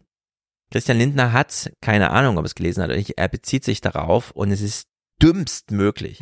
Also es ist wirklich nicht verstanden, worum es in der wichtigsten politischen Publikation des Jahres ging. Ich habe ja gerade schon geschildert, es gibt eine neue Realpolitik im Bereich ja. der Einwanderung. Wir gehen ganz konkret jetzt die Sanierung des Bundeshaushaltes an. Planungs- und Genehmigungsverfahren in Deutschland werden beschleunigt. Wir äh, bereiten eines der größten Pakete zum Bürokratieabbau vor. Und das sind ja alles doch die Triggerpunkte, die die Menschen berühren. Und hier muss man klar sagen, die AfD gibt oft einfache, aber falsche Antworten. Und genau diese Auseinandersetzung in der Sache muss man suchen, ohne die Wählerinnen und Wähler der AfD in eine Ecke zu stellen. Das ist so Triggerpunkte. Na, ist ja kein kompliziertes Wort. Ich kann mir ungefähr vorstellen, worüber die geschrieben mhm. haben. Muss ich nicht lesen. Das ist dumm. Ja, es ist nur dumm. Also, Aber das Krasse finde ich, dass in relativ kurzer Zeit das komplett verfangen hat. Also auch diese Logik. Also ähm, ich nenne es immer das Ruth Kopmanns Konzept. Ich glaube nicht, dass es von ihm original kommt, aber letztendlich diese komplette Idee von, wir können diesen Zustand der Kontrolle erreichen, wenn wir es nur schaffen, quasi alle nordafrikanischen und Af Gesamtafrika quasi davon zu überzeugen, dass es das eine ja. super Idee ist. Dann das komplette Mittelmeer mit Zäunen umgeben, Selbstschussanlagen an den Grenzen aufbauen und dann haben wir die Migration schon kontrolliert. Also, dass man das tatsächlich hinbekommt, dass man tatsächlich es schafft, über solche Maßnahmen quasi das Gefühl einer Überwältigung durch die Menschen von außen loszuwerden und gleichzeitig auch noch dafür sorgt, dass man jetzt quasi wirklich jeden Einzelnen durchleuchten kann und bei jedem Einzelnen eigentlich schon vorher sagen kann, deine Reise wird hier nicht starten. Hm. Das ist kompletter Quatsch. Also das ist einfach eine Illusion, der man sich da hingeht und das macht es so ironisch, weil Christian Lindner hier sagt, die AfD gibt oft zu leichte Antworten und selber geht man genau den Weg, indem man sagt, nee, nee, wir schaffen das schon. Wir kriegen das absolut kontrolliert. Ähm, Ja. Wir müssen dann nur auch eben ein bisschen Grausamkeit einsetzen an den Grenzen, aber wenn Sie Glück haben, dann sehen Sie das nicht in den Nachrichten. Ich will mal hier was von Zeit Online vorlesen. Ich weiß nicht, wer es geschrieben hat. Können jetzt den Text anklicken, will ich nicht. Ich lese mal den Ausschnitt vor.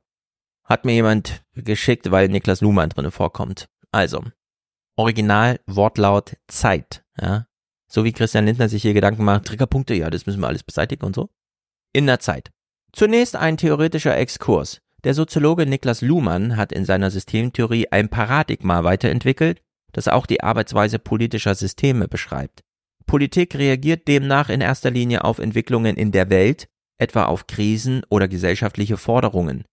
Dieser Input wird prozessiert, Klammer auf, Throughput, Klammer zu, und löst im Idealfall einen Output, etwa in Form von Gesetzen und Entscheidungen aus, der wiederum von den Wählerinnen und Wählern bewertet und gegebenenfalls vom System in weiteren Schleifen nachgeschärft wird. Schematisch gesprochen ist Regieren also ein endloser Zyklus von Input, Throughput und Output, der im Erfolgsfall eine Legitimation von Herrschaft erzeugt. Das ist so ein Nonsens, das ist so dumm, das ist so basal, banal, bescheuert einfach. Ja. Nee, mein Kind sagt, es möchte Süßigkeiten. Ich sage, erst nachdem du was Richtiges gegessen hast. Also habe ich einen Input, ein Throughput, ein Output und dann habe ich, und das ist Legitimation durch ordentliche Aufklärung und dann, das ist Erziehung. Das ist, manchmal lesen Leute einfach einen Buchtitel, Systeme, Mhm. denken sich den Rest und trauen sich dann auch noch in die Zeitung sowas aufzuschreiben. So als ob Niklas Luhmanns Lebenswerk 30 Jahre Theorie der Gesellschaft inklusive große Monographien zum Thema das politische System und so weiter irgendwie ja Input, Verarbeitung, Output. Ja, das ist so Politikwissenschaften, erste Stunde. Das ist doch dumm. Man steckt, man steckt was rein, dann passiert was und irgendwo kommt wieder was raus. Ja. Das, ich hasse sowas einfach. Wenn, also auch mit diesem, ah, dieses ganze, lieber Leser, ich muss Sie warnen, zunächst ein theoretischer Exkurs. Das war kein theoretischer Exkurs. Das war einfach nur so ein, was fällt mir innerhalb von 0,1 Sekunden ein zu einem Thema? Das ist ärgerlich, weil hier, das ist einfach Missbrauch von Wissenschaft. So Ja. wie auch Christian Lindner das Wort Triggerpunkte völlig missbräuchlich verwendet. Als Aber wir ob machen das, wir machen irgendetwas in diesem Buch zu dem Thema, wie er das hier gerade aufgegriffen hat, drinsteht so. Ja, aber das ist ja, das ist ja gesamtpolitisch, also auch gerade bei der Frage Migration, dadurch, dass man auf der einen Seite versucht, die komplett verqueren Forderungen aufzunehmen. Und auf der anderen Seite hat man irgendwie so eine Migrationswissenschaft, die sich auch immer nicht so ganz einig ist, kommt man halt einfach am Ende bei wahnsinnig viel Chaos und Ungenauigkeiten, Unklarheiten an und dann diskutiert man ständig darüber, ob jetzt sieben Prozent syrische Geflüchtete zu viel sind oder ob es nicht lieber 5,5 Prozent Ja. sein sollen und was man denn an den Fluchtursachen lösen kann und dann will man Fluchtursachen bekämpfen angehen und dann fällt einem auf, ah, wenn die Leute jetzt erstmal mehr Geld bekommen, dann fliehen die ja auch mehr und schon ist die Diskussion so komplex, dass man sie einfach komplett aufgibt und sagt, nee, wisst ihr was, dann machen wir mit denen jetzt einfach Rückführungsverträge, ja, jeder, der hier ankommt, geht zurück nach Ruanda. In der Hoffnung, damit die AfD irgendwie zu stoppen. Und Ja. die stellen auch nur fest, ah ja, genau, das ist genau das, was wir gefordert haben, aber euch kann man nicht vertrauen, weil ihr habt das 2015, habt ihr das auch schon mal durchgewunken. Dann wähle ich mal AfD. Diet, ich glaube, Diet will mich ärgern. Er schreibt im Chat, ich lese original vor. Ist das Legitimität durch Input, Throughput, Output Ding original von Luhmann? Fragezeichen, Fragezeichen. Sehr gut, Diet. Ja. Legitimation durch Input, Throughput, Output. So könnte man dieses Buch nennen. Ja, Legitimation so hat durch Verfahren, so- äh, Input, Throughput. Output. Was soll denn Throughput überhaupt heißen?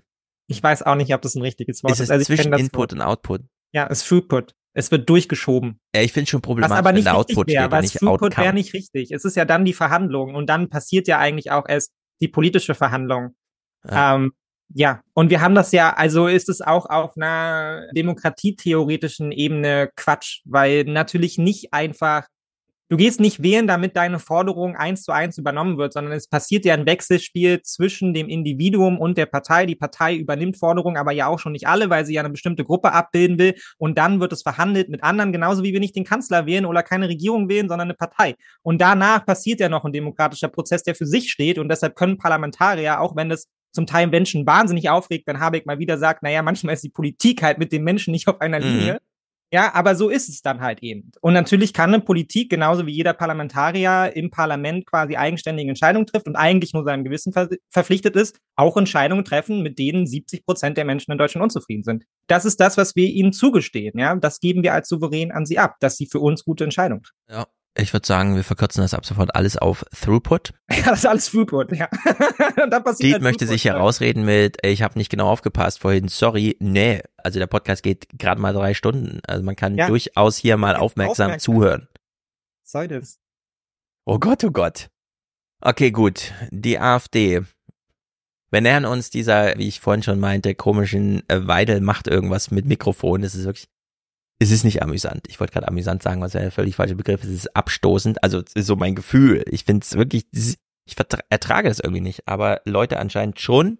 Wie auch immer, es bahnt sich hierüber an. AfD-Co-Chefin Alice Weidel und ihr persönlicher Referent Roland Hartwig beenden nach ZDF-Informationen mit sofortiger Wirkung und in gegenseitigem Einvernehmen ihre Zusammenarbeit. Konsequenz aus Hartwigs Teilnahme an einem Treffen mit Rechtsradikalen und anderen AfD-Funktionären in Potsdam im November. Okay, sie hat ihren Typ, da kann man natürlich jetzt sagen, er Input war Aufmerksamkeit für dieses Treffen, Throughput war, er war da anwesend, er ist ihr Mitarbeiter, also ist Mhm. Output, er ist nicht mehr ihr Mitarbeiter. Natürlich, du, du musst gehen, ja. Ja. Wir können die Geschichte, dass du da warst, nicht neu schreiben, aber die Geschichte, dass du für mich arbeitest, können wir neu schreiben. Throughput, also Outcome, nee, Output heißt es ja dann in dieser Sprache. Und dann war er so, ja, das verstehe ich total, lieber Alice. Dann geh. Genau. Und dann, Dann, äh, schön, dass wir das einvernehmlich geklärt hätten, weil sonst hätte ich den Medien sagen müssen, dass es nicht einvernehmlich war. Ja, ich frage mich, was ist das für eine, für eine Zusammenarbeit? Also war da echt noch eine Lohnzahlung dran verknüpft, dass der ehemalige MDB jetzt im Rentenalter für Weidel arbeitet? Ich glaub, und das ist nur jetzt sehen die sich nicht mehr oder Einfach findet einfach diese sein. Zahlung nicht mehr statt? Oder Dabei sein ist alles, glaube ich. Ja, ist so. er jetzt, ein, Einfach ist nah er, ist er jetzt arbeitslos? Muss er jetzt abgeschoben werden? Wir sind jetzt im Sachstand. Der wird jetzt direkt deutscher Pass entzogen, ab nach Hause. genau, Aber wir schmeißen dich raus. Zack. Persona non grata. Ko- Kleiner Exkurs, was man so macht. Würde ich vorschlagen, könntest du dich um den linken Patienten Ja. schon mal kümmern? Mhm. Ja, Vitalzeichen durchmessen. ja. Und Puls und Fieber. Etwa ein Jahr wird es dauern, bis sie eine Prüfung machen werden und dann in ihrem Job als Krankenpfleger voll arbeiten dürfen. Ein Jahr, in dem Thomas Thiemann eng an ihrer Seite ist. Das Krankenhaus hat eigens für ihn eine Stelle geschaffen. Als Koordinator kümmert er sich ausschließlich um die ausländischen Pflegekräfte, schaut regelmäßig, wie es so läuft. Wie geht's euch? Wie ist es auf der Station? Gut, alles gut. Ja, ich würde sagen, Mia ist gut angekommen. Ja. Es macht Spaß, mit ihr zusammenzuarbeiten. Ja, übersehen wir mal diesen Ton. Es könnte genauso gut die ausländische Fachkraft gefragt werden. Wie finden Sie die deutschen Kollegen? Ja, macht Spaß mit ihr zu arbeiten. Okay. Währenddessen kriegen wir Aufklärung im Chat. Die schreibt, Wikipedia sagt, das ist von Vivian Smith. Throughput ist Efficacy, Accountability, Transparency und Inclusiveness. Da würde ich sagen, richtig, Diet, lies einfach weiter in der Wikipedia, sag niemanden davon. Niemand also interessiert sich für so einen Scheiß. Ja.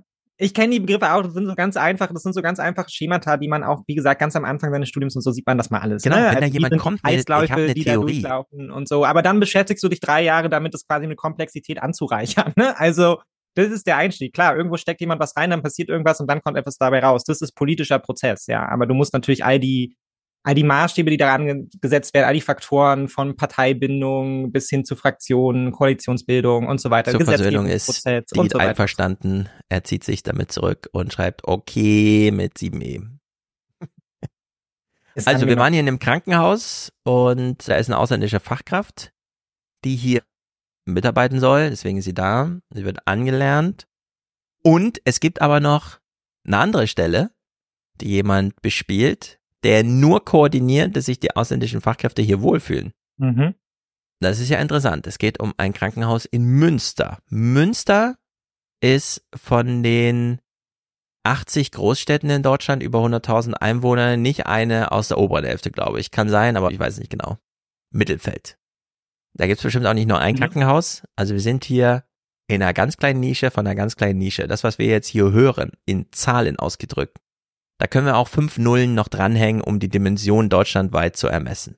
20 bis 30 ausländische Pflegekräfte wirbt das St. Franziskus Hospital pro Jahr an. 20 bis 30 ausländische Pflegekräfte werden in diesem einen Krankenhaus pro Jahr angeworben. Neben der Sprache sind vor allem Anträge bei Behörden, Bürokratisches eine Herausforderung. Auch da ist Thomas Thiemann Ansprechpartner. So, das ist mühsam. Recruiting ist das Schwierigste überhaupt, insbesondere wenn man in der ganzen Welt werben muss, dass Menschen zu einem kommen. Es bringt also nichts, ständig nur im Recruiting zu sein. Es wäre auch gut, die Leute, die man recruitet hat, mal halten zu können. Hier gab es allergrößten Bedarf in Deutschland. Die kommen ja auch mit Neuerungen oder die können auch mal sagen, wir haben das bei uns im Land haben wir das so und so gemacht und dann kann man halt versuchen, ob man das hier auch dementsprechend umsetzen kann, ob man das mit einbringen kann, ob man das einfließen lassen kann. Eine solche Willkommenskultur musste erst gelernt werden. In der Vergangenheit waren ausländische Fachkräfte häufig nach einem Jahr wieder weg, gefrustet. Seit Thomas Thiemann seine Vorgesetzten von dem Integrationskonzept überzeugen konnte, ist keiner mehr gegangen. Alle sind noch auf der Station und arbeiten hier. Äh, Ich glaube, das ist das größte Zeichen dafür, dass wir da mit diesem Projekt eine ziemliche Klebekraft hingekriegt haben, die Mitarbeitenden zu binden an, unseres, an unser Haus, was ich für die Zukunft auch als sehr positiv sehe. Ihre Zukunft haben Hülya und Ali Shahin klar vor Augen. Dafür lernen sie selbst nach Dienstschluss im Wohnheim noch Deutsch. Also der Unterschied zwischen, da kommen 30 Pflegekräfte und keiner davon hat Lust, ein Jahr länger zu bleiben. Sie sind genervt. Die Mitarbeiter sind genervt. Alle sind genervt. Und da kommen 30 Pflegekräfte und alle bleiben, ist, man hat sich mal kurz Gedanken darüber gemacht, wie man das organisiert. Ja, ja. Das Und ist, es ist ein- finde ich, eine Throughput-Geschichte, die Potenzial hat. ja, ja. Da ist zwischen Input und Output im Sinne von hau mal ab, wirklich äh, was prozessiert worden, um ja, es mal. Und, ja, und eigentlich ist es nur Kommunikation, ne? Also dazwischen stehen eigentlich nur vielleicht zwei Leute, die sich nochmal zwei, drei Stunden die Woche die zusätzlich darum kümmern, mit Leuten zu sprechen, ja, vielleicht irgendwie auszugleichen, wenn es irgendwo Probleme gibt, die vielleicht auch mal bereit sind, ja, zur Seite zu stehen, wenn es darum geht, irgendein Formular auszufüllen und so. Dass man einfach mal einen Moment Zeit hat, dass man sich miteinander austauscht, dass man sich kennenlernt und zack, funktioniert dieser Prozess. Und trotzdem wird uns erzählt, das ist in anderen Branchen irgendwie nicht möglich und wir kriegen es nicht in einem Big Scale auf die Reihe, ja, weil wir tun, weil wir kriegen es ja nicht mehr hin, irgendwie SchülerInnen, die hierher kommen und noch nicht Deutsch sprechen mit 14, dann bis 18 dazu zu befähigen, dass sie in Deutschland ein Studium aufnehmen können. Und das kann ja eigentlich nicht sein. Ja, also wenn wir hier sehen, wie einfach das ist und eigentlich nochmal um den, auf den blöden Kommentar von vorhin zurückkommend, ja, dass Deutschland halt hier irgendwie erstmal eine Vorleistung erbringt und alle müssen dankbar sein. Eigentlich ist doch die Zielsetzung, die wir haben müssen, Klebekraft für ganz Deutschland zu entwickeln, oder? Dass Leute hierher kommen und dann hier auch kleben bleiben, weil sie hier bleiben wollen. Und dann haben wir, glaube ich, auch auf keiner Ebene irgendwie ein Problem mit all den identitätspolitischen, kulturellen Fragen, die da dran hängen. Ja, also Ja. fertig. Also je nachdem, wie Höcke mit seiner wohltemperierten Grausamkeit umgeht, heißt das ja, der guckt solche Berichte, sieht, da gibt's einen Mitarbeiter, der macht es denen gemütlich hier, Budget streichen. Ja. Ja, die 30 Leute sollen leiden, die sollen nach einem Jahr wieder gehen, die sollen gar nicht erst kommen. Ja. So, jetzt haben wir in Deutschland das Angebot. Zum einen, wir gucken uns jeden Tag an, wie das in Münster zum Beispiel im St. Dingsterbums Krankenhaus gemacht wird, machen dann eine Wissensdiffusion, lernen davon, haben Ansprechpartner, wir können ja dann nochmal nachfragen, wenn wir selber im Betrieb gerade Sorgen damit haben und so weiter und so fort. Oder wir machen all das nicht, sondern konzentrieren sich uns journalistisch darauf, was haben die jetzt in dieser äh, Dings da besprochen? Ah ja, die wollen es für alle schlechter haben. Also die machen sozusagen das Gegenprogramm Mhm. davon. Ja. Man könnte jetzt den Fokus je nach journalistischer Ausrichtung auf das eine oder auf das andere legen. Und äh, wir wissen, welchen Fokus die AfD legen will. Die möchte es für alle so ungemütlich wie möglich haben. Übrigens auch für die deutschen Patienten, die darunter leiden, dass dann einfach 30 Pflegekräfte nicht da sind, um da für, sagen wir mal, gute Therapieerfolge zu sorgen. Und jetzt lassen sich die Journalisten hier von Weidel auf der Nase herumtanzen. Ich hätte ungefähr eine Million Fragen zu diesem ganzen Themenkomplex, keine davon an die AfD. Mir ist völlig klar, was die wollen. Mir ist völlig klar, wie ich das finde, was die wollen. Und ich weiß, welchen Berufsethos ich mit meiner journalistischen Tagelöhnerarbeit erwirtschafte. Und es passt einfach nicht, dass ich dann zur AfD gehe und die Frage, ja, sie machen jetzt eine Pressekonferenz, das ist aber schön, ich hätte hier eine Frage. Nee, ich habe keine Frage an die AfD. Ja, es ist steht keine im. Raum. So. Ja. Die Journalisten in Berlin allerdings, hier heute Journal, ach, die AfD macht eine Pressekonferenz, komm, wir gehen mal hin und wir lassen uns veralbern. Die will uns auf der Nase rumtanzen, ich lasse mir gerne Da auf der Nase rumtanzen. Ja, da sind wir. Und so sieht es dann aus. Die Pressestatements der AfD-Spitze eigentlich ein Routinetermin. Doch schnell wird klar, Routine ist es heute nicht. Ist so voll heute. Ist was passiert? Ja, es ist was passiert. Alice Weidel weiß genau, worum es heute gehen wird. Nämlich um eine vom Recherchenetzwerk Korrektiv veröffentlichte Zusammenkunft im November in Potsdam. Mit dabei auch AfD-Politiker, die unter anderem mit Rechtsextremen diskutieren, wie man Menschen, die nicht in ihr Weltbild passen, aus Deutschland vertreiben kann. Es handelte sich nicht um ein AfD-Treffen, sondern um eine private Begegnung von Persönlichkeiten mit unterschiedlichem Hintergrund, so auch AfD-Politikern und CDU-Politikern. Es ist skandalös, wenn linke Aktivisten mit Stasi-ähnlichen Geheimdienst- und Zersetzungsmethoden eine private Zusammenkunft angreifen, um unbescholtene Bürger abzuhören und auszuspähen. Warum gehen deutsche Journalisten dahin und hören sich das an und reportieren das dann noch? Ja, die Pressekonferenz hat sich richtig gelohnt für die AfD, ja.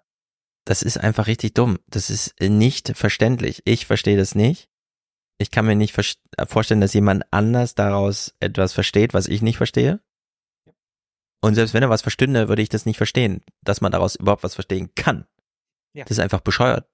Warum geht man zu einer AfD-Pressekonferenz, außer für mich ist, also, äh, kennst du diese TikTok-Videos, wo die sich so gegenseitig Backpfeifen geben? Mhm. Das ist das hier. Ich Ein Journalist, der sich hinstellt, damit Alice Weidel mal so richtig ausholen kann, um Ja, und dann stehen wir so daneben und denken, oh, gut gehalten, steht noch. Nee, fällt jetzt das um. Ah, ist doch umgefallen. Ja, und sie kostet das genüsslich aus. Auf dem Niveau ist das. Das ist doch dumm.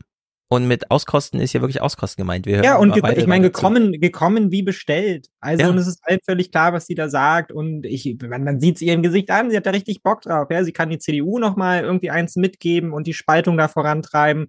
Und sie kann nochmal klar machen, so, ah ja, das hat damit alles nichts zu tun, aber Zwinker, Zwinker, Smiley, wir sind schon dafür. Wir werden hier im Chat aufgeklärt, dieser Sport, von dem ich gerade sprach, heißt Power Slap. Power Slap. Und derjenige, der uns darüber aufklärt, ist Call of Duty Swag.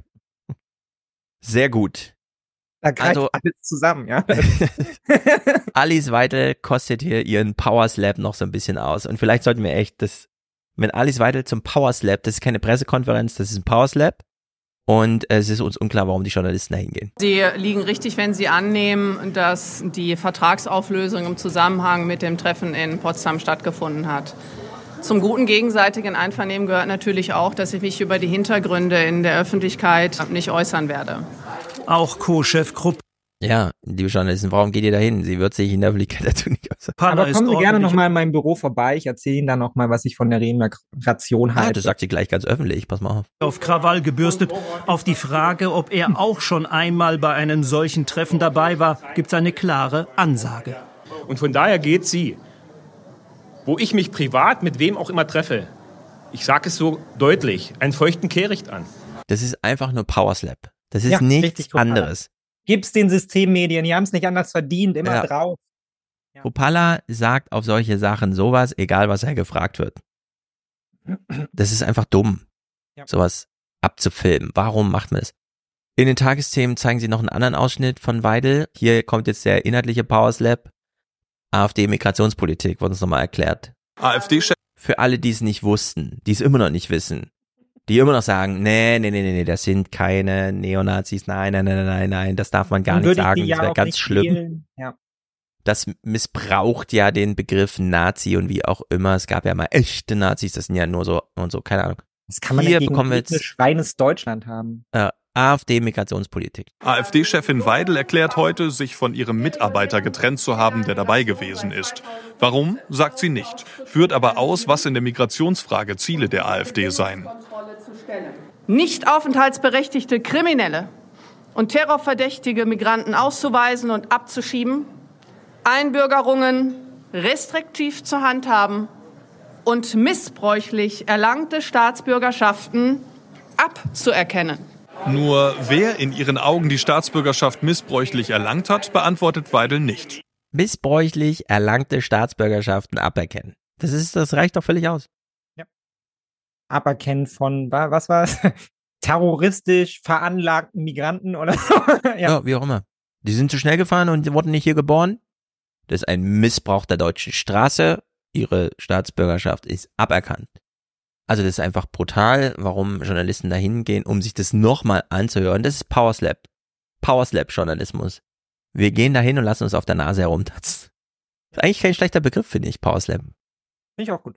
Also so als. Bild dafür. Ja. Was würden, angenommen, Trump, äh, der hat ja schon seine Geste da gemacht, ich kann dir jemanden auf der, also, ich, da ich es jetzt sage, will ich es richtig zitieren. Donald Trump hat nicht gesagt, ich könnte auf der Fifth Avenue stehen und jemanden erschießen, sondern Donald Trump hat gesagt, meine Demoskopen haben mir gesagt, du könntest auf der Fifth Avenue Leute erschießen und trotzdem würden nicht die Leute noch wählen. Also großer Unterschied zwischen und so. Aber was wäre, wenn Donald Trump, der sich ja nun mal rein radikalisiert hat, dieser Spruch ist ja nun acht Jahre alt, was wäre, wenn er, wenn er, wenn er das heute, also wenn er nicht jemanden erschießt, aber einfach mal zu so einem Journalisten, vor acht Jahren noch, da hinten stehen sie, das Gesocks, die Assis, die taugen nichts, wenn er jetzt einfach dahinter geht und einem so richtig eine pfeffert. Ja, gonna slap the shit out of them. Ja. Powerslap. Die Journalisten würden trotzdem weiter hingehen, oder? Und sagen, hä, vielleicht bin ich heute dran, vielleicht ist es heute unsere Story. ja. So eine kleine GoPro hier oben am Hals, damit es richtig gefilmt wird. So sind die drauf, glaube ich. Kannst dir nicht genug Powerslap geben. Gut, Sendungseröffnung, weiß gar nicht genau. Wann waren die großen Demos? Ich glaube dann am 17. Mhm. Nee, am 16. Guten Abend, willkommen zu den Tagesthemen. Einen guten Abend auch von mir. Einen guten Abend auch von mir. Am vergangenen Wochenende, bundesweit, gestern in Essen, Irgendwann haben die angefangen, dass wirklich jeder, der da im Sichtfeld steht, guten Abend nochmal sagt. Mein Kameramann nochmal alle guten Abend, guten Abend, guten Abend. Kommt Opa Enno nicht klar, wenn Susanne Daubner da nur so steht und ihm nicht auch einen guten Abend wünscht? Mein Opa hat ja immer den Leuten zurückgegrüßt. Er hat guten Abend gesagt. Ja. Fernsehen hieß guten Abend, Da guten ist noch eine richtige Verbindung da zum Ja, öffentlich das war Connection. Rostock oder in Leipzig. Oder wie heute Abend hier in der Kölner Innenstadt. Zehntausende gehen in Deutschland auf die Straße und diesmal nicht wegen Agrardiesel, Klimaschutz oder wegen des Krieges in Nahost, sondern wegen der AfD. Bundesweite Aufmärsche gegen rechts. Bundesweite Aufmärsche gegen rechts. Sorry, ich muss kurz die Story teilen, die Joscha geschrieben hat. Denn Joscha ist immerhin Komponist der Musik, die wir hier im Intro immer hören. Das diktiere ich kurz in mein Telefon. Joscha ist übrigens der Komponist der Sendung, die ihr hier gerade hört, Komma, nach der immer gefragt wird in den Kommentaren. Punkt. Also, das Lied wurde extra komponiert von Joscha. Ihr könnt ihm hier folgen. Jetzt muss ich die Größe dieses Dings noch ändern, damit man's, damit es drauf passt. Macht Joscha übrigens bei allen, also bei Joscha hat er auch die Musik für meinen Podcast gemacht, ja. Ah, siehste. Mhm. Siehste, siehste. Und dein Podcast heißt übrigens Neben der Spur. Wir können es den Mhm, Leuten ja. immer mal wieder ans Herze legen. So, damit ist jetzt die Story live in meinem Instagram. Zurück zur AfD. Wortspende, oh, das ist gut. Die waren jetzt bei diesen Demos. Mhm. Was bedeutet, schon mal sehr gut, Demos sind, vielleicht sollten wir es wirklich strapazieren. Demos sind auch deswegen gut, weil Journalisten dann zu den Demos gehen, was bedeutet, sie gehen, wenn sie für die AfD zuständig sind, weniger zur AfD und holen sich einen Powerslap, sondern sie gehen zu den Smart. normalen Menschen, die was im Kopf haben, die man auch mal zuhören muss und so weiter und so fort und holen sich da eine Wortspende ab. Und Wunder, gute Wortspenden. Trotzdem ist es, glaube ich, wichtiger, dass man hier Stellung bezieht und dass man sich eben nicht verängstigen lässt. Waren Sie schon häufiger auf solchen Demos? Nee, zum ersten Mal. Warum jetzt gerade? Ja, das ist mir durch die Glieder gefahren. ne? Das ist doch klar. Wir wir sind hier in der, in der Nazi-Zeit angelandet. ne? Warum ist diese Demonstration so wichtig für Sie? Weil es eine menschenverachtende Politik ist der AfD. Und die AfD ist ja nicht das Problem. Das Problem sind die Wähler. Und die, da muss man langsam mal zeigen, dass die Mehrheit eine andere ist. Ja, nicht nur sind die Wähler das Problem, sondern die Wähler sind auch eigentlich der Berichtsgegenstand für Leute, die für die AfD zuständig sind. Mhm. Die AfD ist nur so stark, weil sie gewählt wird von Wählern. Man könnte über diese Wähler mal reden. Sie thematisieren, Fokusgruppen einrichten, was auch immer. Ich hätte da gar nichts dagegen. Ich will keine Alice Weidel mehr sehen. Aber so ein AfD-Wähler, der das aus Überzeugung macht und vielleicht in Thüringen im Wald wohnt und glaubt, Zuwanderung sei das Problem, das würde mich mal interessieren. da würde ich mal ganz genau zuhören, was der so sagt, weil eins plus eins ist auch in Thüringer Wald zwei eigentlich. Und Mhm, eigentlich, ja. wenn da sieben plötzlich rauskommt, müsste man das, das fragen. Ich habe dann da Fragen. Wortspenden auch im Heute-Journal. Das ist eine faschistische Partei, die mit demagogischen Mitteln versucht, so viel Wähler wie möglich zu machen, um dann ein faschistisches Regime in Deutschland zu errichten. Dagegen müssen wir vorgehen. Es muss sein, also es geht nicht, dass man sowas einfach so im Stillen passieren lässt und dann irgendwie irgendwann hups, also Eine Mehrheit in Deutschland hat gelernt aus der deutschen Geschichte und wirklich ein zweites 33 wird diese Gesellschaft verhindern. Das sind doch alles sehr gute Wortspenden. Mhm. Diskussionsfördernd, versöhnlich, zukunftszugewandt, Mhm. allenfalls historisch illustrierend, durchaus funktional begründet oder begründbar, wenn man sie ausbaut. Warum hört man sich von Weidel an, dass es nichts zu sagen gibt zu ihrer Vertragsauflösung von, warum gab es überhaupt einen Vertrag? Was ist denn das für ein Vertrag? Arbeiten die jetzt mit Vertrag? Ich dachte, das sind alles so Buddies und so. Ja, aber ich meine, du, du weißt warum. Also, du weißt ganz genau, warum die das so machen. Weil sie da ein Verfahren vor sich liegen haben, einen Fall, und da muss man jetzt natürlich die Gegenseite hören. Was hat Das die denn dazu zu sagen? Das stimmt. Und das geht man halt eben so durch. Und, Und das so- geht man immer so durch und da setzt auch kein Lerneffekt ein, weil es ist wahnsinnig unangenehm, wenn man wieder einen Bericht macht und dann alle sauer sind auf Twitter, dass man so einseitig berichtet. Ja. Also kriegen wir hier auch die nächste O-Ton-Olympiade von der AfD. Weil genug Bürger gehört, genug Leute auf der Ja, ja, Straße, wir brauchen jetzt, ich brauche jetzt auch eine Demokraten. Alternative. Also ich werde ja hier komplett politisch indoktriniert Ja. mit so Antifaschismus. Das geht nicht. Ja, da standen irgendwelche Leute auf der Straße, von denen, also das, die, dich kann man nicht allein lassen damit. Du kannst das gar nicht einordnen, wenn er sagt, Null. er hat Angst. Ja. Deswegen müssen wir hier nochmal zeigen, was die Jeder nur AfD den Mob auf der Straße, habe ich Angst, ja. Deswegen, wir müssen jetzt hier nochmal unbedingt hören, vielen Dank, liebes Heute-Journal, was die AfD zum Thema Remigration zu sagen hat. Als AfD werden wir die Remigration ganz oben auf unsere politische Agenda setzen. Wer hat uns gefragt, ob wir ein historisch einzigartiges Experiment möchten, eine monoethnische Demokratie in eine multiethnische zu verwandeln? Sie haben der Umvolkung monoethnische Demokratie. Also es gab ein Land, das hat eine monoethnische Demokratie durchgesetzt und das war die Deutsche Demokratische Republik. Die hatte nämlich einen Ausländeranteil von 1%. Mhm. Diesen 1% hat man so ein bisschen versteckt. Also es gab weder Ausländer noch Neonazis in Ostdeutschland, äh, in der DDR. Und äh, Demokratie steht im Namen, also ist das eine monoethnische demokratische Republik gewesen. Und das sollte uns allen Vorbild sein. ja. Der einzige vernünftige Fall der Staatsführung DDR. Ihre AfD. Das haben sie geschafft, ja. They approve this message. Ja, das ist alles klar. Die wollen zurück zur, zur DDR.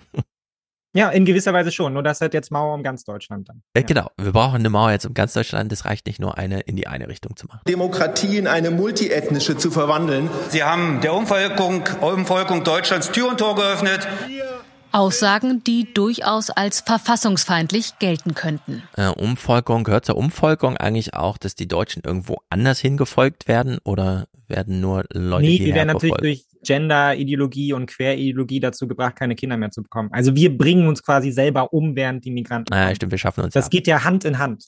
Wir schaffen uns ja ab und holen uns diese, dieses verschmutzte Blut hier rein. Äh, Trump hat ja auch schon darauf hingewiesen. Es ist ja jetzt offizielle Nazisprache, also offiziell im Sinne von einfach auf Englisch übersetzt. Es ist Peter Müller, ehemaliger Verfassungsrichter. Also wir haben ja vorhin schon Voskuhle und Müller. Wir wünschen uns den Podcast.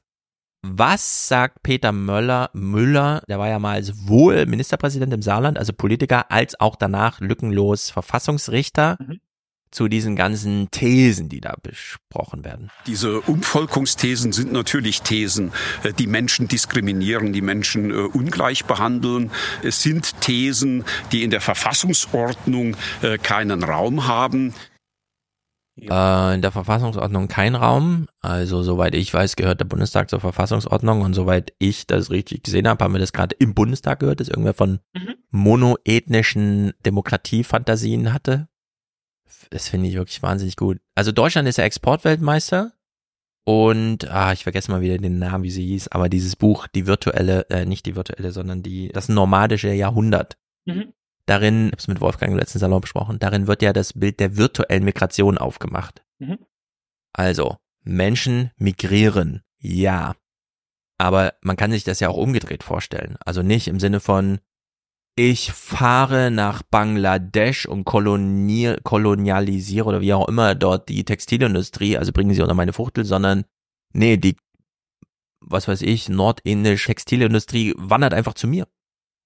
Ich habe die genauso kolonialisiert, also so, dass mein für mich zuständiger Minister für Entwicklungshilfe sagt, für dich, Mick, und für dich, Stefan, arbeiten jeweils 50 Sklaven auf der Welt. Wir Mhm. haben es also mit virtueller Migration zu tun. Wenn die jetzt gegen Migration sind, sollte man die auch mal fragen, was ist mit der virtuellen Migration? Mhm. Ja, klar. Also Menschen dürfen für dich Sklavenarbeit erledigen, aber nicht direkt vor deiner Nase. Ja, aber obwohl ich das, obwohl ich glaube, dass es ideologisch ja sogar noch tiefer geht. Also das meine ich ja vorhin auch mit dem, also eigentlich sollen wir uns ja auch wieder hin zu so einem Bauernstaat gesunden. Ja, aber ne? stell dir mal Also- vor, also das kann man ja, vielleicht kann das mal jemand programmieren. Amazon Mhm. und ein Skript, so ein Firefox-Plugin, nimmt alle Artikel raus, die nicht in Deutschland produziert wurden. Die also Ja, einen ausländischen virtuellen Migrationsanteil haben. So, weil wir wollen die Leute hier nicht haben und wir wollen damit auch, also wir wollen ihre Arbeit hier nicht haben. Heißt es ja. Ja. So.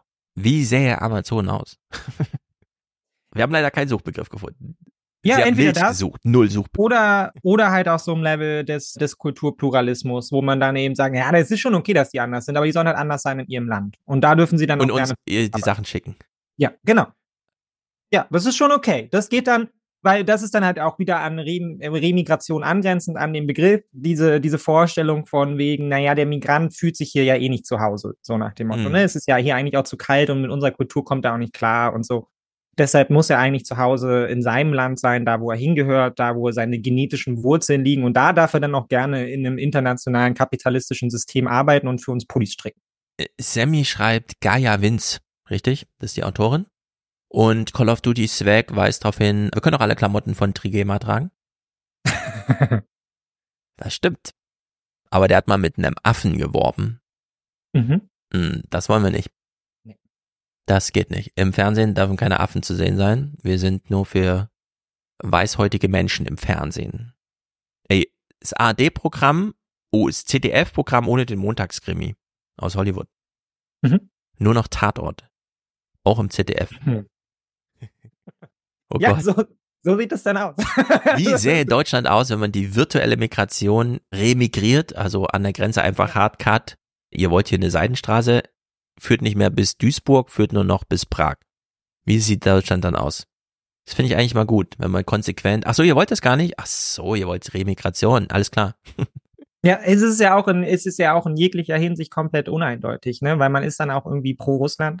also, Ja, also und und und anti-USA so, das was ja auch kompletter Quatsch ist, wenn man jetzt wirklich mal in so Wertschöpfungslogiken denkt und so und dann sich vor Augen führt, dass wir jetzt gerade damit politisch beschäftigt sind, international irgendwie diese Seestraße am Jemen da zu sichern, damit die Fernseher und Laptops noch bei uns ankommen. Mhm. Das ist die Realität und die AfD sagt dann quasi auch so, nee, mit denen können wir nicht zusammenarbeiten. Scheiß auf die Laptops, die hierher kommen, ja. Also lass sie mal da unten in ihrem Kulturkreis machen, was sie wollen. So, wir sichern die Nordseegrenze. Das ist entscheidend. Mhm. Also es ist ja selbst in so einem ganz simplen realpolitischen Rahmen, in dem sich Politik bewegt, ja völlig an allem vorbei. Aber ich glaube, deshalb trifft es ja auch immer wieder so einen Punkt an dem, was eigentlich Migration eben nicht ist vorbei, sondern in die Menschen, die diese Partei wählen, fühlen sich ja überfordert von diesem internationalen System. Und deshalb wird es, glaube ich, auch nochmal gesteigert durch halt so internationale Krisen. Und das kriegt man ja dann auch immer mit, ne? wenn es um Klimawandel geht. Dann also, warum müssen wir das denn nicht machen? Die blöden Chinesen produzieren doch viel mehr davon. Warum muss dann Geld in die Ukraine fließen und so? Haben wir nicht genug arme Menschen hier? Also diese komplette Überforderung letztendlich damit, dass man auf so einer globalen Bühne ist und die so wahnsinnig nah an einen rangerückt ist und morgens sieht man irgendwie auf äh, in seinem Insta-Feed oder auf TikTok halt irgendwie schon die Bilder aus so einem kulturfremden Kreis in Berlin und danach swipet man direkt weiter und ist irgendwie in Bangladesch, wo die Entwicklungsministerin Mhm. da irgendwie Gelder verteilt und so. Ja. Darauf hat man keinen Bock, deshalb Mauer drum um Deutschland und macht sich auch ansonsten darüber keine Gedanken mehr und dann wären wir hier halt irgendwie eine glückliche Bauernnation. Ja, die wollen eigentlich so ein Agrarstaat DDR. Eigentlich schon, ja. Fänden die europäischen Nachbarländer bestimmt auch nicht so schlecht. Vielleicht gibt es so geheime Förderprogramme für die AfD von Frankreich oder so. Ja, naja, das gibt's ja dann auch noch, ne? Die internationale Rechte. So, jeder ist Nationalist, aber alle arbeiten sie glücklich zusammen in der EU und auch Mhm. über den großen See hinweg. Das funktioniert dann doch irgendwie. Da ist man sich dann doch einig, solange alle weiß genug sind. Ja. Also es geht runter und drüber. Wir nähern uns den letzten Clips. Hier zum Beispiel. Wir haben ja vorhin schon Merz gehört, der einfach so einen Kanon an politischen Ideen aufzieht oder sagt, man soll genau hingucken. Man denkt sich so, ja, also nicht CDU wählen oder was.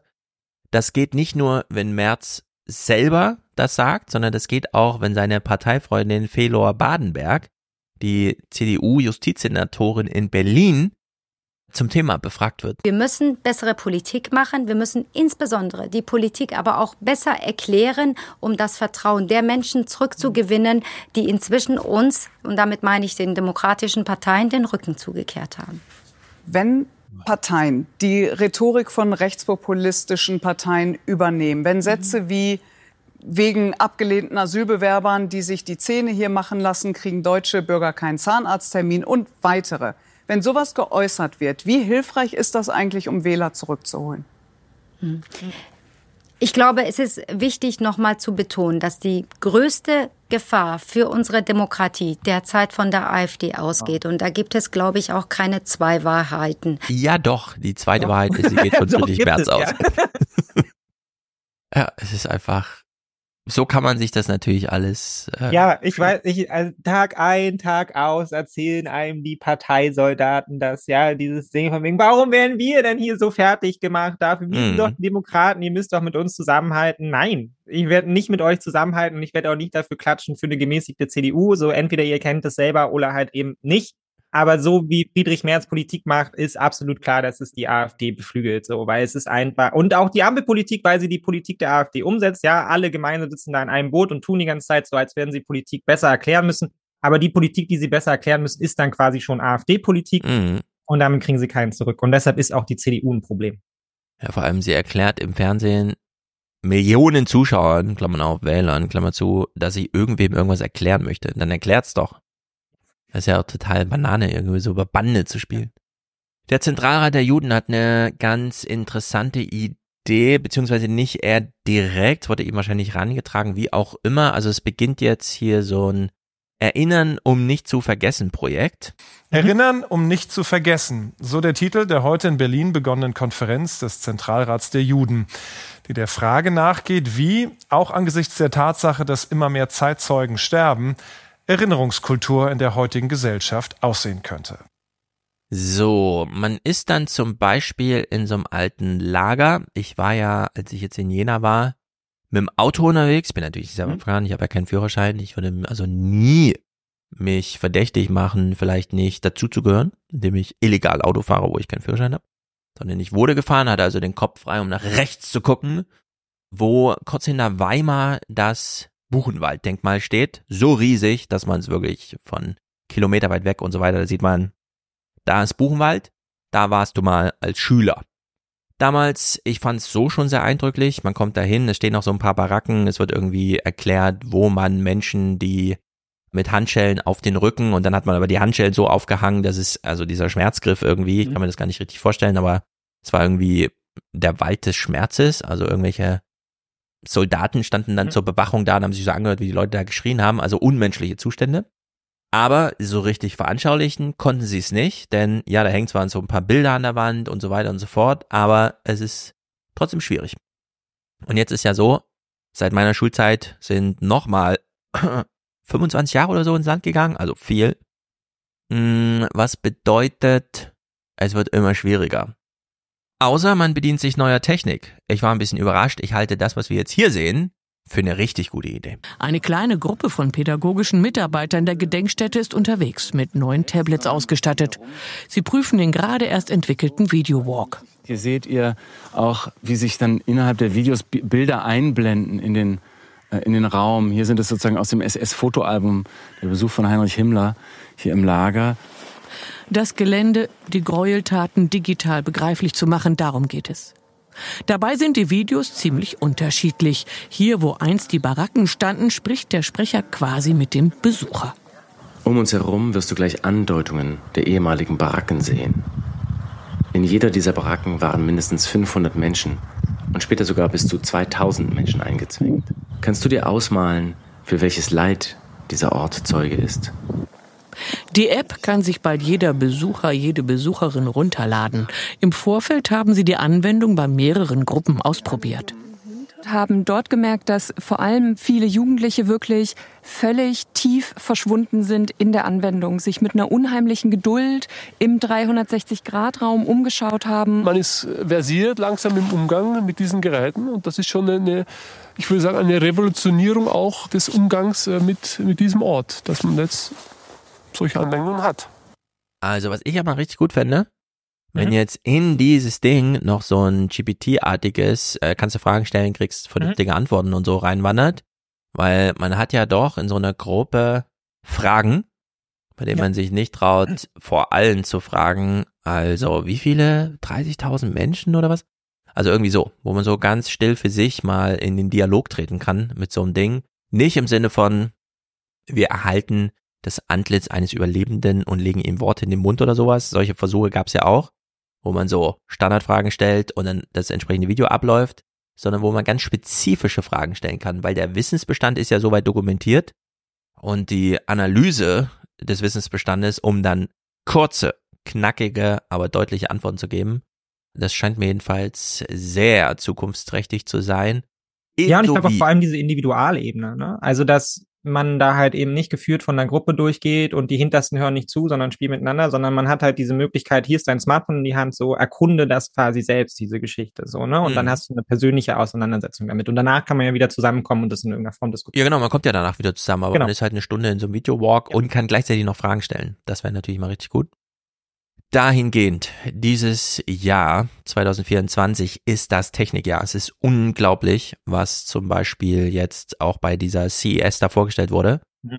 Nicht nur finde ich es crazy, wie viele Journalisten die Chance genutzt haben, das Ding ist ja in Las Vegas, diese Consumer Electronic Show, dann auch mal in diese Sphere zu gehen und die waren alle hin und weg. Also ich habe mir gedacht, das ist ein großer Bildschirm oder so, keine Ahnung, aber die waren alle hin und weg. Also in der Hinsicht, es äh, gibt jetzt so Holodeck-artige Bespaßungen äh, in unglaublicher Dimension. Crazy, aber soweit ich das mitbekommen habe, hat Samsung das neue Galaxy-Handy vorgestellt, inzwischen S24 oder so. Es sieht genauso aus wie das letztjährige Modell, aber völlig neue Integration von diesem ganzen KI-Zeug. Die Software ist crazy. Also, Inklusive. also nicht nur diese ganzen. Bildermanipulationen und Nee. sowas, sondern man kann jetzt Leute anrufen und es ist keine weitere andere oder irgendein Plugin nötig, sondern in die Telefon-App, die auf dem Samsung Galaxy, Galaxy Telefon drauf ist, kannst du einstellen Call Assistant und wenn registriert ist, da redet jemand auf Spanisch mit dir, wird dir das live auf Deutsch übersetzt. Und zwar innerhalb des Dialogs. Die Antwort wird abgewartet, es wird auf Deutsch transkribiert, übersetzt, gesprochen, Windeseile, da ich zum Beispiel eine neue 20er transkribieren lasse und das Ding einfach, und es ist auch Whisper AI, also von Open AI, das Ding transkribiert einen fünfstündigen Dialog-Podcast innerhalb von, keine Ahnung, einer Viertelstunde auf, aber jedes Komma sitzt. Also es ist wirklich crazy. DeepL macht eine Übersetzung, die jede manuelle Übersetzung per Hand äh, wirklich schlägt, wenn man da den Stil entsprechend auswählt und so weiter. Und dass Sprachsynthese mittlerweile auch kein Problem mehr darstellt. Also es ist wirklich verrückt. Der Babelfisch ist jetzt da. Ja. Das ist wirklich crazy. Dieses Jahr wird, ich kann mir das gar nicht vorstellen. Das sind Techniksprünge auf einem Niveau, da schlackern uns die Ohren. Und was machen wir? AfD-Diskussion. Das ist unglaublich. Ja, wir kriegen auch ganz, ganz viel einfach nicht mit. Also weil es ja jetzt auch schon massiv einschlägt in alle möglichen Wirtschaftsbereiche. So, Mhm. ne? Also nicht nur in dem Unternehmen, in dem ich bin, sondern ja auch in vielen anderen. Ich glaube, Bosch war es, die jetzt gerade angekündigt haben, 2000, 5000 Mitarbeiter aus der Software rauszunehmen und das dann auch mit der klaren Ansage, ja, die brauchen wir aber nicht mehr. So, weil diese grundlegende Software schreibt es einfach die KI. Die Lebensweisheit dieses Jahr ist noch, dein Job wird ersetzt durch jemanden, der mit den KI-Tools besser umgehen kann. Aber in fünf Jahren ist es schon das KI-Tool selbst, das den Job ersetzt. Aber fünf Jahre hat man noch, in dem man einfach besser mit den Sachen umgehen kann als der Kollege. In der Hinsicht, schaut euch das alles an. Man kann jetzt nicht mehr Winfried Kretschmann war zu Gast im Apokalypse und Filterkaffee Podcast. Ich werde den Clip im 29er spielen. Ja. Und die Jagona Dingsabums fragt ihn, ja, GPT bringt ja den Schulalltag durcheinander. Sie waren ja auch mal Lehrer, haben Sie schon mal GPT benutzt? Ich? Nee. Natürlich nicht. Als Ministerpräsident, ne? Eines Bundeslands, das sagt, wir können alles außer Hochdeutsch. Ja. Da frage ich mich so ein bisschen, Alter, lad er die App runter, stell dem Ding mal eine Frage. Lass dich mal ganz kurz verzaubern. Statt hier, ich, ne, mach meine Mitarbeiter. So kann man in Deutschland nicht regieren. Das ist unsäglich, das ist unverantwortlich. Das ist einfach bescheuert, das ist dumm. Die alte Männerrepublik, ja. Ja, das kann man sich nicht vorstellen. Also das, es ist einfach bescheuert. Ich finde, also ich, ihr merkt es, der 29er wird sehr interessant, was alle diese Fragen angeht. Wir werden da auch nochmal über die Bauern und so weiter reden. Aber jetzt haben wir erstmal hier Fernsehpodcast. Alles abgehandelt. Ich danke wie immer für diese unendliche Geduld von dir, Mick, dich mit diesem ganzen Schrott hier zu beschäftigen. Das deutsche Fernsehen ist wirklich Nicht dafür. Du weißt, ich, ich liebe das Horse Race. Ähm, sehr gut. Nach Horse Race kriegen wir dieses Jahr auch noch viel. Genau, kriegen wir auch noch viel, darauf können wir uns auch schon freuen. Es erdet doch immer ganz gut, oder? Also.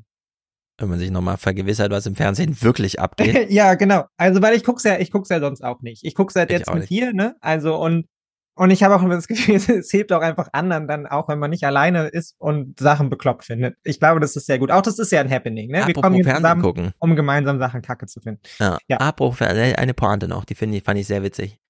Leon Winscheid. Heißt er Leon? Keine Ahnung. Dieser Psychologe, der mit Mhm. äh, Atze Schröder einen Podcast macht und war bei Nils Bokelberg im Podcast zu Gast. Der Typ hat im Fernsehen bei Wer wird Millionär eine Million Euro gewonnen. Mhm. Der hat also dem Fernsehen eigentlich einiges zu verdanken. Er arbeitet im Fernsehen. Er ist Mhm. zum Beispiel einer von diesen Typen gewesen, die bei Mighty und wie auch immer da so Ja, okay, ja. Elternersatz gemacht haben. Und da wurde von Nils Buckelberg gefragt, der auch eine Fernsehgeschichte hat bei Viva und so. Guckst du eigentlich Fernsehen? Und er sagt, nee, ich hab's aufgegeben, ich muss mir jetzt viele Apps runterladen. da habe ich gedacht, das stimmt. Ich wollte jetzt zum Beispiel, Einschätzung davon wird es im 29er geben, diese von Lola Weipert moderierte RTL Plus Dating Show, wie heißt die nochmal? Temptation Island VIP, habe ich geguckt. Hm? Nicht die Bachelors, weil es gibt ja zwei Bachelors, habe ich heute gesehen. Nein, ich habe nichts mit Natürlich Bachelor das geguckt. Format radikal verändert. Jetzt mit zwei Bachelor. Ich habe Temptation Island VIP geguckt und äh, ich fand das gut, aber die Moderation von Lola Weipert war unterirdisch. Ich werde mich sehr darüber aufregen. Ich finde es nicht gut. Jedenfalls, ich musste dafür die App runterladen auf meinem Fernseher, die RTL Plus App. Da musste ich einen Account machen. Den Mhm. Account musste ich Ja. meine E-Mail-Konten irgendwie bestätigen, musste ich mich da einloggen und der ganze Scheiß. Ja, man schaltet nicht einfach zu RTL Plus, weil da irgendwas kommt oder so, sondern man lädt eine App runter, die ist aber auf dem Fernseher, da ist keine Tastatur, der ganze Scheiß und so. Ja, es ist inzwischen wahnsinnig kompliziert einfach. Es gibt auch einfach so Serien, wo alle so, so ja, du musst unbedingt diese Serie gucken und dann fragt man ja, wo, ja, geht leider nicht. Also Was musst du dir erst VPN runterladen und dann Genau. musst du auf die Seite und dann deinen amerikanischen TikTok- Account machen. Ja. dass es bei Vox, VOX, der deutsche Fernsehsender, Ja. eine anscheinend sehr interessante Dating-Show gibt. Also alles fürs Buch natürlich, ne? Nicht, dass ihr. Okay, danke. Und das interessiert mich natürlich, weil das ist so Date für zwei, aber in so einem Restaurant, wo der Kellner oder der, der Eigner, der Koch immer noch so eine Rolle spielt, so als Entertainer am Tisch und so. Ich sehe unendlich vieles Dinger davon bei TikTok, finde die alle interessant, denk mir, ich will das mal in voller Länge sehen, aber die Vox-App runterladen, gibt's eine Vox-App? Keine Ahnung. Fernsehen ist mittlerweile so kompliziert, Ja, dass man echt sagt, nee, ich gucke kein Fernsehen mehr, ich kann nicht für jeden Sender eine App runterladen. Ja. Das ist doch crazy. Also in der Hinsicht, äh, liebes Fernsehen, macht euch Gedanken. Sonst tot. Also das Jahr Ja, 2024 wird einige Todesfälle hinter sich herziehen, Ja, ins, das institutionell. Ich sehe Aber wir hatten das schwarz. auch früher, wenn ich noch eine Pointe anhängen kann. Also ich habe ja lange beim Film gearbeitet und da war das auch immer so, dass man zusammenkam, um irgendwelche Serien fürs öffentlich-rechtliche zu machen, weil das waren die, die gut bezahlt haben. Und wo auch immer der Prozess so einigermaßen gestreamlined war, wo man wusste, man muss ja nicht so wahnsinnig viele Überstunden machen. Und es war dann auch immer so, dass da so eine Gruppe von so Anfang 20-Jährigen bis Mitte 30-Jährigen zusammengehockt haben, sechs Wochen an dem gearbeitet haben, sehr, sehr intensiv. Und wenn du dann rumgegangen bist und gefragt hast, so, kennt eigentlich irgendjemand die Serie, hat irgendjemand da schon mal Berührungspunkte gehabt, war die Antwort immer nein. Von daher war immer die Antwort, nee, jetzt guckt eigentlich keiner. Also so komplette Teams so aus jungen Menschen, die so outgesourced werden, um ZDF-Serien zu produzieren, die im Leben noch niemand geguckt hat. Mhm. Ja, ist crazy. Also diese, dieser Disconnect, diese Generationen Ja, ist so Ja. enorm. Das können sich die 70-Jährigen gar nicht vorstellen, dass man nicht einfach mal nicht umschalten kann, weil man hat gar keine Fernseh-App oder sowas. Also es ist einfach findet nicht statt so. Ja. Und jetzt fängt man ja an, die verschiedenen Anbieter dann auch noch für sich zu bewerten. So brauche ich unbedingt auch Netflix, lieber Amazon, doch Apple, Ah. äh, auch wenn ich da nur vier Sachen gucke. Ja, es wird kompliziert. Mhm. So, letzte Frage beantworte ich noch von Matthias K. Vielleicht doch einen Technologie-Podcast aufmachen, Stefan? Nö. Ich schreibe ein Buch über Familie. Ist kein Podcast, sondern ein Buch, handelt nicht von Technologie, sondern Familie. Aber wenn man sich die CES alleine anguckt, irgendwelche Toiletten, die jeden Morgen eine Urinprobe nehmen, irgendwelche Kühlschränke, die mal wieder selbstständig feststellen, dass die Milch alle ist und so weiter und so fort, irgendwelche Ringe, die deinen Herz, Puls und so weiter kontrollieren. Das sind alles Familienthemen. Die Sturzerkennung in der Uhr.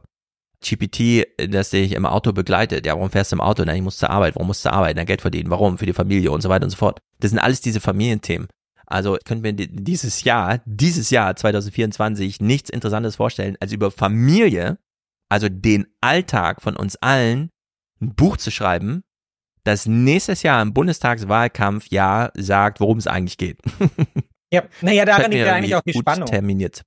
Oder? Also die Spannung liegt ja dann daran, dann sich technische Errungenschaften irgendwie anzuschauen und neue Entwicklungen und sie dann auch für Gesellschaft zu beziehen. Ne? Also einfach nur erzählen, Apple hat eine neue Uhr gemacht, so ja, cool. Aber geht ja dann um die Versatzstücke, die man quasi integriert und so. Ist ja, Wem wollen Sie es Also- aus welchen Gründen verkaufen? Die letzte Ja, Pointe heute drauf an? geben wir Ja, Matthias. Letzte Pointe ist für Matthias. Er schreibt, hab ihr noch einen alten Fernseher? Allein nicht für den Moment aufgehoben, ihn aus dem Fenster zu schmeißen. Hm. Der Moment ist jetzt. Let's go. Nicht länger warten. Okay, gut. Das war der Fernsehpodcast. Der nächste kommt, wenn der nächste kommt.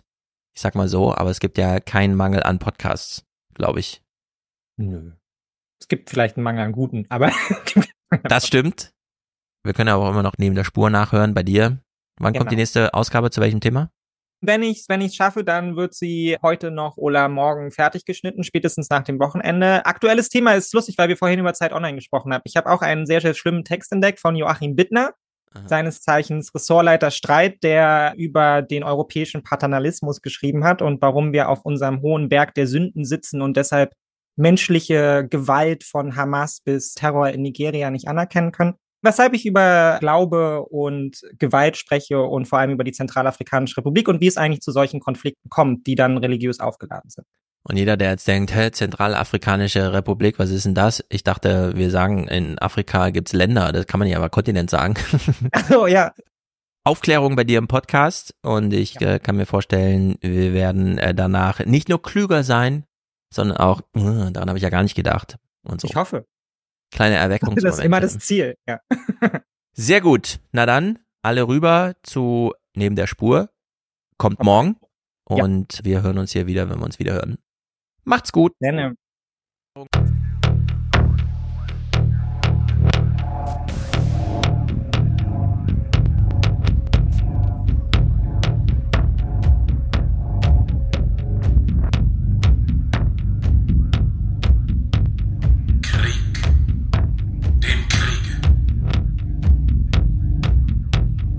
lagen vier Jahre im Schützengraben. Zeit. Große Zeit. Sie froren und waren verlaust und haben daheim eine Frau, zwei kleine Knaben. Weit. Sehr weit. Und keiner, der ihnen die Wahrheit sagt. Und keiner, der aufzubegehren wagt. Monat um Monat, Jahr um Jahr. Und wenn mal einer auf Urlaub war, sah er zu Haus die dicken Bäuche und es fraßen dort um sich wie eine Seuche der Tanz, die Gier und das Schiebergeschäft. Und die Horde altdeutscher Skribenten kläfft Krieg, Krieg, großer Sieg, Sieg in Albanien.